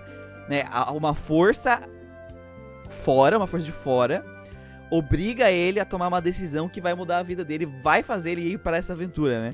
Isso é um conceito clássico de storytelling, assim, é, não é uma característica, não dá pra te chamar de uma característica do RPG japonês, porque é um conceito de storytelling que tem muito mais anos, muito mais séculos que o próprio RPG japonês, né? Então isso é. Tem uma falou, Fallout. Se a gente for ficar pensando é, em jogo que funciona assim, o cara tá vendo a vida pacata dele e acontece algo é, sobrenatural, que não precisa ser um desastre, né? É, pode ser várias coisas, mas é algo que força ele a ir para uma aventura, a tomar uma decisão, a, a sair da passividade, se tornar um, um agente ativo na, naquele universo. Tu vai pegar quase todos os gêneros de jogos que querem contar uma história, tu vai conseguir encaixar. Exatamente. Cara. Star Wars. Não, Star Wars é o que basicamente o que criou o estilo de a jornada do herói, o que a gente conhece como jornada do herói, né? Não, o- Star Wars, cara. Luke Skywalker, ele era um Zé Ruela na puta que pariu.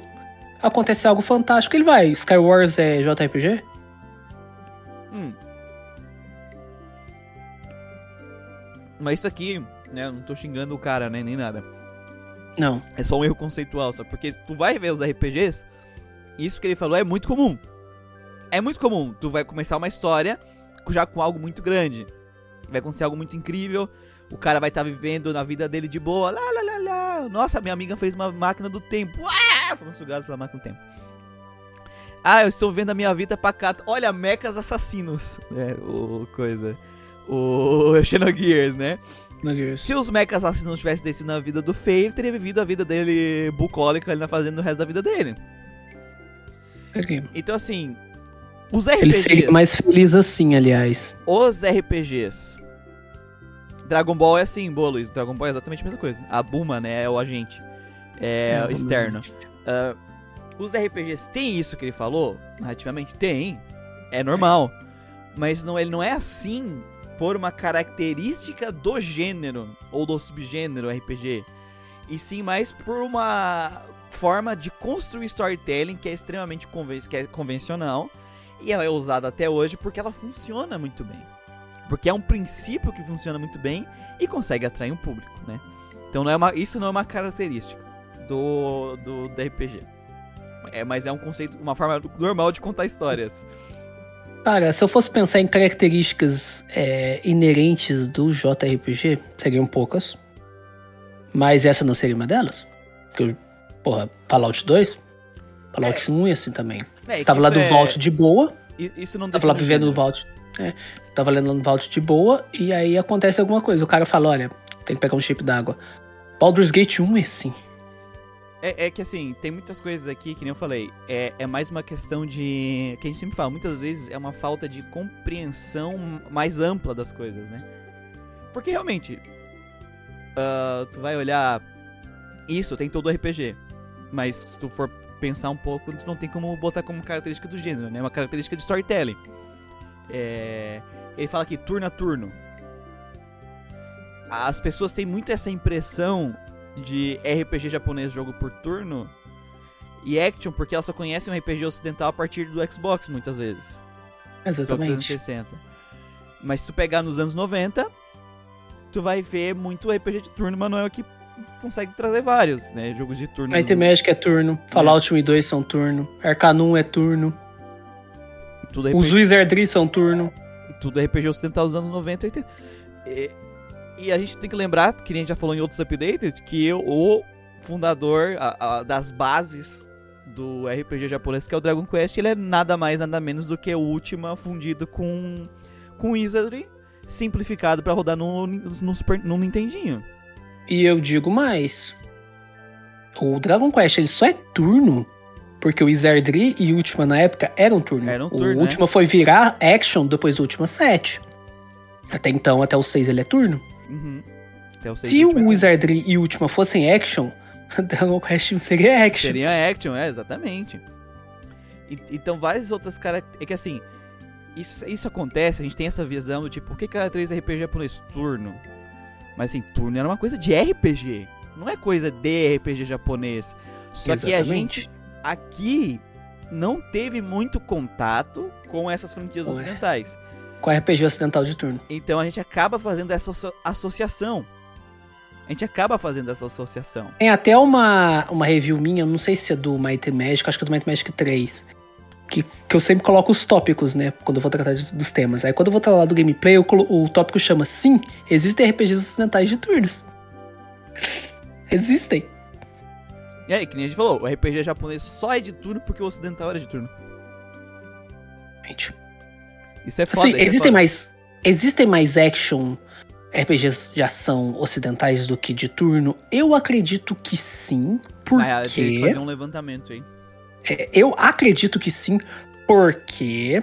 Uhum. Porque quando veio Dungeon Master Dungeon Master. em verdade. 1978, surgiu muito clone de Dungeon Master. É, Eye of Beholder, é, Mesoberranzan, Strats Possession. Tem muito clone de Dungeon Master. Que praticamente boa parte dos, dos Dungeon Crawler que eu joguei, eles são action. Você bate e vai, bate e vai. Anvil of Down. Uhum.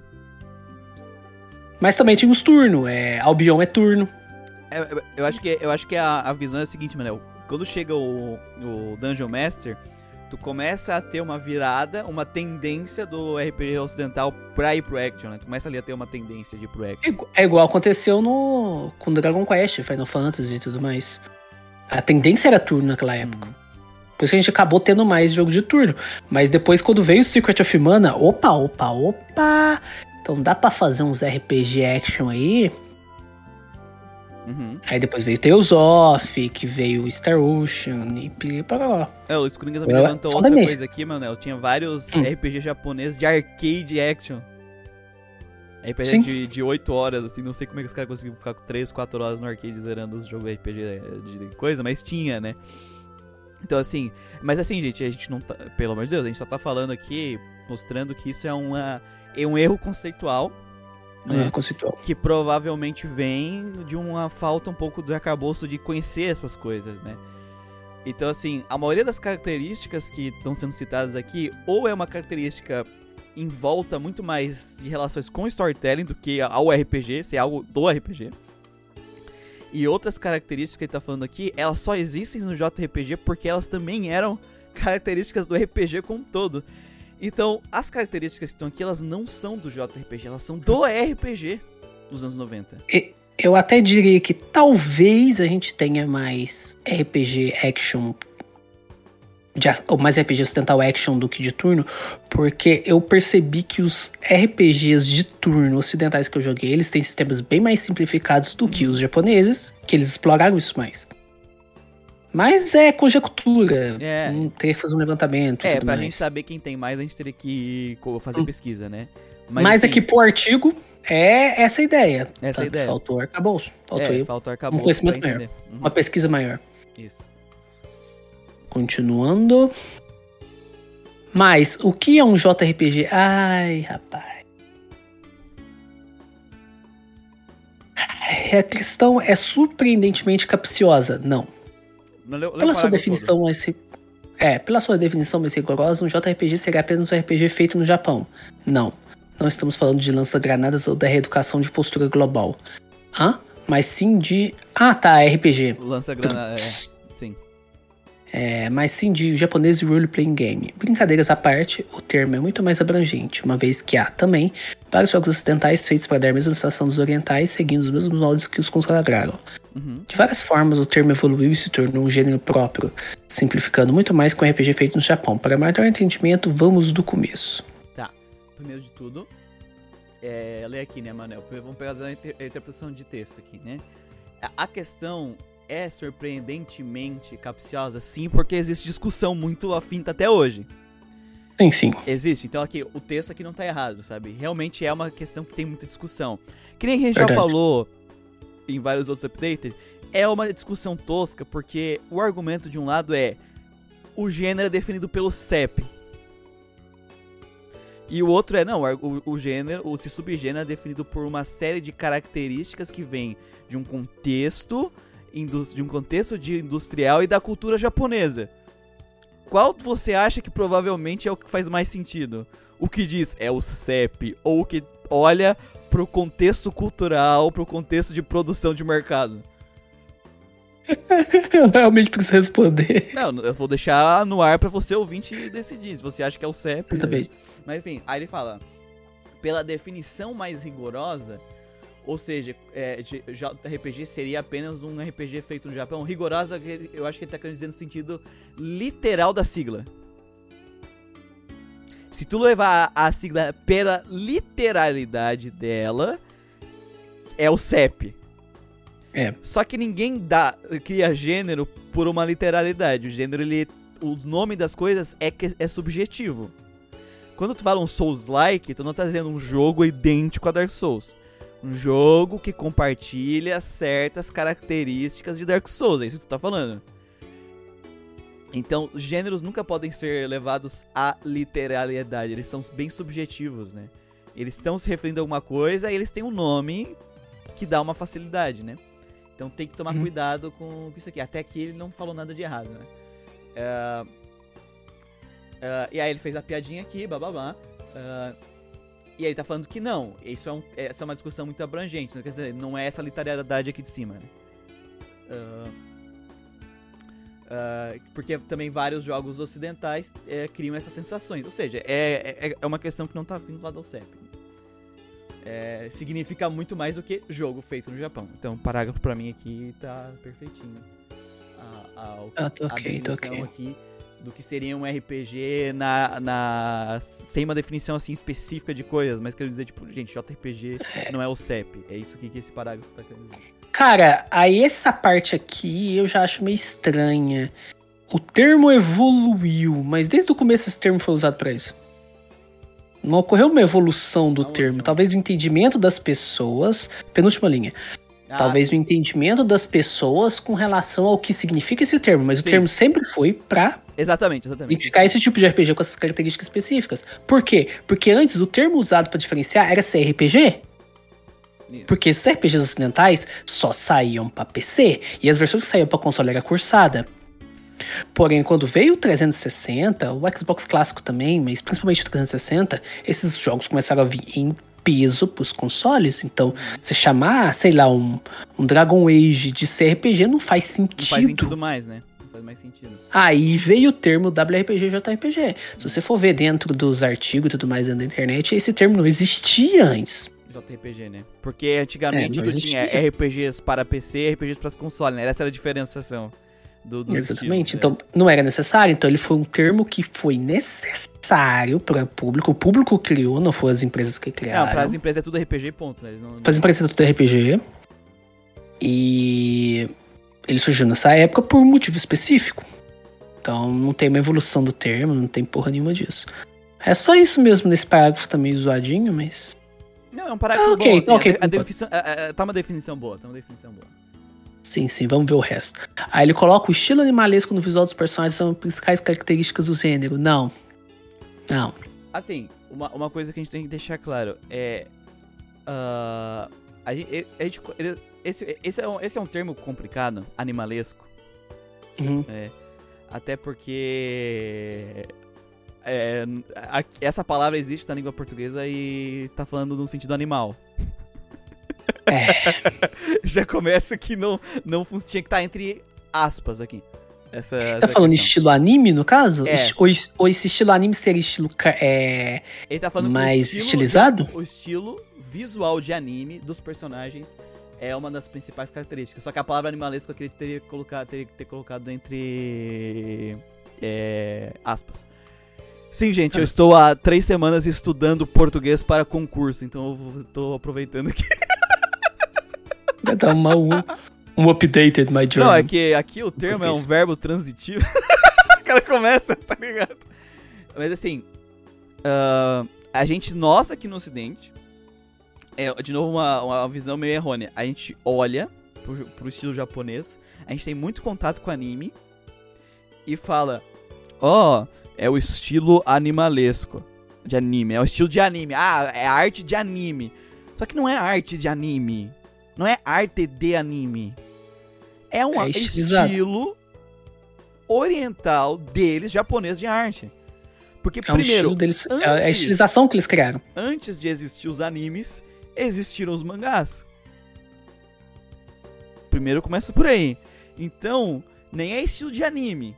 Porque o anime é só uma adaptação do estilo dos mangás. Se tu for ver a história. Primeiro veio o mangá, depois veio os animação. Né?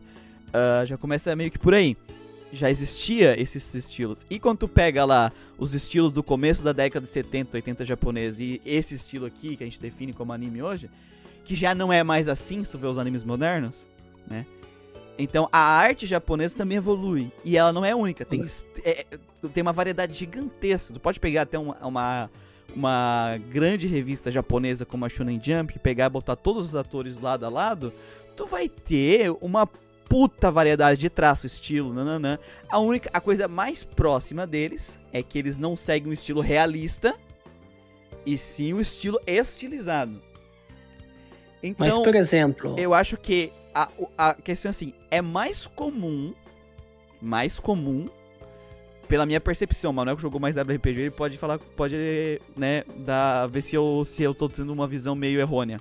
Hum. A minha visão é que os japoneses, os jogos japoneses, por uma questão cultural já dentro das outras indústrias deles, como de mangá e tal, os jogos de RPG japoneses e os jogos japoneses tendem a ter uma estilo de arte mais é, estilizado. utilizar.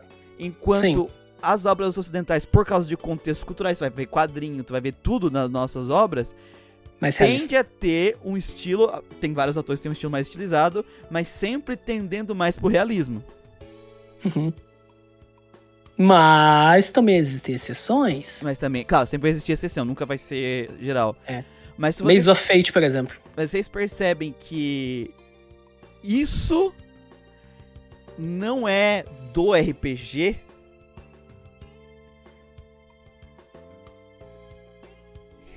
Exatamente. né? Isso é uma questão que tá muito além, uma questão muito cultural. É uma questão cultural.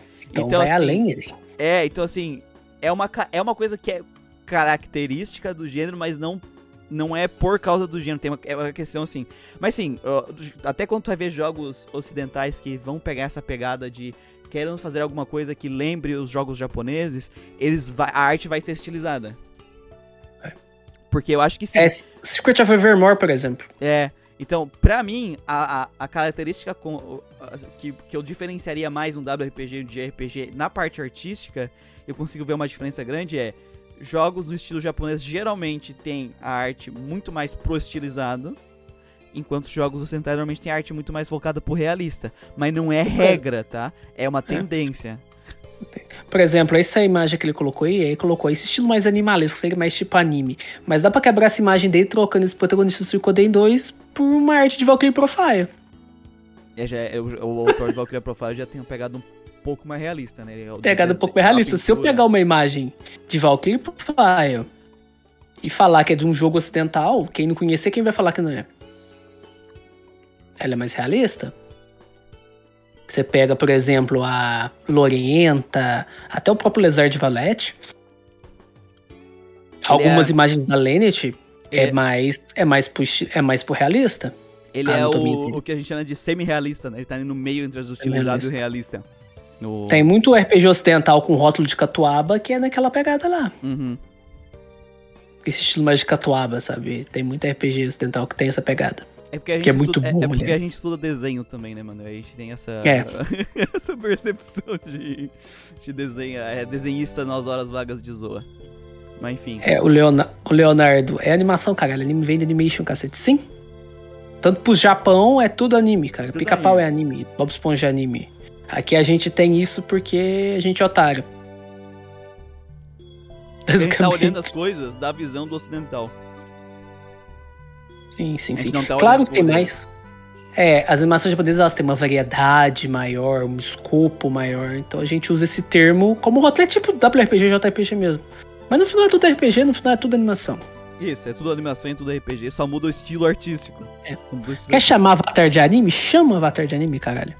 Só que Mas assim, vai aparecer um monte de pode- otaku enchendo o saco. Tu pode fazer um jogo que eles. é, mas eu falo que a arte é o problema de tu olhar isso, porque tu pode fazer um jogo, uma pessoa ocidental fazer um jogo, que ele, ele é um RPG japonês, e o estilo de arte dele é estilizado, mas ele não é. Ele não é o estilo japonês, por exemplo, o Stick of Truth. Stick of Truth. Stick of Truth é South Park, cara. Sei se South Park, é. Mas se tu for jogar aí, tu vai dizer, não, isso aqui é um WPG? Não, tu não vai dizer. Não, Porque eu como. acho que a, maior diferença deles está muito na questão mecânica, na questão de como eles querem fazer você experienciar uma aventura de RPG. e zoa, né? Tipo, quando você demora muito pra atacar. Cara, é o seu turno. É, é, é o seu Cara, turno. você não vai atacar não? É. Cara, esse jogo é muito bom. Ouvintes, peçam um podcast de Stick of Truth. É bom, é bom. É pior que o Stick of Truth é foda, meu. Mete bala aí, mano. Aí ele começa, né? A origem. Não é de hoje que o RPG está presente nos games, sendo um dos gêneros mais populares ao longo da história. Vou ler o, o parágrafo primeiro, depois a gente comenta. Mas o roleplay em game existe muito antes dos videogames, sim. Tudo começou na década de 70, quando o RPG ainda dava suas caras, dava suas caras ainda fora do mundo virtual, e aventuras que envolviam tabuleiros, dados, papel, caneta como elementos de jogabilidade e imaginação do jogador como principal motor gráfico, trazendo vários títulos, dentro dos quais Dungeons and Dragons é o mais famoso até hoje. É, ele foi o primeiro, né? É, ele, ele, Acontece, ele ainda porém. continua sendo mais famoso, né? Vamos ser sinceros. É. Acontece, porém, que, embora o gênero fosse um sucesso no Ocidente, muitos dos títulos não conseguiam chegar ao Japão, que só veio entrar nesse mercado tempo depois. Foi apenas em meados da década de 80 quando o Japão veio a conhecer o RPG e acabou por levar o gênero também aos videogames, na forma de títulos como Phantasy Star, Final Fantasy e Dragon Quest, muitos dos quais fazem sucesso até hoje. Rapaz. Tá meio incompleto isso daqui. É, ele, ele deu, ele resumiu, né? Ele fez um resumão, é um parágrafo só. É. ah, eu, eu acho que assim, o que eu diferenciaria pra ficar um pouco mais acurado de forma resumida é. ah, primeiro assim, uma coisa aqui que não é isso. O, o RPG acabou levando nos anos. Assim, foi apenas em meados ah, da década de 80 que o Japão veio a conhecer o RPG por esses jogos aqui, né? É isso que o texto tá querendo dizer. Não. É isso que o texto tá querendo dizer. O problema é, É. que assim, gente, já existiam RPGs no Japão antes.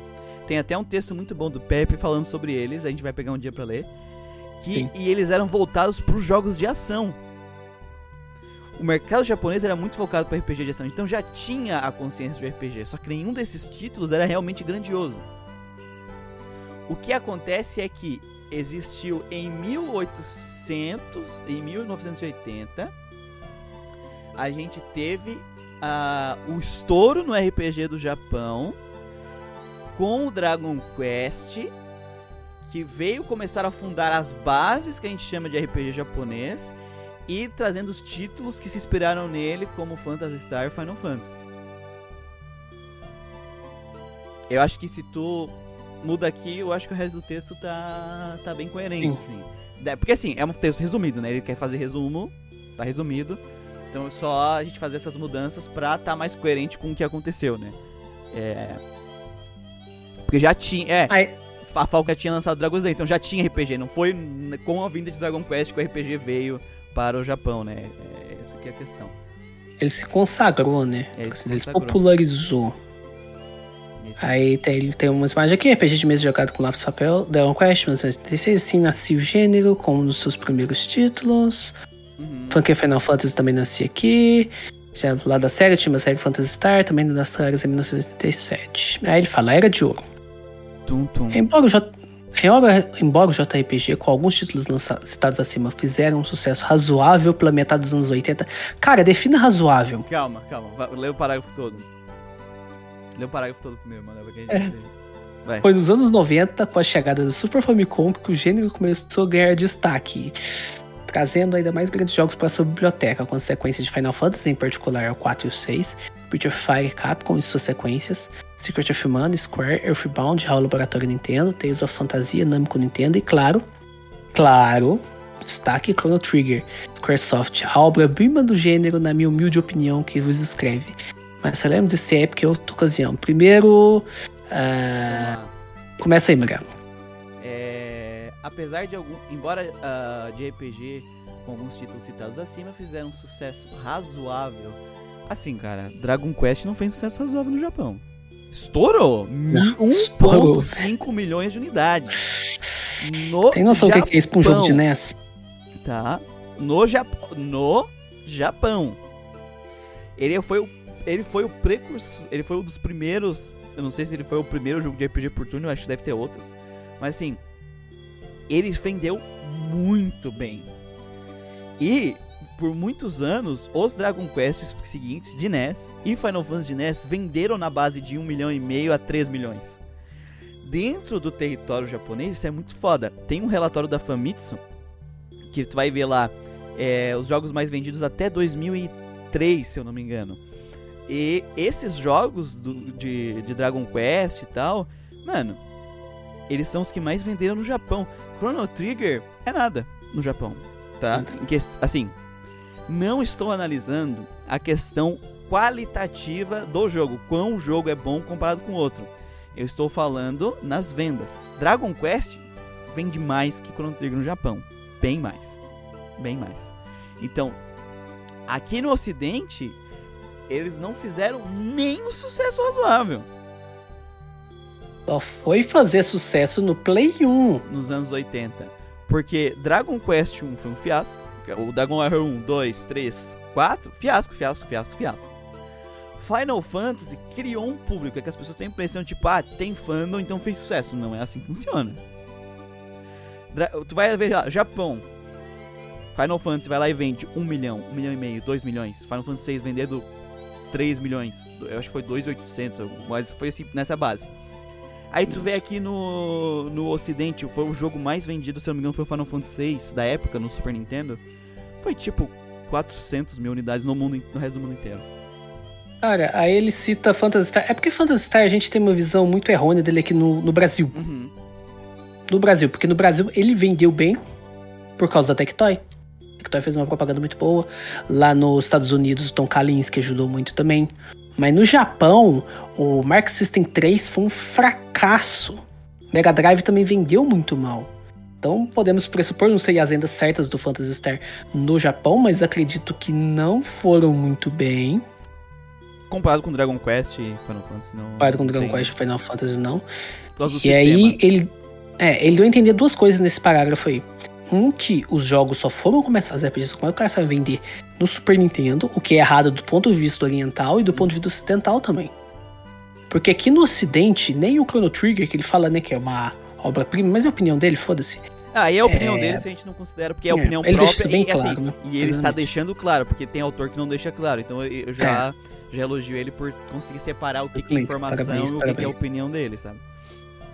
Exatamente. E. Tô falando o que mesmo antes de a gente falar aqui de da, Chrono Trigger? Uh, sucesso relativo, sucesso relativo Isso. às décadas. E se for aqui no Ocidente também não, cara. Porque no Ocidente só foi começar a fazer sucesso RPG. RPG por turno, RPG japonês, no Play 1 com Final Fantasy VII. Uhum. Porque antes era nicho de nicho de nicho.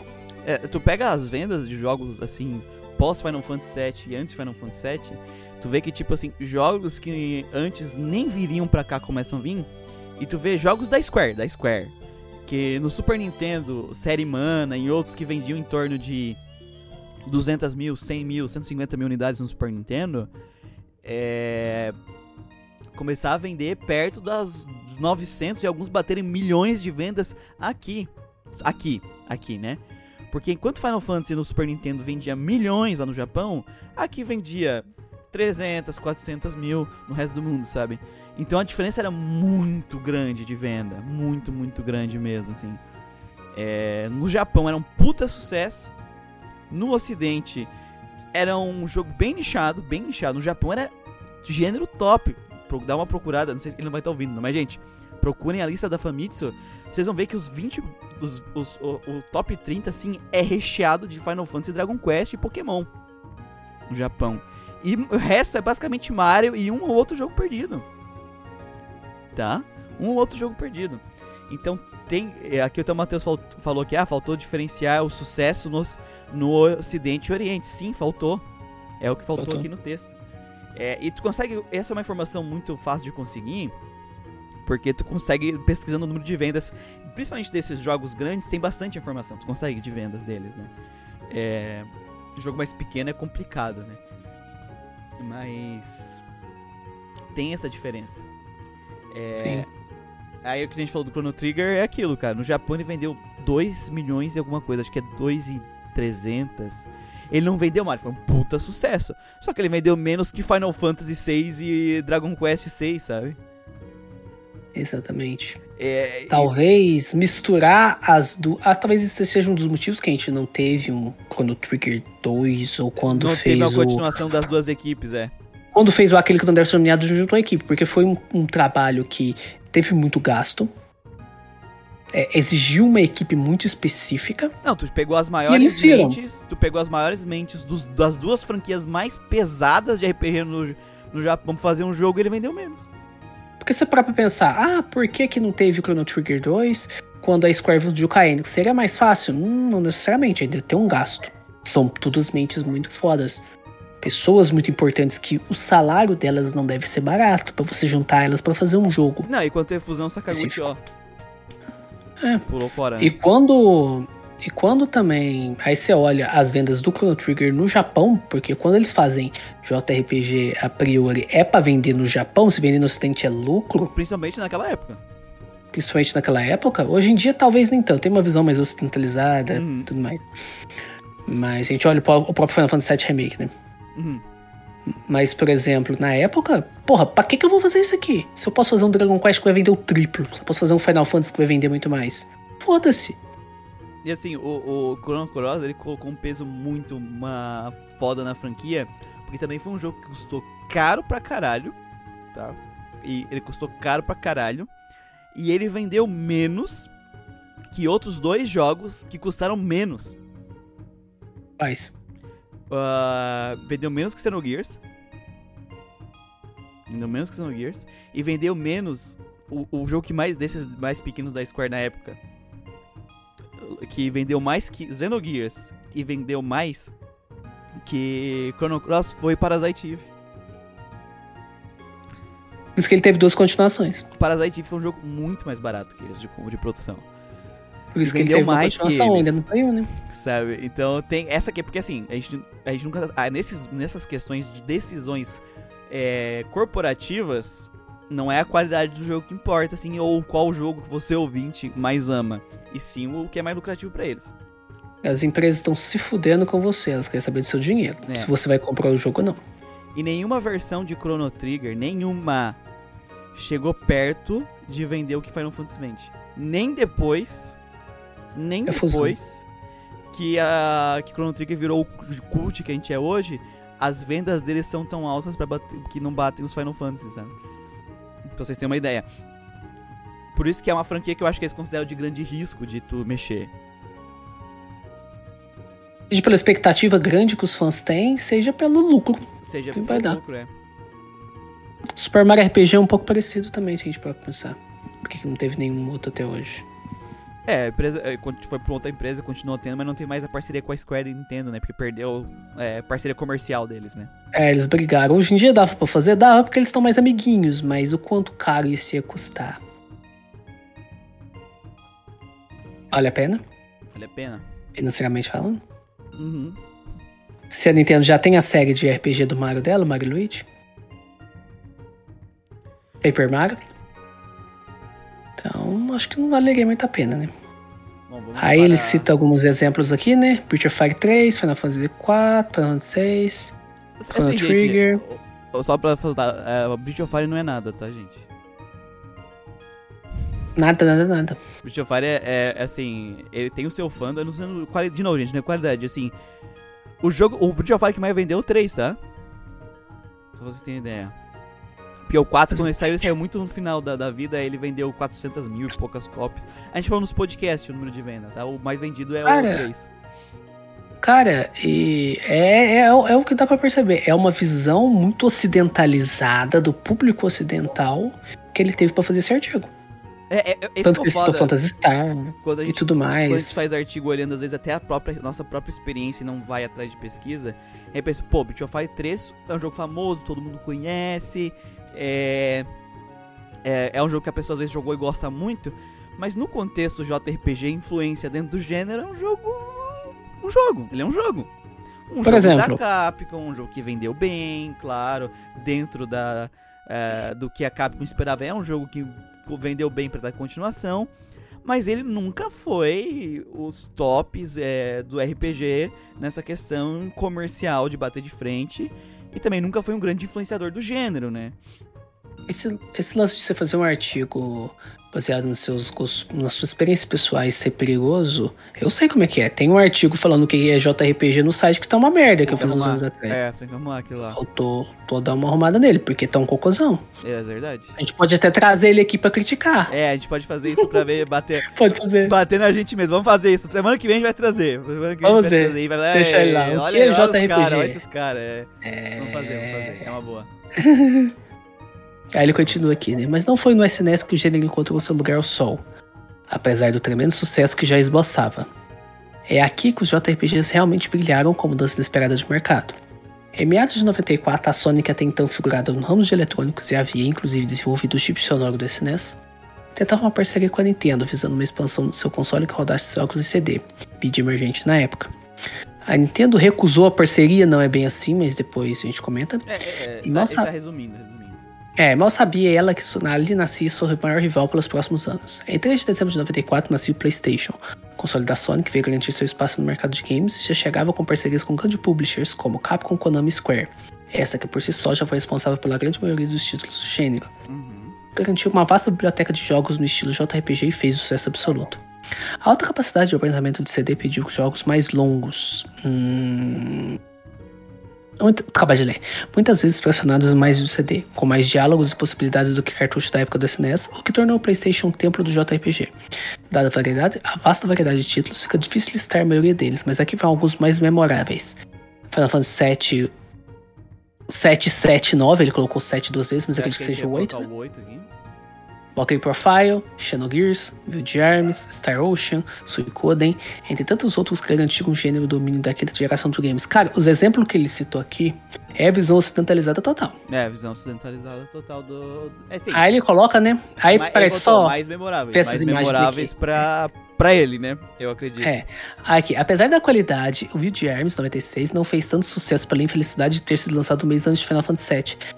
Na verdade, o Wild Arms 1 ele fez sucesso por ter sido lançado antes de Final Fantasy VII. Ele se, vendeu ele bem. tivesse, se ele tivesse saído depois, aí, amigo, aí tu ia ver o negócio. né? Tanto pra você ter uma noção, o Wild Arms 1 ele é de 96. O 2 ele é de 99. Nossa, nossa. Olha o tempo que demorou pra sair o 2. E o 2 ele é bem cursadinho na questão de gráfico também. Aí ele cita aqui Final Fantasy VII, e até hoje um dos títulos mais aclamados do gênero. Sim? Xenogears 98 inovou trazendo robôs gigantes pra briga, literalmente. A gente já comenta isso aí, vamos continuar. Meu saco, deixa eu só ver mais um aqui. Já Valkyrie Profile chegou com um sistema de combate inovador e foco na mitologia nórdica. Enfim, começa por onde aí, Miguel? Vamos lá pra cima, primeiras coisas aqui. Ah, a gente precisa sempre ressaltar algumas coisas aqui é, sobre a história do RPG que sempre falta aqui, né? Porque sempre que falam ah, de por que, que o RPG foi pro PlayStation e tal, tirando a questão ali da, da, da briga da Sony e da Nintendo, que é uma questão complexa, porque É. essas coisas nunca são tão simplistas assim, elas são complexas pra caralho. Mas assim, muitas pessoas falam da, do CD e tudo mais.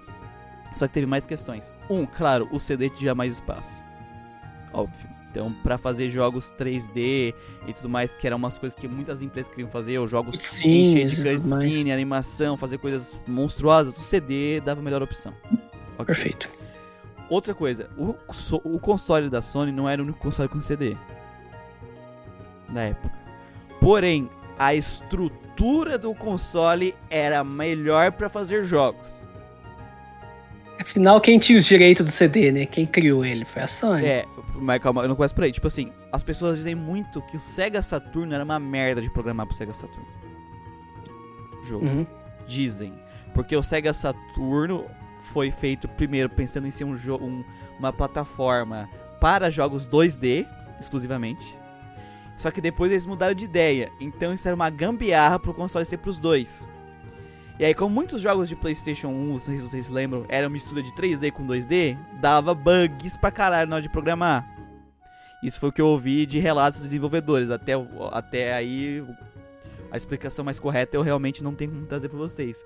Um dia eu vou procurar um artigo sobre isso, até que eu acho interessante pra gente trazer aqui. É, pra gente ver em detalhes, porque é sempre coisas complexas, né? Nunca é coisa simples. Dois, a Sony foi. Três, a Sony foi muito esperta. A Sony foi com acordos comerciais muito melhores pras empresas. Muito melhores.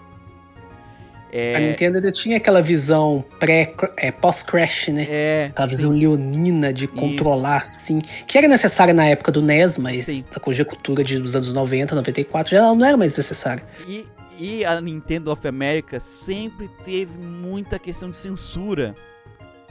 E a Sony, ela também tinha um negócio de censura muito menos abrangente.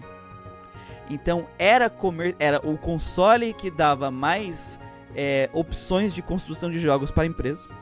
O acordo comercial de exclusividade com a Sony era muito melhor do que com as outras empresas. É, tu tinha um, e tu tinha um console que acabou tendo a maior base instalada da geração por muito, por muito, assim. Muito.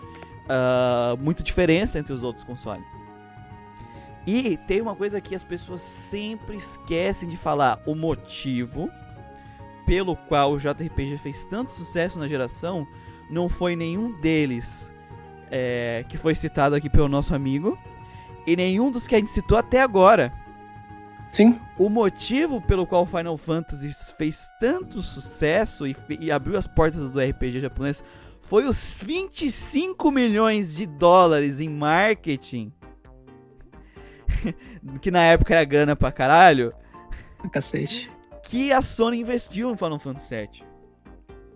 Claro, o jogo tem qualidade, né? Não foi fazer um marketing, jogou o pessoal, pô, o jogo é uma merda. Claro que o jogo Vamos falar tem- que o jogo tem um C, né? é, não, assim, o, o jogo tem o mérito de ser um jogo bom, tá? Porém, se a Sony não tivesse colocado a puta grana e o puta marketing que foi feito, não teria sido desse jeito. Então, sempre que a gente vai falar sobre o RPG, é, a história do RPG, como ele, como a era de ouro, que é a era de ouro econômica, né? Vamos colocar assim, aconteceu. Se não podemos esquecer desse fato, dessa parceria Square Sony e da Sony ter colocado bufunfa na Muita divulgação do. Final Fantasy VII para vender a plataforma. Né? Então, é, essa questão é uma coisa que raramente as pessoas falam, mas é um fator muito importante. Extremamente importante. E eu acredito que é mais importante que o resto.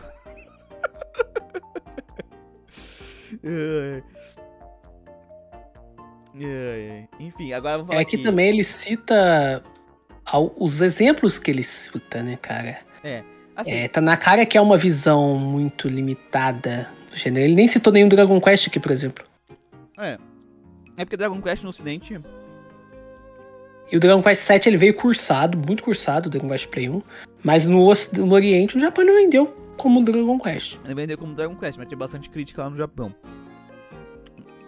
Um dia a gente pode trazer a história do Dragon Quest 7, porque é uma boa história pra te mostrar por que que tu nunca deve ouvir todo o feedback. Porque nem todo o feedback é relevante. É, Verdade. e- e quando a gente fala de desenvolvimento dos jogos. É, cara, o Wood Arms é aquilo, o Wood Arms é nada.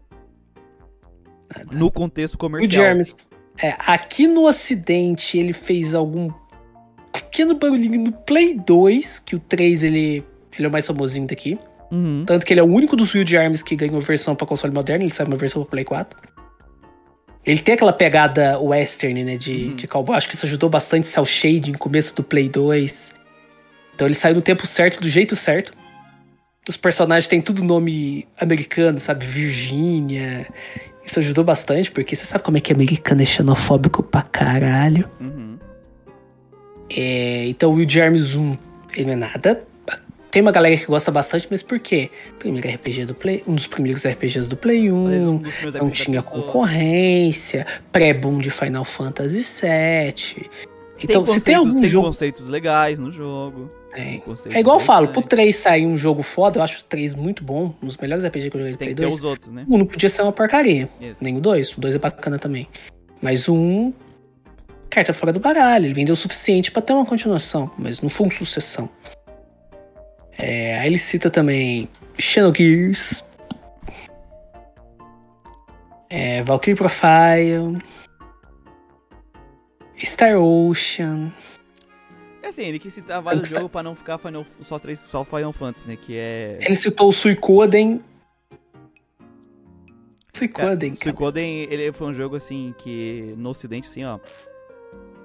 É, Não, é aquele jogo que a praticamente fama, quase ninguém jogou, né? a fama do Suicoden, ela é pós a era dele. Após a era dele. No caso dos outros jogos que ele citou aqui, tipo, é, Xenogears foi um jogo que vendeu bem pra caralho, é um jogo super conhecido. Beleza. Ele deu mais de um milhão. É, o Valkyrie Profile também. É, é um jogo que vendeu muito, muito bem.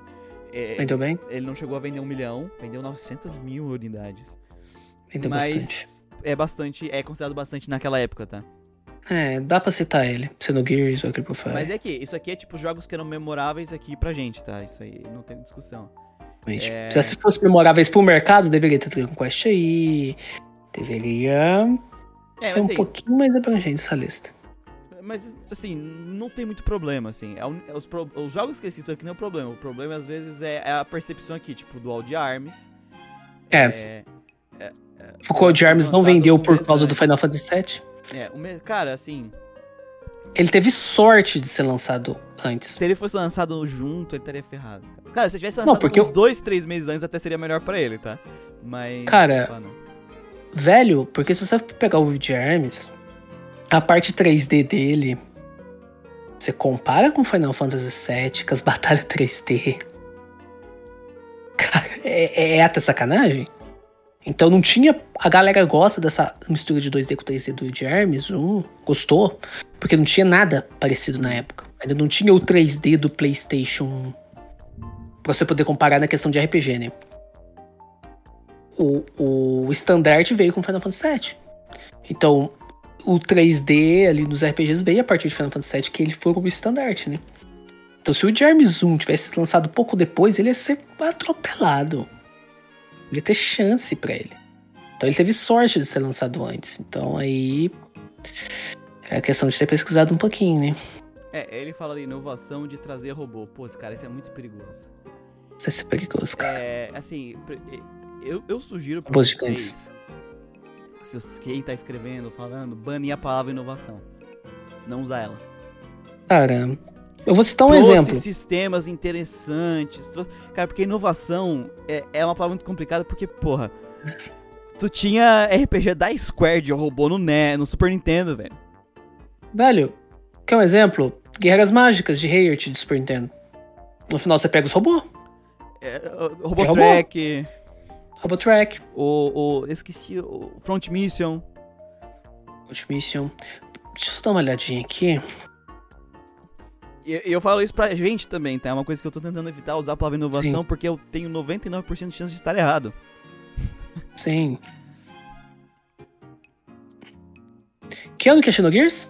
Xenogears é 98, cara. Cara, 95 teve o Guerras Mágicas de Hayert do Saturn, cara. Uhum. Teve Sakura Taisen, porra. Sakura Tyson já é. É, não, não, tem, não tem muito aqui. Então não tem inovação aí. Assim, alguns eu acho que dá pra gente falar que é inovação, tipo o Dragon Quest 1, Mas na questão. é na questão da simplificação dos sistemas. Exatamente. É, é. É, Última 7 dá pra falar. É, É, é que, por causa do cara, controle do mouse e tudo mais, dentro da série última, dentro do contexto. Mas pra inovação você tem que ter cuidado É com ela, muito que cuidado, ela dentro eu de acho- contexto. Por exemplo, Final Fantasy VI, ele é um jogo inovador dentro da série Final Fantasy. sim, é na série Final Fantasy. Puta, inovador pra caralho. Tem algumas coisas dele que é assim, que a gente pode citar, a gente citou o o o, Último o, o. WRPG lá, o Dungeon Master. Dungeon Master, Dungeon Master é inovador. Dungeon Master, é. Dungeon Master. Porque assim, a gente viu que ah, lá no artigo do Pepe, que o que que é? Um- uns jogos trazem umas coisas e outros vai botando um tijolinho a mais, ou mexendo uns tijolinhos de lugar, né? Penteando com uma cara nova, esse tipo de coisa. Um jogo que vem e ele abala as estruturas, ele mexe realmente em muita coisa e acaba criando uma tendência, é muito raro. É, o Luiz. Kuring que falou que o primeiro Robot Wars saiu em 91, cara. Robot É, Wars é só briga de robô É gigante. só briga de robô gigante, né? É, é, é, é- é assim, eu falo isso pra todo mundo que for escrever. Gente, bane a palavra inovação. Assim, cara, ou assim, se tu usou a palavra inovar, tu lá tá lendo teu texto e botou inovação, tu tenta botar é, robôs Um gigantes contexto. JRPG. Tu vai ver, não, tem um caralhada de jogo antes, tem que tirar essa inovação, ele não inovou. Você pode usar inovação dentro de um contexto, inovou dentro da série, porque aí é fácil você comparar dentro Na- da série. dentro da série é mais fácil, é, dentro da série é mais fácil. Por isso tem que tomar cuidado. A palavra inovação, por isso tem que tomar cuidado, porque tu pode acabar soltando uma informação que não é real, né? Tipo aqui. E acaba. muito jogo, ah, e, e- e- e acaba não intencionalmente espalhando desinformação. Né? Tem que tomar cuidado. Tem que tomar bastante cuidado. Enfim, Exatamente. Vamos seguir que. Seguir aqui. Noite uma criança. Aqui, ó. Valkyrie Profile, sistema de combate inovador. Eu não sei dizer.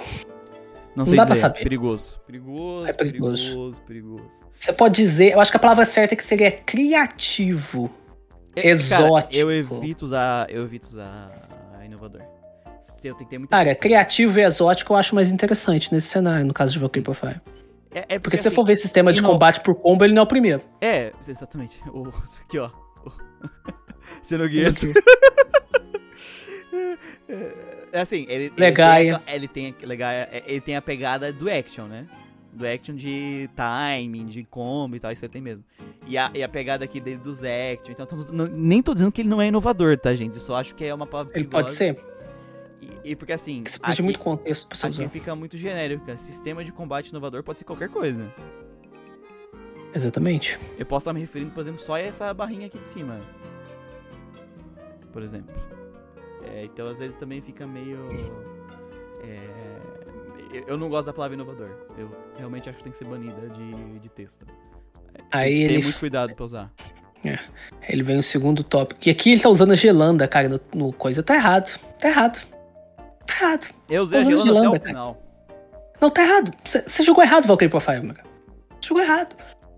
Como você usa gelanda, cara? Olha aqui, é o tamanho da testa dessa filha da puta. E nesse momento que já tem esses dois cavaleiros, já tinha outros magos no jogo. Já, já. Pô, Já, tinha, pra Mistina, cara. Como que você não vai usar Mistina se vai usar gelanda? Tá errado. Você tira todos os seus argumentos contrários a Valkyrie Profile. Você que está escutando aí o podcast, conhecendo o Guardian Cast, você vai escutar o podcast de Valkyrie Profile. Ignora a opinião do Muriel porque ele usou gelanda até o final do jogo. Tá. Mas aquele podcast parece remake, não esquenta da cabeça das merdas que a gente falou aí, não. Uhum.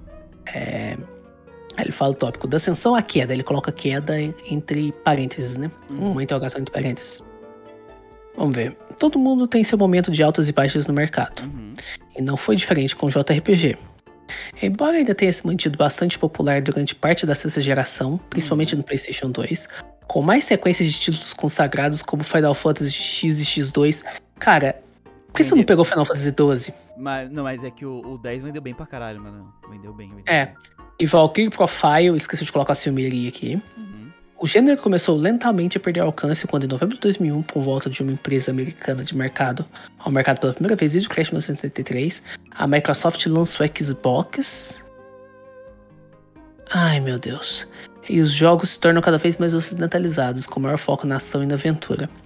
Os jogos de tiro, seja em primeira ou terceira pessoa, assumiram o topo do mercado com tendência do momento, dividindo o pódio com jogos de mundo aberto como Grande Tiff Alto, deixando tão querido gênero japonês para baixo nas vendas, que levou muitas publishers a fecharem as portas ou buscarem conforto em outro gênero, bem como a fusão de outros para escapar da geladeira, como aconteceu com a Squaresoft Enix, hoje conhecida como Square Enix. Tem tanta coisa errada aqui, mas vou acabar de ler. Com a indústria americana de volta ao tablado, ameaçando a hegemonia nipônica do mercado, as coisas começaram a mudar. De rumo, empresas norte-americanas como a Bethesda e BioWare passaram a ver a porta de entrada para os seus jogos, até então populares quase unicamente no PC e nos consoles caseiros. Ah, tem algumas coisas aqui que a gente precisa lembrar. É, Sim. assim, no- com a chegada do Xbox começa a chegada desses jogos que estavam presos é, no, no PC é, pros consoles de mesa. Sim, Motor, por exemplo, ele veio para o primeiro Xbox. sim, sim, isso é real, começou ali. Isso teve influência na geração do PlayStation 2? Não. Quantas pessoas você conhece que tem um Xbox? Não, Tiveram um Xbox? com o PlayStation 2 o console mais vendido de todos os tempos. Maior base Acho que instalada o GameCube rodou uma. O GameCube deve ter vendido mais que o Xbox. Eles empataram, Manuel. Basicamente empataram, tá?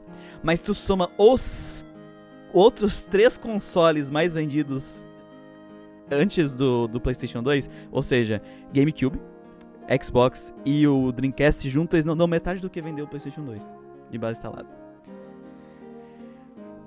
Então, assim, Sim. o que. que- Primeiro, assim, tem coisas aqui que ele falou certo, tá?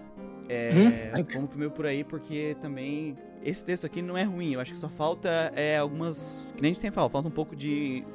de algo, um pouco mais de visão de algumas coisas, tá? É, ele não é ruim, não. Ele não é um texto Não, ruim. não, não. É, ele teve ah, no PlayStation 2 assim um um, um- é, ele continua tendo uma certa popularidade no PlayStation 2 e jogos de Final Fantasy Final Fantasy vendeu muito bem, continua vendendo muito bem e tudo mais. Só que assim, ele fala assim, chega os jogos de tiro, outros gêneros e tal. Gente, gente, RPG japonês, as pessoas têm visão muito errônea que RPG japonês virou mainstream no ocidente. Ele nunca virou mainstream no ocidente. Nunca, em nenhum momento, ele virou mainstream. Eles saíram da obscuridade pra se tornar um gênero mais conhecido com uma base instalada maior. Correto. Final Fantasy virou mainstream. Final Fantasy virou mainstream. Tinha duas séries de RPG mainstream: Pokémon e Final Fantasy. No Japão, as, as, as três séries mais fodas, mais vendidas dentro do Japão eram RPGs. As quatro mais vendidas eram Dragon Quest, Pokémon, Final Fantasy e Mario. Ou seja, dos quatro séries mais vendidas no Três Japão é- de jogos, três eram RPG. O Japão é mainstream. No Japão, RPG é mainstream. Tu consegue ver essa influência. No Ocidente, tu vê lá a lista de jogos mais vendidos do Play 1. O único que tá lá, lá em cima, que tá lá em cima, lá em cima, Final Fantasy VII. é Final Fantasy VII. Se tu tirar os três Final Fantasy é, do PlayStation 1, tu vai ver os 100 o top 100 de jogos mais vendidos. Quase não tem RPG. Quase não tem RPG. De turno. Sim. É, RPG japonês, assim, clássico.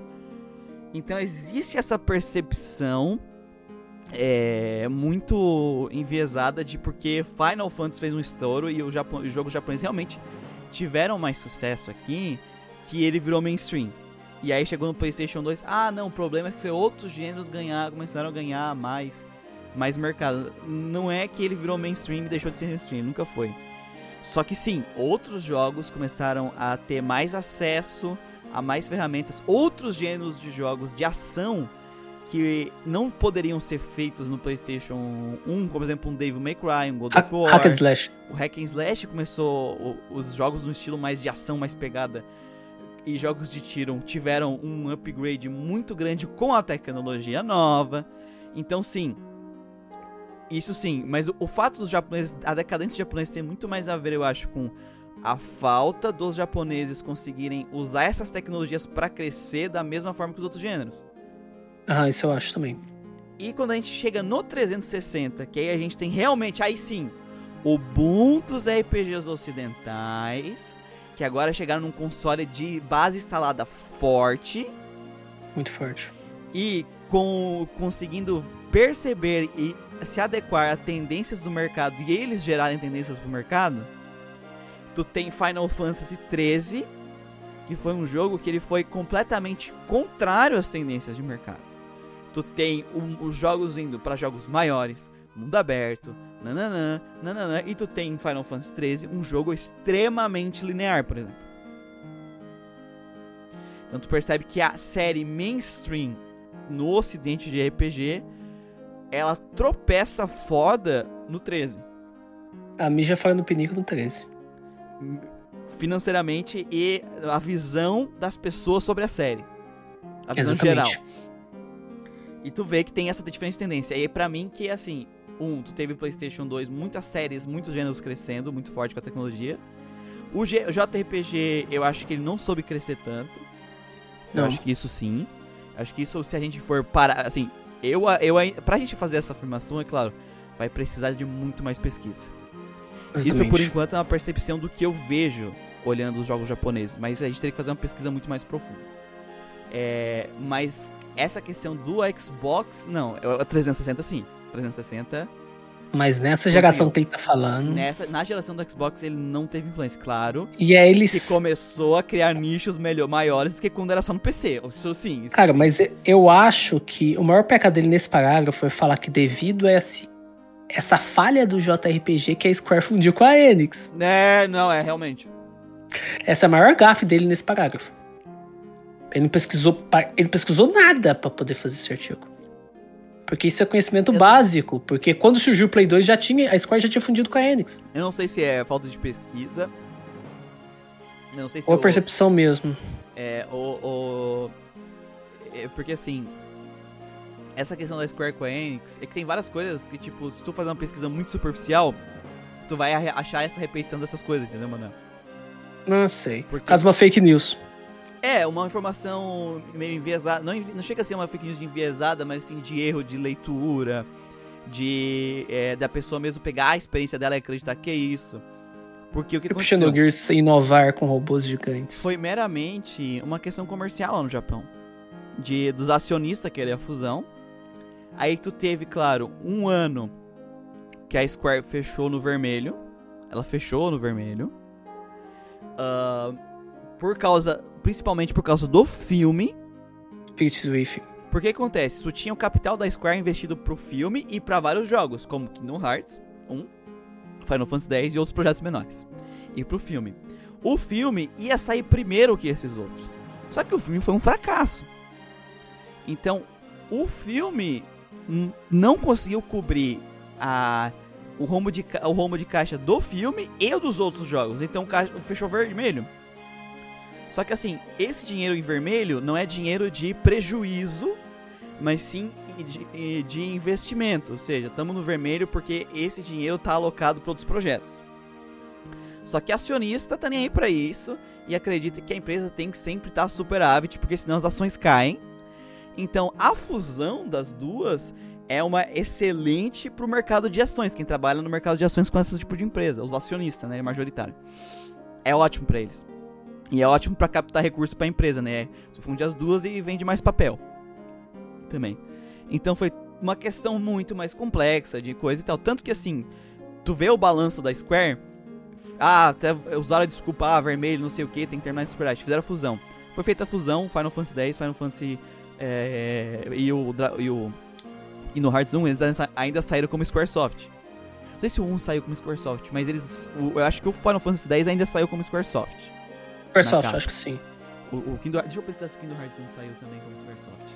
É, Sei que o Dragon Quest já era Square Enix. Dragon Quest 8. é, o Dragon Quest eu já porque já era lá no final, né? Valkyrie Profile também, Silmeria, É. Square Enix. Kingdom Hearts. Kingdom Hearts PS2. Deixa eu ver a capa aqui, ó. Não, não é do Great Hits que eu tenho que olhar. Squaresoft. Também saiu como Squaresoft. Microsoft ainda. É, saíram esses dois jogos e foi um puta de um sucesso. O que aconteceu com a, com a caixa da empresa?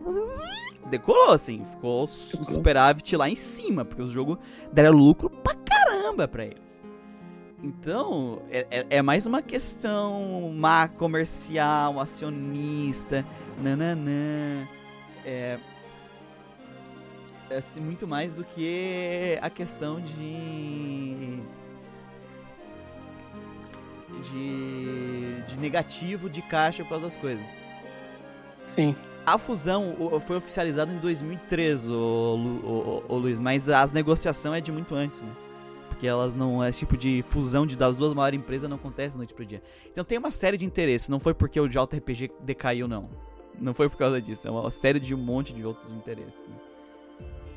Não é tipo. Só que, é- claro, teve essa fusão e ao mesmo tempo teve uma queda nos JRPG. Mas não teve uma queda nos jogos da Square.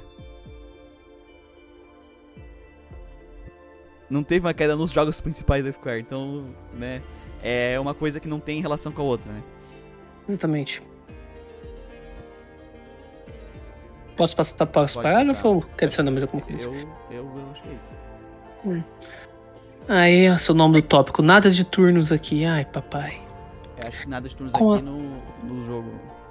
É, com as portas abertas para o mercado dos jogos americanos, nasce então, nos consoles, o gênero hoje conhecido como WRPG. O RPG. Não, não tá errado, meu nome. Não, Foi no. nasceu, Nasceu. nasceu o termo, o termo, né? Não o gênero, porque mas o gênero eles só mudaram de nomenclatura, né? Ah, o, a- É. o estilo ocidental já existia desde sempre. Né? é, Eles só mudaram a nomenclatura porque não fazia mais sentido a nomenclatura antiga também, né? Embora já fizesse um sucesso considerável nos PCs desde os anos 90, foi só em meados da década de 2000 que o gênero teve seu ingresso no mercado de consoles caseiros, Uhum. Impulsionado pela ascensão meteórica do Xbox, agora já na sétima geração com o Xbox 360. Ascen- E da Ascensão meteórica do Xbox, não. Não, A ascensão meteórica 360. do Xbox 360. O Xbox, é, 360. Xbox não foi um fracasso, mas não foi uma puta ascensão, não. Ele vendeu. Claro, pô, pra um console que é o primeiro console vender 20 e poucos bilhões, ou foi 30 e poucos milhões, pô, foi top, top. Mas a, o, o grande foda é o 360, assim. É o 360. É tipo, é, o, o Xbox é o primeiro degrau e o 360 é o resto da escada, sabe? É tipo isso. Aliás, uma curiosidade do, do primeiro Xbox, que quando tava na produção, porque a Microsoft ela ajudou na produção do Dreamcast, né? É uma curiosidade da produção do Xbox clá- clássico, que quando estavam produzindo ele, tinha é, a possibilidade dele rodar jogos de Dreamcast nativamente. Uhum. Talvez para atrair o público oriental, não sei, mas no final acabou que Não deu certo. não deu nada. Mas enfim, continuando. E da Microsoft que trouxe boa parte do catálogo do PC para sua plataforma caseira e mostrou que assim, espaço para esse tipo de gênero. Influenciado pela cultura ocidental, o estilo foca mais na ação e na aventura de forma um pouco mais adulta e séria. Normalmente retratando a Idade Média com mais profundidade que nos JRPGs, além de introduzir o combate por tempo real, sem turnos, mas muito diálogo. Nossa senhora, esse, eu acho que esse é o pior. Esse que foi o pior do, do artigo. Foi, Porque foi. até agora o artigo ele tava, não tava ruim, o artigo tava bom, com alguns erros. Alguns Pra erros. começar, cara, é. O, o WRPG ele não surgiu no 360. Nem no Xbox. Ele, ele mesmo se contradiz no artigo, que ele fala assim: Ah, aqui surgiu o WRPG. Eles já vinham desde os anos 90 no PC. Hã? É. Tá alguma É coisa que assim, errada aí? é porque ele tá. É porque quando eu acho que quando ele botou gênero aqui em cima, ele se acabou se confundindo, né? Porque assim. É o termo. a- o termo, né? Porque isso aqui já existia, só que com um termo que a gente conhecia como CRPG, né? RPG. Que a gente conhecia como CRPG. E aí ele fala: eles vieram pro console. Não, já tinha RPG de PC vindo pro console. Também. Baldur's Gate Dark Alliance, Tem 2 pra Play 2, 2, é. É, PlayStation tu- 2. tu teve o Might and Magic 8 foi pra, saiu pra Play 2. Diablo 1 pra Play 1. É, Might and Magic pra, pra SNES. É, Eye of Beholder pra SNES. Última 7 na versão cursada ver pra SNES, mas é. RPG ocidental. No GameFAQs. Também conhecido como Game Fucks. no GameFAQs. Vou pegar aqui o Xbox e o PlayStation 2. É, assim, é uma pesquisa bem rápida só pra gente ter uma noção, né? Não, não é uma pesquisa muito. É, Olha, gente. muito abrangente, mas a gente vai ver aqui, ó. É... Deixa eu ver aqui. Ó, no aqui no. De acordo com a. Com o GameFAQs, quando eu vou na categoria do Xbox original, vou em RPG e vou na subcategoria Western Style, que é o que eles chamam aqui, no Xbox tem um total de é... Categoria, subcategoria. RPG, subcategoria. Sim, oito jogos no estilo ocidental. No que eles consideram, né? No, eh, no PlayStation 2 são 13. No PlayStation 2 tem mais, tem mais jogos de, do estilo ocidental. que o Xbox. Só que, claro, o Xbox tem. o Xbox tem. tem. tem Cotor, né? é, tem Cotor. É. O, o Play 2 tem Mighty Magic 8. É, deixa eu ver o que, que Que é uma merda, aliás. No PlayStation 2 de, de Western. Merda. É porque também vai ter vários western aqui nos action, no geral, no western style. Aqui, aqui é o Game Fest tem aquela divisão maluca deles, né? É, vai ter Dark Alliance, vai ter o Mighty Magic 8. Se não tiver o Mighty Magic 8... Ah, o Mighty Magic Days of Destroyer do Targuin. É, é o 8. É o 8. É, os Wizardry é tudo do Playstation 2. O Wizardry 8 sai pro Play 2. Eternal Ring, Kingsfield também. Então tu consegue ver que até no Morrowind, é, é até tu vai ver que no a quantidade de RPGs ocidentais nas ambas as plataformas o, o, PlayStation 2 até deve ter um pouco mais assim, né? Com essa pesquisa rápida, né? tem que fazer uma pesquisa muito mais profunda porque as categorização aqui do do GameFAQs não são 100% confiáveis, né?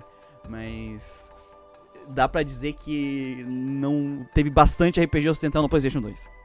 Não é uma coisa que é tipo, era exclusiva surgiu, do Xbox, mas surgiu no Xbox. É.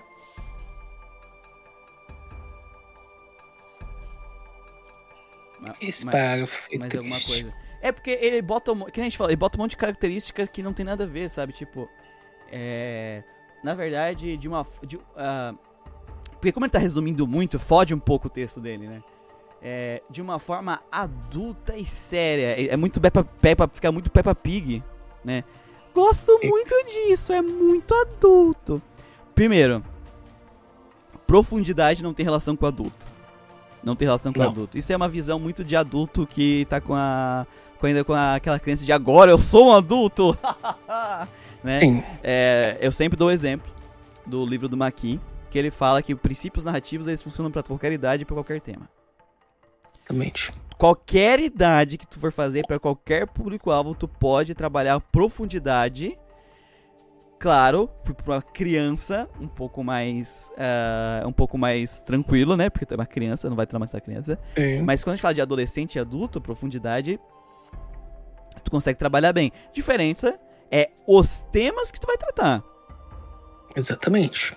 E assim, a, ele, a, a, o estilo foca mais na ação aventura de forma um pouco mais adulta, normalmente retratando a Idade Média com mais profundidade. Cara, nenhum. Sem nenhum, não, não posso dizer nenhum.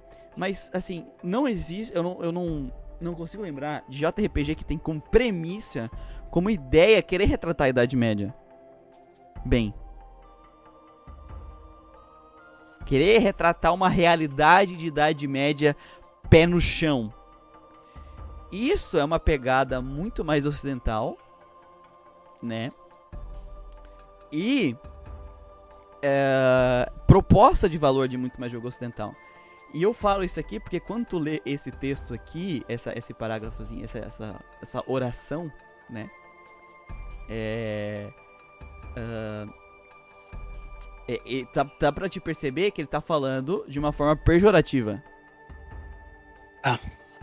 Porque ele tá falando aqui como se isso aqui tudo aqui fosse uma qualidade que fizesse o JRPG ser inferior é o RPG ocidental. Exatamente. Essa é a minha impressão, é o que eu consigo entender da leitura. Posso estar equivocado, mas quando eu leio eu Também percebo posso. isso. Porque, mas tudo que ele está falando aqui são diferenças de propostas de valor. Uhum não tem relação nenhuma com um estilo ser melhor que o outro. Até porque, assim, querer retratar a Idade Média com, com profundidade, que é um exemplo aqui, é proposta. Eu quero mostrar uma aventura que retrate a Idade Média dentro de uma realidade. É uma proposta. É, e os westerns sempre teve essa pegada de sempre. tratar de, de pegada mais realista em todos os sentidos, sabe? Sempre teve. E aquilo, adulto e sério, cara, é muito complicado porque, tipo, adulto é melhor. É, essa é uma visão muito tosca. Eu vou falar, cara, Digimon original, o, o Adventure, ele fala de uns temas muito foda que fala direto com o público-alvo e os personagens são aprofundados daquele tema Que pra uma Ele obra bate muito sem nem aí, cara. de, que é muito, muito foda pra uma obra infantil, dentro do contexto dele. Claro. E muita obra não consegue trabalhar bem esse- esses conceitos em cena. Tá? Então, tu tem um japonês que tem uma cultura de acabou a adolescência, tua vida acabou, tu vai trabalhar 12 horas por dia, seu arrombado. Quem tem tempo pra jogar videogame muito no Japão é os adolescentes, então vai ser o público-alvo deles. E tu consegue contar histórias profundas pra adolescentes, porque adolescente, diferente do que adulto pensa, adolescente tem problema, gente. Um monte. Pra mim, adolescente é problema com duas pernas. É. É uma pessoa que tá começando, tá, tá formalizando a identidade que ele vai levar pro resto da vida. É uma pessoa que tá ah, com hormônio à flor da pele. É época que nossos hormônios estão mais estourando, a puberdade e tudo mais. Um dique de merda de hormônio na cabeça. É uma pessoa que não é nem criança nem adulto mais. Tá na fase de transição. E é um momento que a nossa sociedade, principalmente a japonesa, bota uma pressão numa pessoa que tá agora se terminando de se formar psicologicamente, nem sabe quem é, é uma porra de uma bomba de hormônio que nem entende o que quer na vida e quer obrigar a pessoa a decidir o que ele vai ser no resto da vida com 16 anos. Mano, a quantidade de temáticas que tu consegue trabalhar nessa faixa etária profunda e que vai poder conversar com esse público é infinita. Tanto quanto adulta. A diferença é o que você vai trabalhar. Vários temas você não consegue trabalhar pra com uma criança ou com um adolescente, só com um adulto. Eu, Adolescente. Então eu a Questões morais de também. exemplo. é, questões morais que o adolescente não tem ainda experiência de vida pra falar, para entender, né? É, então assim, eu sou a favor que tem que ter obras pra vários públicos alvos, porque vários públicos alvos têm questões diferentes. Então aquela dizer é o JRP, o, o RPG ocidental, o público alvo é uma faixa etária mais adulta, então isso é uma coisa positiva, é um é um Cara. erro muito grave. Cara, eu vou citar um exemplo aqui, que você ainda não jogou, joga seu filho da puta, que é o Persona 2 Eternal Punishment. O tema principal dele é essa relação entre a adolescência e entre a fase adulta. Porque é a parte inteira de adultos e tem um personagem que entra na tua parte que ele é um adolescente. E ele fez merda, não vou falar quem. Ele fez uma merda absurda. E nenhum dos adultos bota a culpa nele. Eles falam, não, a gente tá aqui pra ajudar ele a superar os problemas dele. Esse é o objetivo nós adultos, sabe? Adultos legais japoneses. Não, e assim, Eu- e tá vendo? isso, isso, isso vai pegar muito pro público adolescente que tá nessa transição, sabe? É um negócio sim, muito foda. cara, tem muita coisa legal que tu pode trabalhar com Eu, adolescente. como adulto, eu gostei do jogo por causa dessa pegada. Porque ele, ele trata bastante, né? Por causa desse, do lado adulto da história. Mas eu imagino que o adolescente que esteja nessa idade vai se identificar muito com, o- com esse personagem, sabe? Vai representar muito ele. Então é um negócio muito bacana, né? Então esse negócio de tipo, ah, histórias mais adultas é bullshit. É, é que assim, o Maki fala, né? Todas as histórias têm que ter profundidade. Não é podem ter. Devem ter. Ter. Os teus personagens, tu olha o, o, o Macri, é. O, eu, eu- agora, eu sempre tenho dificuldade pra lembrar o nome do outro autor. É. Todos os teus personagens, eles têm que ser tridimensional. Não importa se a tua obra é infantil, adulta, porque isso é princípio de tu conseguir contar uma boa história. Então, assim, é, o, uma- é, ele botou aqui, né? Se tu for ver- interpretar o texto, adulto e sério é uma característica, mas é uma característica que não significa nada. Nada. Quer um exemplo de obra feita pro público adulto que é um cocôzão? Keion, cara. Keion é Seinen. É uma história sobre meninas bonitinhas tocando um instrumento musical. Eu não tô denegrindo a história, ela é sobre isso mesmo. Né? Eu consigo mostrar Keion pra uma criança de 5 anos. Ela vai entender. Uhum. Ele é pro público adulto por outros motivos e com outros propósitos. Mas ele não é complexo e sério mesmo sendo pro público adulto. Uhum. E aí? É, cara, eu, Então ac- é eu acredito que um dos grandes fatores é, do, da- do RPG ter feito o sucesso que fez é que as pessoas não conheciam esses jogos. Também acho, cara. Não conheciam. Tanto que quando a gente foi fazer o podcast de, de do Mass Effect, a gente foi ler as coisas, é- a gente sempre vê a palavra muito do. nossa, esse jogo revolucionou por botar. É, por botar uh, escolhas morais. Porra, mano. Desde sempre é assim, sabe?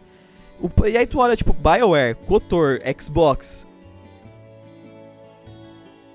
Tu tá entendendo a questão? E aí tu vai lá ver o documentário, ver o documentário da BioWare, o que que eles falaram? O que que é, o que que é Mass Effect? A gente quer fazer um nosso KOTOR com uma IP nossa. O resumo de Mass Effect é isso. Esse é o resumo de Mass Effect. Então existe muito esse descobrimento do gênero. Muito forte. E sim, você tem tropeços no, do JRPG nessas duas gerações. Quais os tropeços? Querendo ou não, mercado muda, tem tendência de mercado. Tu quer continuar vendendo, tem que se adaptar às tendências de mercado. Ou, ou se tu quiser continuar só no nicho, tu continua no nicho. O que a gente vê muito de empresas japonesas, inclusive vai ver com a Capcom, eles acreditaram que o mercado era começar a ocidentalizar os jogos. Tenta, eles tentaram fazer mudanças, tentaram inovar, só que eles levaram pro lado completamente errado. E os jogos de os nossos jogos ocidentais, eles conseguiram nessa pelo que eu já estudei de o que aconteceu com várias empresas japonesas, por exemplo, a questão do Devil May Cry, acho que todo mundo conhece, né? Ela é um clássico de, de ocidentalização do jogo para tentar fazer vender mais, sendo que o 4 é, a, é o jogo mais era um dos é o, se não me engano era o jogo mais vendido da franquia, mesmo assim. Eles tentavam ocidentalizar porque eles querem sempre mais, né? E vendeu menos, né? Agora a gente voltou com 5. Então tu tem vários erros de leitura e de percepção de o que as empresas japonesas têm que fazer daqui para frente. Enquanto teve um gênero agora que finalmente alcançou o público, que era uma novidade para essas pessoas, apesar de não ser uma novidade. Apesar de não ser novidade pro público geral, era uma novidade. Então teve jogos bons que traziam novidades, que evoluíam, muitos deles evoluíram os conceitos dessas, dessas questões, mas não eram, eram conceitos que sempre existiram. Tipo Skyrim, Skyrim é basicamente é o The Scrolls. Elder Scrolls alguém. Sempre foi Elder Scrolls. É, é Elder Scrolls bigger, stronger, né? É isso, sabe? Mas é Elder Scrolls. Não tirando méritos de Skyrim, não é isso que eu quero dizer, mas tipo, é o que sempre foi com melhorias, né? Maior, mais sidequests, mais customização, mais. né? Esse tipo de coisa. Mais crianças deformadas. Mais crianças deformadas, né? É, então eu acho que é, não, essa definição dele aqui tá muito errônea, sabe? Do, do, do ah. motivo. Mas vamos ver o que ele tem que falar mais coisa aqui. Vamos ver. Continuando. Às vezes ele se corrige aqui e a gente tá falando um monte de coisa sem também, que a gente é do otário. Ai meu Deus. Nossa, o começo desse parágrafo tá triste. Ninguém menos que Elder Scrolls 3 Morrowind foi o precursor do gênero nos consoles o terceiro jogo da franquia que eventualmente se tornaria um sucesso absoluto passou quase que despercebido pelo primeiro Xbox, sendo apreciado majoritariamente. Com o lançamento do Xbox 360 e PS3 em 2005 e 2006, respectivamente, marcando a sétima geração, o gênero se solidificou ainda mais nos consoles. Uhum. Pelo lado da Bethesda, tivemos títulos como os da série Fallout, Fallout 3 e Fallout New Vegas, uhum e a continuação da saga The Elder Scrolls, com o quarto título da série, Oblivion, segundo e quinto, e o segundo, seguido do quinto e mais mega sucedido título Skyrim, uhum. trazendo um mundo gigantesco para ser livremente explorado e inúmeras missões para experiência digna de cinemas. Não por acaso ganhou vários prêmios, inclusive de jogo de ano, fincando de vez a bandeira do RPG ocidental no mercado. Não, até... Quer que eu leia o próximo? É, é, porque assim, esse aqui eu, eu, acho que tá certo, sabe? Eu não, não consigo ver. Eu acho que é isso aí mesmo, né? O Morrowind que ninguém liga. Não sei se era Xbox, Morrowind ninguém liga. O Oblivion fez um, um barulhinho. E o Skyrim estourou. E aí tu teve a fixação. A, a, a, a, fixação forte desse gênero nos consoles com esses jogos que ele tá falando aí. Começou a cada vez mais esse gênero ficar forte. Eu acho que esse parágrafo aqui tá. tá perfeitinho. É. é, é eu, só, eu só não gosto da comparação digna de cinema. Né? Mas enfim. É. Precursor do gênero, cara. Precursor. É, é que assim. Precursor. É porque ele tá falando. O primeiro jogo desse estilo que veio pros consoles foi esse. Então ele é o precursor desse estilo nos consoles. Aí eu acho que é esse o sentido que ele tá querendo dizer. Sim, Aí sim. se ele foi o primeiro a sair nos consoles mesmo, aí eu acho que. É porque falar É isso. precursor do, do gênero, cara. Aí, no caso, precursor dos WRPG nos consoles? Não. Foi o primeiro RPG nesse estilo a sair pro console? Não, o Cotor teve antes. Sabe? Uhum. Mas se você pegar essa pegada cinemática dos RPG ocidental, que eu acho que é isso que ele tá querendo dizer aqui. É, então, mas não, eu acho que quando ele quis dizer. São todos jogos cinemáticos, né? Esses não, aqui que. não, é quando ele que quis usar essa expressão digna de cinema, é, ele tá- é um. A questão que ele tá fazendo é um exagero, tipo assim. É tão grandioso quanto os filmes de cinema. Não como. Não estou dizendo essa experiência como uma experiência de um filme. Mas de, de, tipo assim, de grandiosidade do cinema e tal, né? Só que assim, gente, o jogo já é maior que cinema desde aquela época, assim, cinema não ganha tanto dinheiro quanto jogos desde muito, muito tempo, assim, sabe? Cinema é beat de jogo, então hoje em dia se tu olhar um jogo, um filme muito bom tu fazer, ele é digno de videogames, é o certo agora. Mas eu acho que a expressão que ele tá querendo, Manuel, não é de, eh, de experiência de cinema, é, mas uma experiência assim que ela é digna das telas do cinema, sabe? Esse negócio de glamorização. Eu acho que é nesse sentido que ele quis dizer. Por isso que eu não me apego tanto, mas é, é porque pode dar essa impressão de que ele tá falando da experiência de um filme. E aí, se for pra a experiência de um filme cinematográfico, o JRPG é bem mais, né? É, do que o WRPG. O WRPG, a visão em primeira pessoa, vai andando por aí, né? Não tem nada de cinematográfico nisso. Mas no caso, eu acho que é a expressão do. Ele é grandioso ao ponto de merecer as telas do cinema. Ele Grandioso. deu uma. é, Eu acho que esse parágrafo aqui tá, tá, tá muito bom. Eu acho que esse parágrafo. É, é- a primeira frase aqui realmente poderia ter sido melhor. É, por exemplo. Na verdade, esse negócio de dizer que WRPG é gênero já tá errado. É, eu entendo. que- Surgiu aqui já tá errado. É, eu acho que o certo seria assim: ninguém menos que uh, Elder Scrolls 3 Morrowind foi o precursor deste movimento nos consoles. Aí sim. Porque a gente tá falando. Valeu, Léo. A gente. Léo, depois isso aqui sai lá no, no coisa, tu consegue ver, ouvir o resto, tá? É. É, a galera tudo ouvindo a gente aqui, falando horas de. A gente é doido, gente, desculpa. É doido. É, eu acho que. é Porque a gente tá descrevendo o movimento de crescida dos RPGs ocidentais no- nos consoles. Aí eu acho que a- aí ficaria completamente correto isso aqui.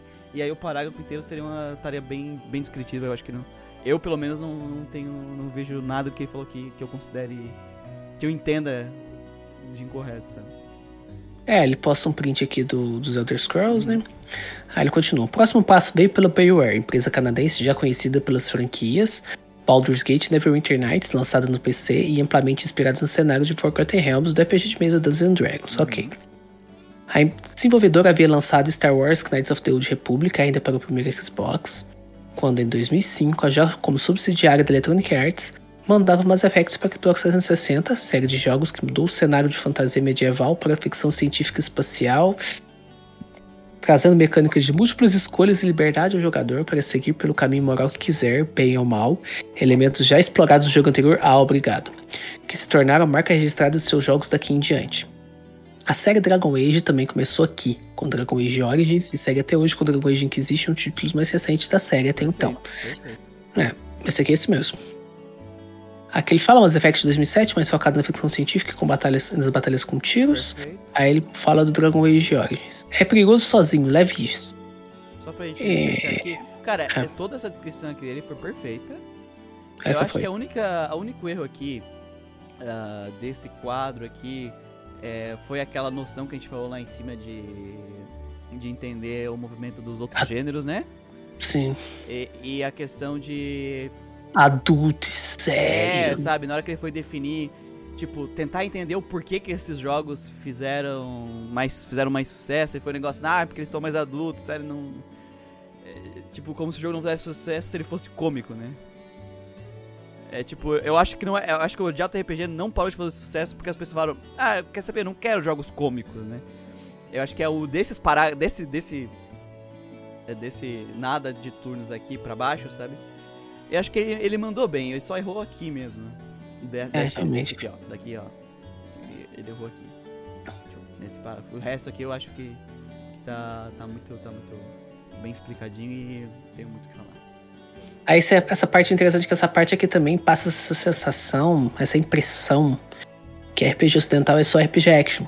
Porque todos esses jogos são action. Mas na- na- nessa época aqui era. Era isso, né? Era action, esse que é o foda. Nessa época aqui era Mas é, isso né? É tendência de mercado, pô. Tendência de mercado. O Kotor, ele é SRTS com pause, ele é action, por causa do Baldur's Gate. Baldur's Gate fez sucesso.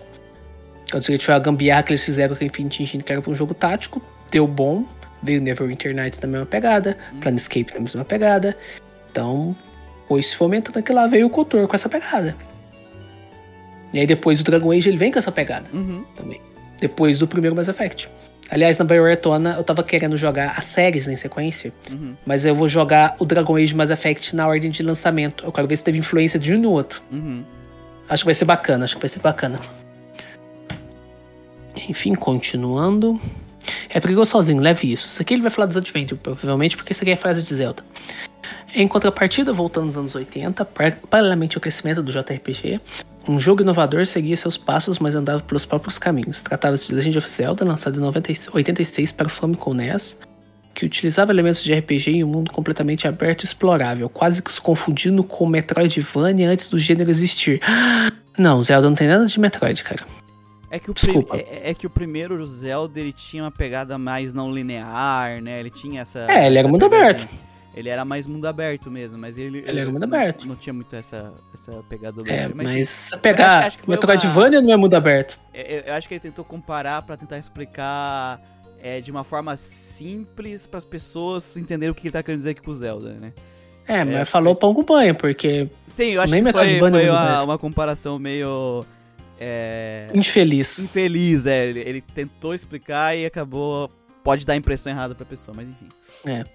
A nascer ali uma das franquias mais famosas e bem-sucedidas de todos os tempos, continua a crescer desenfreadamente, acabando por não criar apenas um, mas um, mais dois subgêneros do RPG, com o conceito de mundo aberto, estilo amplamente abordado por Skyrim, por exemplo, entre tantos outros jogos, e o Action RPG, estilo mais focado no combate e na exploração com movimento livre, ataques e defesa inteiramente por conta do jogador e um sistema de locom nos alvos. Tais combinações do subgênero e conceitos deu origem a jogos como Dark Souls, Bloodborne, Nioh, The Witcher, Lords of Fallen, etc. Cara, ele se embasbacou tudo nessa segunda parte aqui. É. Cara, tu viajou bastante aqui. Nossa, velho, de onde ele tirou isso? Assim, primeiro. Zelda tem influência no gênero de action japonês pra caralho. Muito. Já existiam, a gente falou, antes de Dragon Quest mesmo, JRPG, jogos japoneses de RPG de ação. Tá, já existiam. Highlight, né? Highlight, o Dragon Slayer, tinha vários. Só que o que que Zelda fez? Zelda fez bastante, bastante de importância. Hiya! Bater com a espada. Tô com a espada. Foi Zelda desses jogos que inventou bater com a espada. Tem o Muito- spritezinho da espada, né? Muito desses jogos, eles eram bump systems, eram sistemas tipo é, Tibia, que ficam na frente do outro e ah, o dano batendo e tal. É, é, Zelda, a exploração de Zelda, a, esse negócio de usar visualmente o ataque e vários elementos de Zelda foram muito influentes para os gêneros de jogos de ação daquela época e de jogos de RPG de ação. Com, com toda certeza, assim. Tu consegue olhar isso, tu consegue ver pós, antes de Zelda, todo mundo bump system, atirar bolinha, essas coisas. Depois de Zelda, todo mundo fazendo tá Todo ligado? espadinha. É, então, assim, pô, Zelda é uma puta de um influente nesse gênero. É. Só que, um. Gente, eu sei que é impactante isso. Zelda no Japão é nada.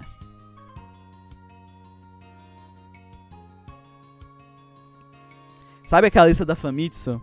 Que eu falei dos jogos não é vendido? Procura Zelda lá. Sei. Vai lá procurar Zelda, vai. Dentro- Vendido dentro do. Japão. Vai lá, vai lá, vai onde é que ele tá. Ele teve essa influência mecânica muito grande, mas lá dentro do Japão ele é conhecido. A influência dele dentro do gênero japonês, ela é bem limitada, tá? Ela é limitada. Teve jogos que inspiraram mais diretamente Zelda, vai achar bastante, mas ele é mais limitada. E assim, esses jogos japoneses pegaram isso, mas começaram a inventar todas as outras um monte de outra coisa, sabe? Então, o, a influência do Zelda dentro do RPG e tudo mais, ela é limitada. Ele tem influência, uma puta de uma influência importantíssima, tá? Mas jogos de RPG de mundo aberto já existiam antes de Zelda. Já. O último já E é. RPG? O último o cara vai até pro espaço, velho. O último é um, o cara vai até pro espaço. E RPG, cara, não inventou o contexto de mundo Era, aberto. era o último, né? Que o último um que era viajado, que ia até É. pro espaço, viajava no tempo, Sim. tinha tudo, né?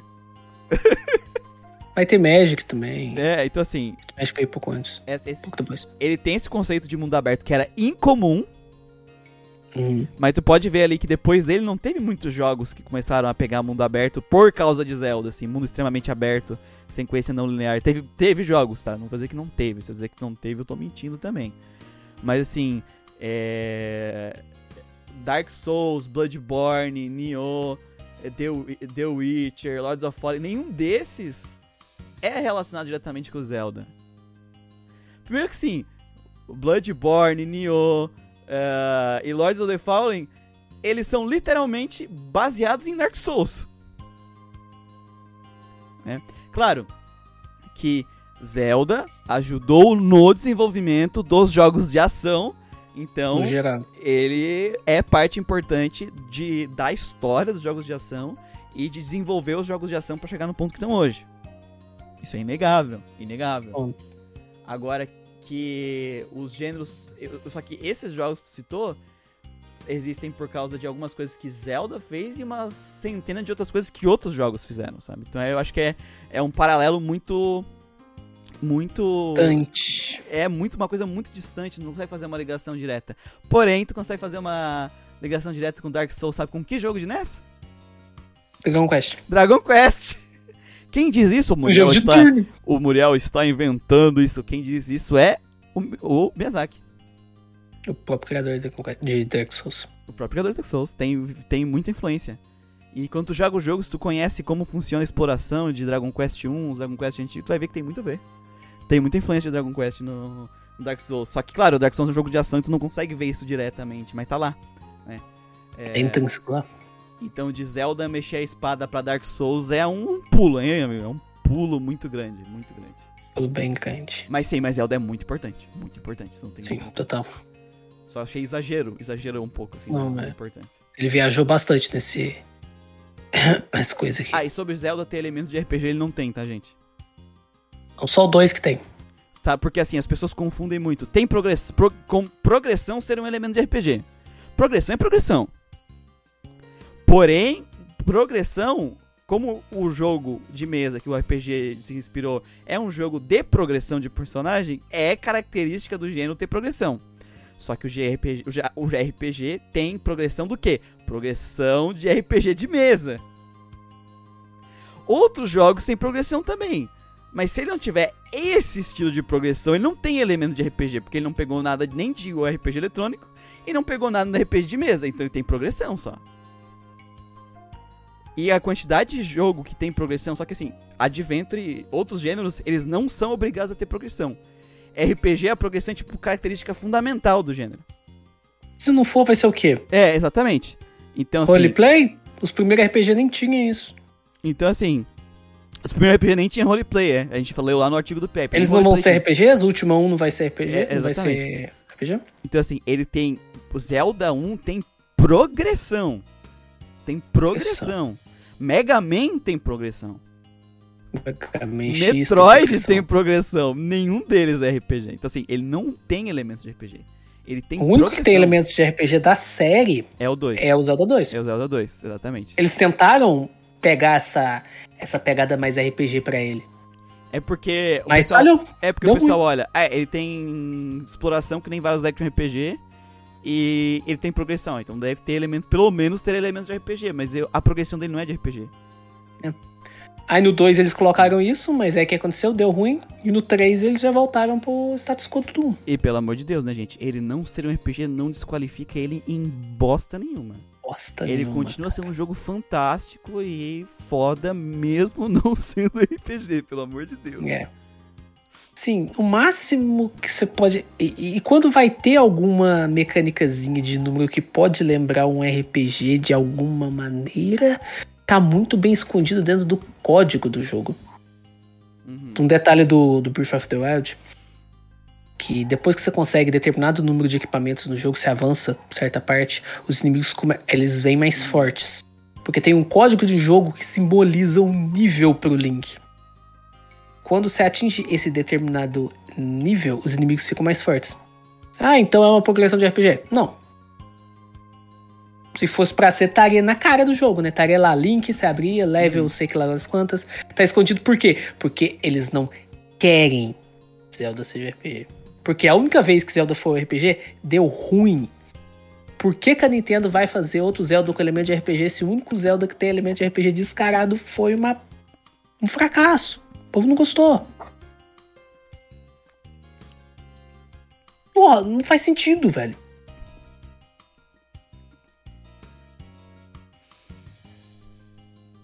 Vamos lá, mano. Vamos ver. Continuar, continuar aqui, mano? Vamos continuar porque tamo, temos que terminar que vai com 5 horas. A gente não consegue parar de falar. É.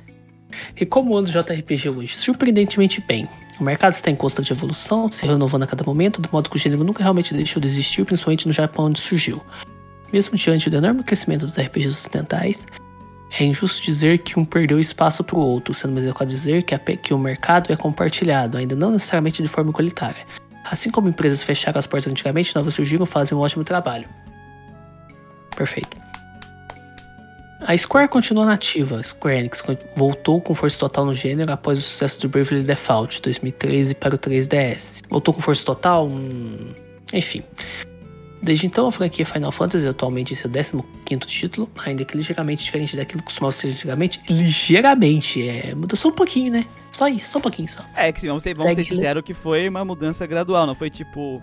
Final Fantasy é, 13 era turno ATB e 15 é, é Dark, é. Dark Souls, né? Foi gradualmente, né? É, é. Segue relevante, então tá, dá pra passar. Relevante no mercado continua agradando. Com o aumento do moral do gênero proporcionado por Final Fantasy, a Square Enix se aventurou lançando inclusive duas novas IPs, a M Setsuna e Lost Sphere, sendo uma sequência espiritual da outra. Enquanto o primeiro título parece não ter agradado muito, o segundo teve mais aceitação, embora os dois possam ser considerados um retorno à terra de jogo do gênero, além de Lembrando muito bem que né, no ano desse artigo não tinha ainda Octopath, tá, gente? É. Tentou viver era de jogo do gênero, esperando títulos como Chrono Trigger. Uh, Lost Sphere, sequência espiritual de AM Setsune, ficou com uma ótima opção para quem ainda não conhece o gênero. Eu não sei como é que são as vendas do AM Setsune e Lost Sphere, mas aqui no ocidente a galera gostou mais do Setsuna. Pelo menos pelo que eu vi, sabe? Da minha visão. Cara, sabe? eu vi as é pessoas de cada um. falando mais do AM Setsuna também. Lost Sphere eu vejo que é...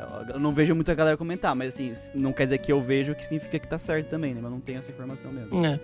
Eu assim, joguei ambos e o Lost Sphere é melhor. Até aqui, tipo assim, é, o que aconteceu assim, a partir do Brave Default e tal, porque querendo a gente falou no podcast do Brave Default, a forma que Brave hum. Default foi construída ajudou as pessoas a recriarem um certo interesse por jogos por turnos. Isso é fato, assim, ele vendeu muito bem. Um milhão o Brave Default ele vendeu, né? Uh, de um console desses, né? E aí é, a, Square começou a também, além de fazer os jogos grandiosos, ele começou a vir com essas IPs secundárias aqui. E isso acabou desembocando no Octopath Traveler, Triangle Strategy, em todas as outras franquias secundárias estão vindo hoje. Então esse aqui é o começo da bola de neve que virou hoje, que é a gente tem, aí hoje eu acho que a gente tá num uma o o JRPG recuperou uma parte do mercado sim que ele perdeu hoje hoje, né? Onde que a gente tá hoje, sabe? Então é. até eu acredito que esse aqui é o começo. Eu acho que não tem muita coisa aqui pra gente comentar, mas não. Né? Falou bem aqui. Ele continua, Atlas também continua muito bem com a série Shin Megami Tensei Persona, atualmente no quinto título, tendo garantido inclusive o prêmio de melhor RPG do ano 2017 no Kid Game Awards. O gênero atraiu até o interesse de empresas como a Ubisoft. Em 2014 lançou o South Park Stick of Truth, em 2017 ganhou sequência South Park Fractured Boot Hole. Títulos que brincam com o gênero de forma espetacular. O segundo não brinca muito não, viu? Ele é meio cocôzão. Mas enfim. Enfim, a mas ideia é... era essa, né? É. Mas bem, o mercado, mas é o mercado de indies que vai muito bem obrigado, que vem resgatando o gênero desde suas origens, com títulos que evocam nostalgia e qualidade, com perdão do trocadilho, vale a indicação. Não perdoa o trocadilho, não, foi muito ruim. Aí, claro que ele ia falar de Undertale. Não né? tem como não falar de Undertale também, né, mano? Se o É. cara não falasse de Undertale, ele estaria zoando também, né? É. Se fosse fazer um É artigo difícil- dos RPGs indies que influenciaram a volta, que influenciaram o crescimento dos RPGs indies, eu obrigado a falar de Undertale, porque é realidade, né? É material. Realidade. É difícil rotular Undertale, que é, entre tantos outros gêneros, um, RP, um JRPG. Desenvolvido inteiramente com a única pessoa, o Toby Fox, é, esse jogo é rico em trama, jogabilidade, dificuldade e aspectos poucos convencionais que conseguem quebrar a quarta parede e interagir diretamente com o jogador. Dentro do gênero, lembra bastante Earthbound. Cara, eu não acho tão a experiência de. Assim. Eu não acho a experiência de Undertale tão Earthbound assim. Eu Não. acho os dois jogos muito diferentes. Eu acho muito diferente. Você vê algumas. Você vê a influência Vê de Earthbound e influência. Undertale. Mas o Undertale é muito diferente a experiência. É muito diferente. Muito pior também. Ah, eu prefiro Undertale do que Earthbound. Mas enfim. Eu. Cara, eu odeio Earthbound. Então eu prefiro Undertale. Mas se eu for colocar os dois no balanço, o Earthbound, o Und- Earthbound é muito mais jogo. Mas enfim. Shield of Light, o Soft. Não, mas aqui ele também não tem muito. Aqui é outras coisas que não, não cabem ao texto, né? Tá Aqui ele fala Shield of Light. Shield of Light é indie. É, é, é indie porque foi uma empresa pequena que recebeu ah, um dinheiro a mais da Ubisoft. Mas assim, é uma empresa pequena de baixo orçamento que produziu, né? É, aqui ele até fala. Pode parecer estranho ver esse título aqui, apesar de ter lançado por uma grande publisher como a Ubisoft. Shield of Light dá uma trapaceada e entra na lista por ser indie em sua essência, pela estética, baixo custo de produção e equipe pequena. equipe pequena. Mas para isso é necessário considerar o indie como estilo e não apenas uma substituição do mercado. Deixando esse aspecto de lado, o jogo é visualmente belíssimo e mistura perfeitamente os elementos de um side-scroller com um combate por turnos, o melhor estilo JRPG. Na verdade, combate por turnos, o melhor estilo grande, né? Porque é o mesmo combate. E é feito pela mesma equipe, se eu não me engano. Literalmente robô, né? Mas sim, são bons exemplos de jogos aí que na época, né, nessa época que ele tá escrevendo aqui, é, são jogos que começaram realmente a dar um ar a mais pro JRPG, um respiro, né? Isso é, isso é verdade. Inclusive, Concordo, tu vê concordo, o estouro que foi esse aqui, é, Shield of Light, tu vê até em canais grandes, tipo o Jovem Nerd, eles jogaram no canal deles, Shield of Light. E é um jogo bacaninha, É cara. um jogo bacana. É um jogo bacaninha. Aí ele falou um que eu não conheço, Shadows of Adam. Eu ouvi falar na época, mas eu não joguei também. Uma verdadeira carta de amor aos clássicos dos gêneros de geração 16 bits. Não há muito o que dizer aqui. Se você jogou outros títulos da época, eu vou adorar esse jogo. Ok?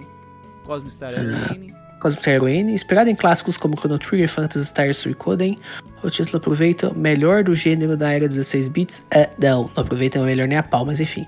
Ao mesmo Não tempo é, em é que discussão novos é aspe- discussão aqui. é, que novos aspectos como sistema de combate, sem dúvida uma experiência obrigatória para qualquer amante de JRPG. Obrigatório também não, mas enfim. É, é que a gente não É- vai discutir muito essa parte aqui, pessoal, É. porque assim, o texto é sobre a temática geral e não sobre os jogos. Então ele, ele mesmo não tá definindo, ele não, não vai gastar tempo definindo muito bem, então não tem nem como a gente contra-argumentar aqui com ele, né? Exatamente. Seria meio que, tipo, também tosco contra-argumentar, seria do que ele nem tá expondo os argumentos dele aqui, porque o Exatamente. texto não é sobre isso. Que ele fala outro que eu também não conheço, é Edge of Eternity. Ainda em desenvolvimento. Ele já saiu esse jogo? Deixa eu ver aqui. Deixa eu ver. Ele já saiu. Nós vamos ver o que ele fala aqui. Sem dúvidas, o título mais ambicioso dessa lista. O jogo presta grande homenagem aos clássicos do gênero, principalmente no combate, mas aposta no visual mais moderno, com gráficos mais trabalhados e movimentação livre e enorme mundo aberto. Edge of Eternity ainda segue em desenvolvimento, tem seu financiamento pelo Kickstarter, mas possui previsão de lançamento ainda esse ano. Cara, esse jogo eu não conheço não. Tá bonitinho, mas... Ah, tá parecendo... Tem um cara montado num gato, vai tomar no cu, não quero saber disso não. É tudo E RPG quando de fala- forma. É, e quando fala, sei lá, RPG de mundo aberto, eu já desanimo pra caralho, sabe? Porque normalmente sai com as coisas genéricas, mas eu não sei. Enfim. E aí ele fala um o último, último tópico dele, né? O último parágrafo. É tudo RPG de qualquer forma, seja qual for sua preferência japonês ou ocidental. O ponto aqui é que aquilo que, for, aquilo que na época era nosso único parâmetro pelo gênero, parâmetro pelo gênero, hoje Sami ficou em várias vertentes, todas elas coexistem em harmonia, podendo ser chamado apenas de RPG, independente de onde foi feito ou qual estilo segue. Sim, Concordo. concordo. A principal diferença é que nos RPGs japoneses ainda existem certas peculiaridades bem notáveis que caracterizam o gênero dos anos 90 e que são mantidas até hoje, principalmente no respeito à trama, design de personagens, produção de armas e inimigos e linearidade da campanha. dá para beber das duas fontes, seja revisitando os clássicos japoneses, conhecendo novos ocidentais e vice-versa. Os ocidentais e vice-versa. É, Cara, esse finalzinho aqui, hum, é é, assim, do mesmo essa jeito... parte aqui, ó, Fala, qual? é, diz respeito à trama, design de personagens, proporção de armas e inimigos e linearidade da campanha. Cara, ele foi infeliz nos elementos que ele coisou de novo. É, Talvez na questão de design de personagens que a gente falou. sim. É, mas é que na assim, ó, questão de vamos lá. ser estilizado ou não. isso aqui vale pro RPG ocidental também. Vale. O, a- as características. É que assim, é, é porque que a gente fala, as pessoas têm muita pouca conhecimento dos RPGs ocidentais mais antigos também. Porque, porque você pode ver no artigo, ele não citou os mais antigão. Que o Manuel citamos aqui. Então que Cara, mas até dos que ele citou, cara, Cotor linear, porra. Cultura é, é, é, é, é sim, mas eu digo assim. Os. É, é, a gente já falou em vários updates, né? Existe uma média de características que a gente define pra um e uma média de características que a gente define pra outro. Não é regra, mas é uma média que tu vê uma certa certa preferência mais pra cá, menos pra cá, enfim. A gente já discutiu em outros updates, né? O que acontece? Isso, essas preferências estão desde os anos 90 no RPG japonês? Sim. E as do WPG estão desde os anos 90 também no WPG. Então, é, isso, e aqui ele colocou como uma coisa. A impressão que eu fiquei com o artigo dele é que ele tá falando que isso aqui é uma coisa que, tipo, ah, os JRPG ficaram assim, os WRPG mudaram. Essa impressão também. Eu fiquei com essa impressão. Né? Os É, WRPGs mudaram com o Morrowind, é, eles eram algo diferente. Mas não é isso. mudaram com. Morrowind e, e os JRPGs continuam parecidos, Uhum. estagnados. Mudaram um pouquinho? De Persona 5 aqui, esse aqui e tal. É, então, assim, o artigo é um bom artigo, tá? É um bom artigo. É, o que que define um artigo bom, um artigo decente e um artigo merda? O artigo merda é que o cara não faz comparação, não diz de onde é que ele tá tirando, não cita jogos, é, simplesmente tira da bunda, que, que nem dois que a gente já leu aqui. Aquele de One Piece. Que de One Piece é aquele outro lá do... Por, é, porque ainda saem RPGs por turno. Aquele lá é... Porra, aquele, aquele lá é horrível. Aquele bosta master. Esse aqui, pô, muita coisa que ele fala aqui é muito assertiva. Muita coisa que ele fala aqui é muito assertiva. É, eu acho que o que é o maior problema é aquilo. Falta arcabouço de RPG, principalmente nos ocidental. Acho. Principalmente nos ocidental. É, eu acho que é o, o- o lugar mais difícil, sim, o buraco maior pro compreender o movimento do RPG que a gente tá vendo aí na, na, na indústria, na, no pessoal que produz, é falta de conhecimento dos RPGs de computador daqui. Né? Isso não é uma crítica dizendo, nossa, você é um bosta porque não sabe isso. Ah, até um ano e meio atrás eu também não sabia, dois anos atrás. Não, isso é no geral, Isso é no- porque isso é no geral. hoje em dia, hoje em dia, eles é, é, vejo esse essa propaganda, esse revival de CRPG como se fosse um gênero usado hoje em dia por desinformação. Por desinformação, é, por não entender. Não Porque, tipo, ah tá, CRPG é um gênero, é um tipo de WRPG. Beleza, quais são as características desse CRPG? Ah, ele tem é, narrativa muito descritiva e detalhada. Beleza, Betroff Clonder também tem. Ele é. E é, tipo, Ah, não, ele é blooper. escolhas, né? Ah, escolhas, uai. Princess Maker também tem escolha, meu amigo. Ele é Mano, também? Princess Maker tem 53 final, velho. Vai se ferrar. Baldur's Esse joguinho Gate eu tenho vontade de são- jogar, cara, Baldur's Gate são linear. É, é, é- a main quest dele é linear. do Baldur's Gate. Não, Baldur's Gate é linear, Planescape é linear. Só que você tem side quest. Só, só isso. Mas, tipo assim, claro, é, é porque a gente fala, é normal ter muito mais side quest, muito mais foco em side quest em RPGs ocidentais do que em JRPG? Sim. É Sim. mais comum. Que a gente fala, tendências, né? Não é regra. Não é regra, mas é tendência. Então isso não tá errado, tu fazer uma, tu dizer que é tendência. Tu não pode dizer que é regra. Porque é errado dizer que é regra. Regra é muito perigoso, Então, cara. por isso muito quando perigoso. tu vai definir, porque esses gêneros, a diferença deles é muito su- subjetiva em várias coisas, então tem que tomar É, cuidado. ele falou, ele falou tamanho de arma, como assim, cara? Não, é porque assim, o RPG japonês, ele tem aquele negócio de ser mais estilizado. Então, o que que tu vai jogar um jogo ocidental? Eu tenho uma espada. O que que a espada é? Uma espada um pouco ornamentada. No RPG japonês, o cara tem uma arma laser air fryer. Uma espada a laser air fryer, ele sobe num dragão com uma armadura high-tech e vai enfrentar o Império Alienígena do Mal. Justo.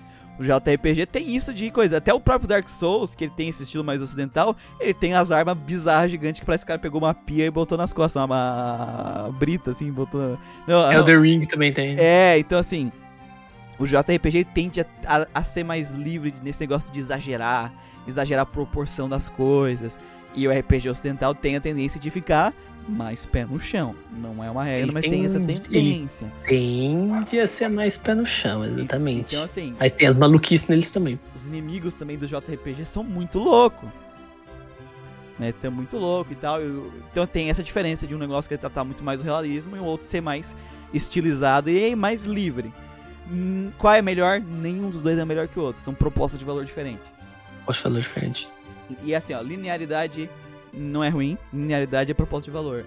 É. A gente teve uma tendência de mercado anti-linearidade. Então, assim, quando você vai fazer um jogo muito linear, você tem que entender que você vai trabalhar com nicho. Se você vai trabalhar com nicho, sabe que o teu número de venda é reduzido, então não adianta fazer um jogo extremamente linear naquela época, né? É, e querer que ele vendesse bem como Skyrim. Não, é muito difícil. Só se a tua história fosse muito top, assim. Só se o negócio fosse realmente muito top. Porque tem tendências de mercado. Então, assim, ah, qual proposta de valor é melhor? Linear ou a mundo 100% aberto? Não tem melhor. Tem preferência da pessoa que tá jogando, tem tendência de mercado e, é claro, tem qualidade na execução de proposta. Mas é, automaticamente cara. ser melhor ou pior por ser linear ou mundo aberto, isso é... não faz sentido essa comparação. Sei lá, Final Fantasy 2 é mundo aberto. Dragon Quest é... 1 é meio que mundo aberto. Dragon né? Quest 1 é mundo da, aberto. Da... É, a segunda parte de Final Fantasy VI é totalmente mundo aberto. É, a segunda fase é. É Cotor total, cara. É, mundo aberto. É mundo Cotor daquele jeito, só que Cotor é aquilo lá um jogo inteiro. É. A Fantasy VI é só da segunda parte. Então é aquilo, é um artigo bom. O que que falta? É. Algumas pesquisas, algumas coisas que a gente falou, tipo. É, da questão da, da Sony, que falta muito essa informação de que uhum. Final Fantasy VII e as vendas. Alguns assuntos aqui valia mais a pena dar uma pesquisada mais funda. E falta arcabouço, principalmente nos RPGs ocidentais dos anos 90, é isso. Eu acho que é, mas isso é mais é, geral, né? É, mas em geral é um artigo interessante. Foi uma discussão eu, legal que eu, durou horas aqui. Eu acho que a gente só vai achar experiência boa em RPG ocidental antigo em artigo gringo, ou do Pepe. Pepe. Porque é difícil você ver alguém hoje em dia que pega pra jogar um Might é, Magic. É, é que o Pepe ele tipo. jogou todos aqueles jogos lá do SRPG Book, né? Ele é maluco. Mais de 200 RPG. Ele é maluco. O Pepe deve, deve ser muito doido conversar com o Pepe. Deve ser muito doido, cara.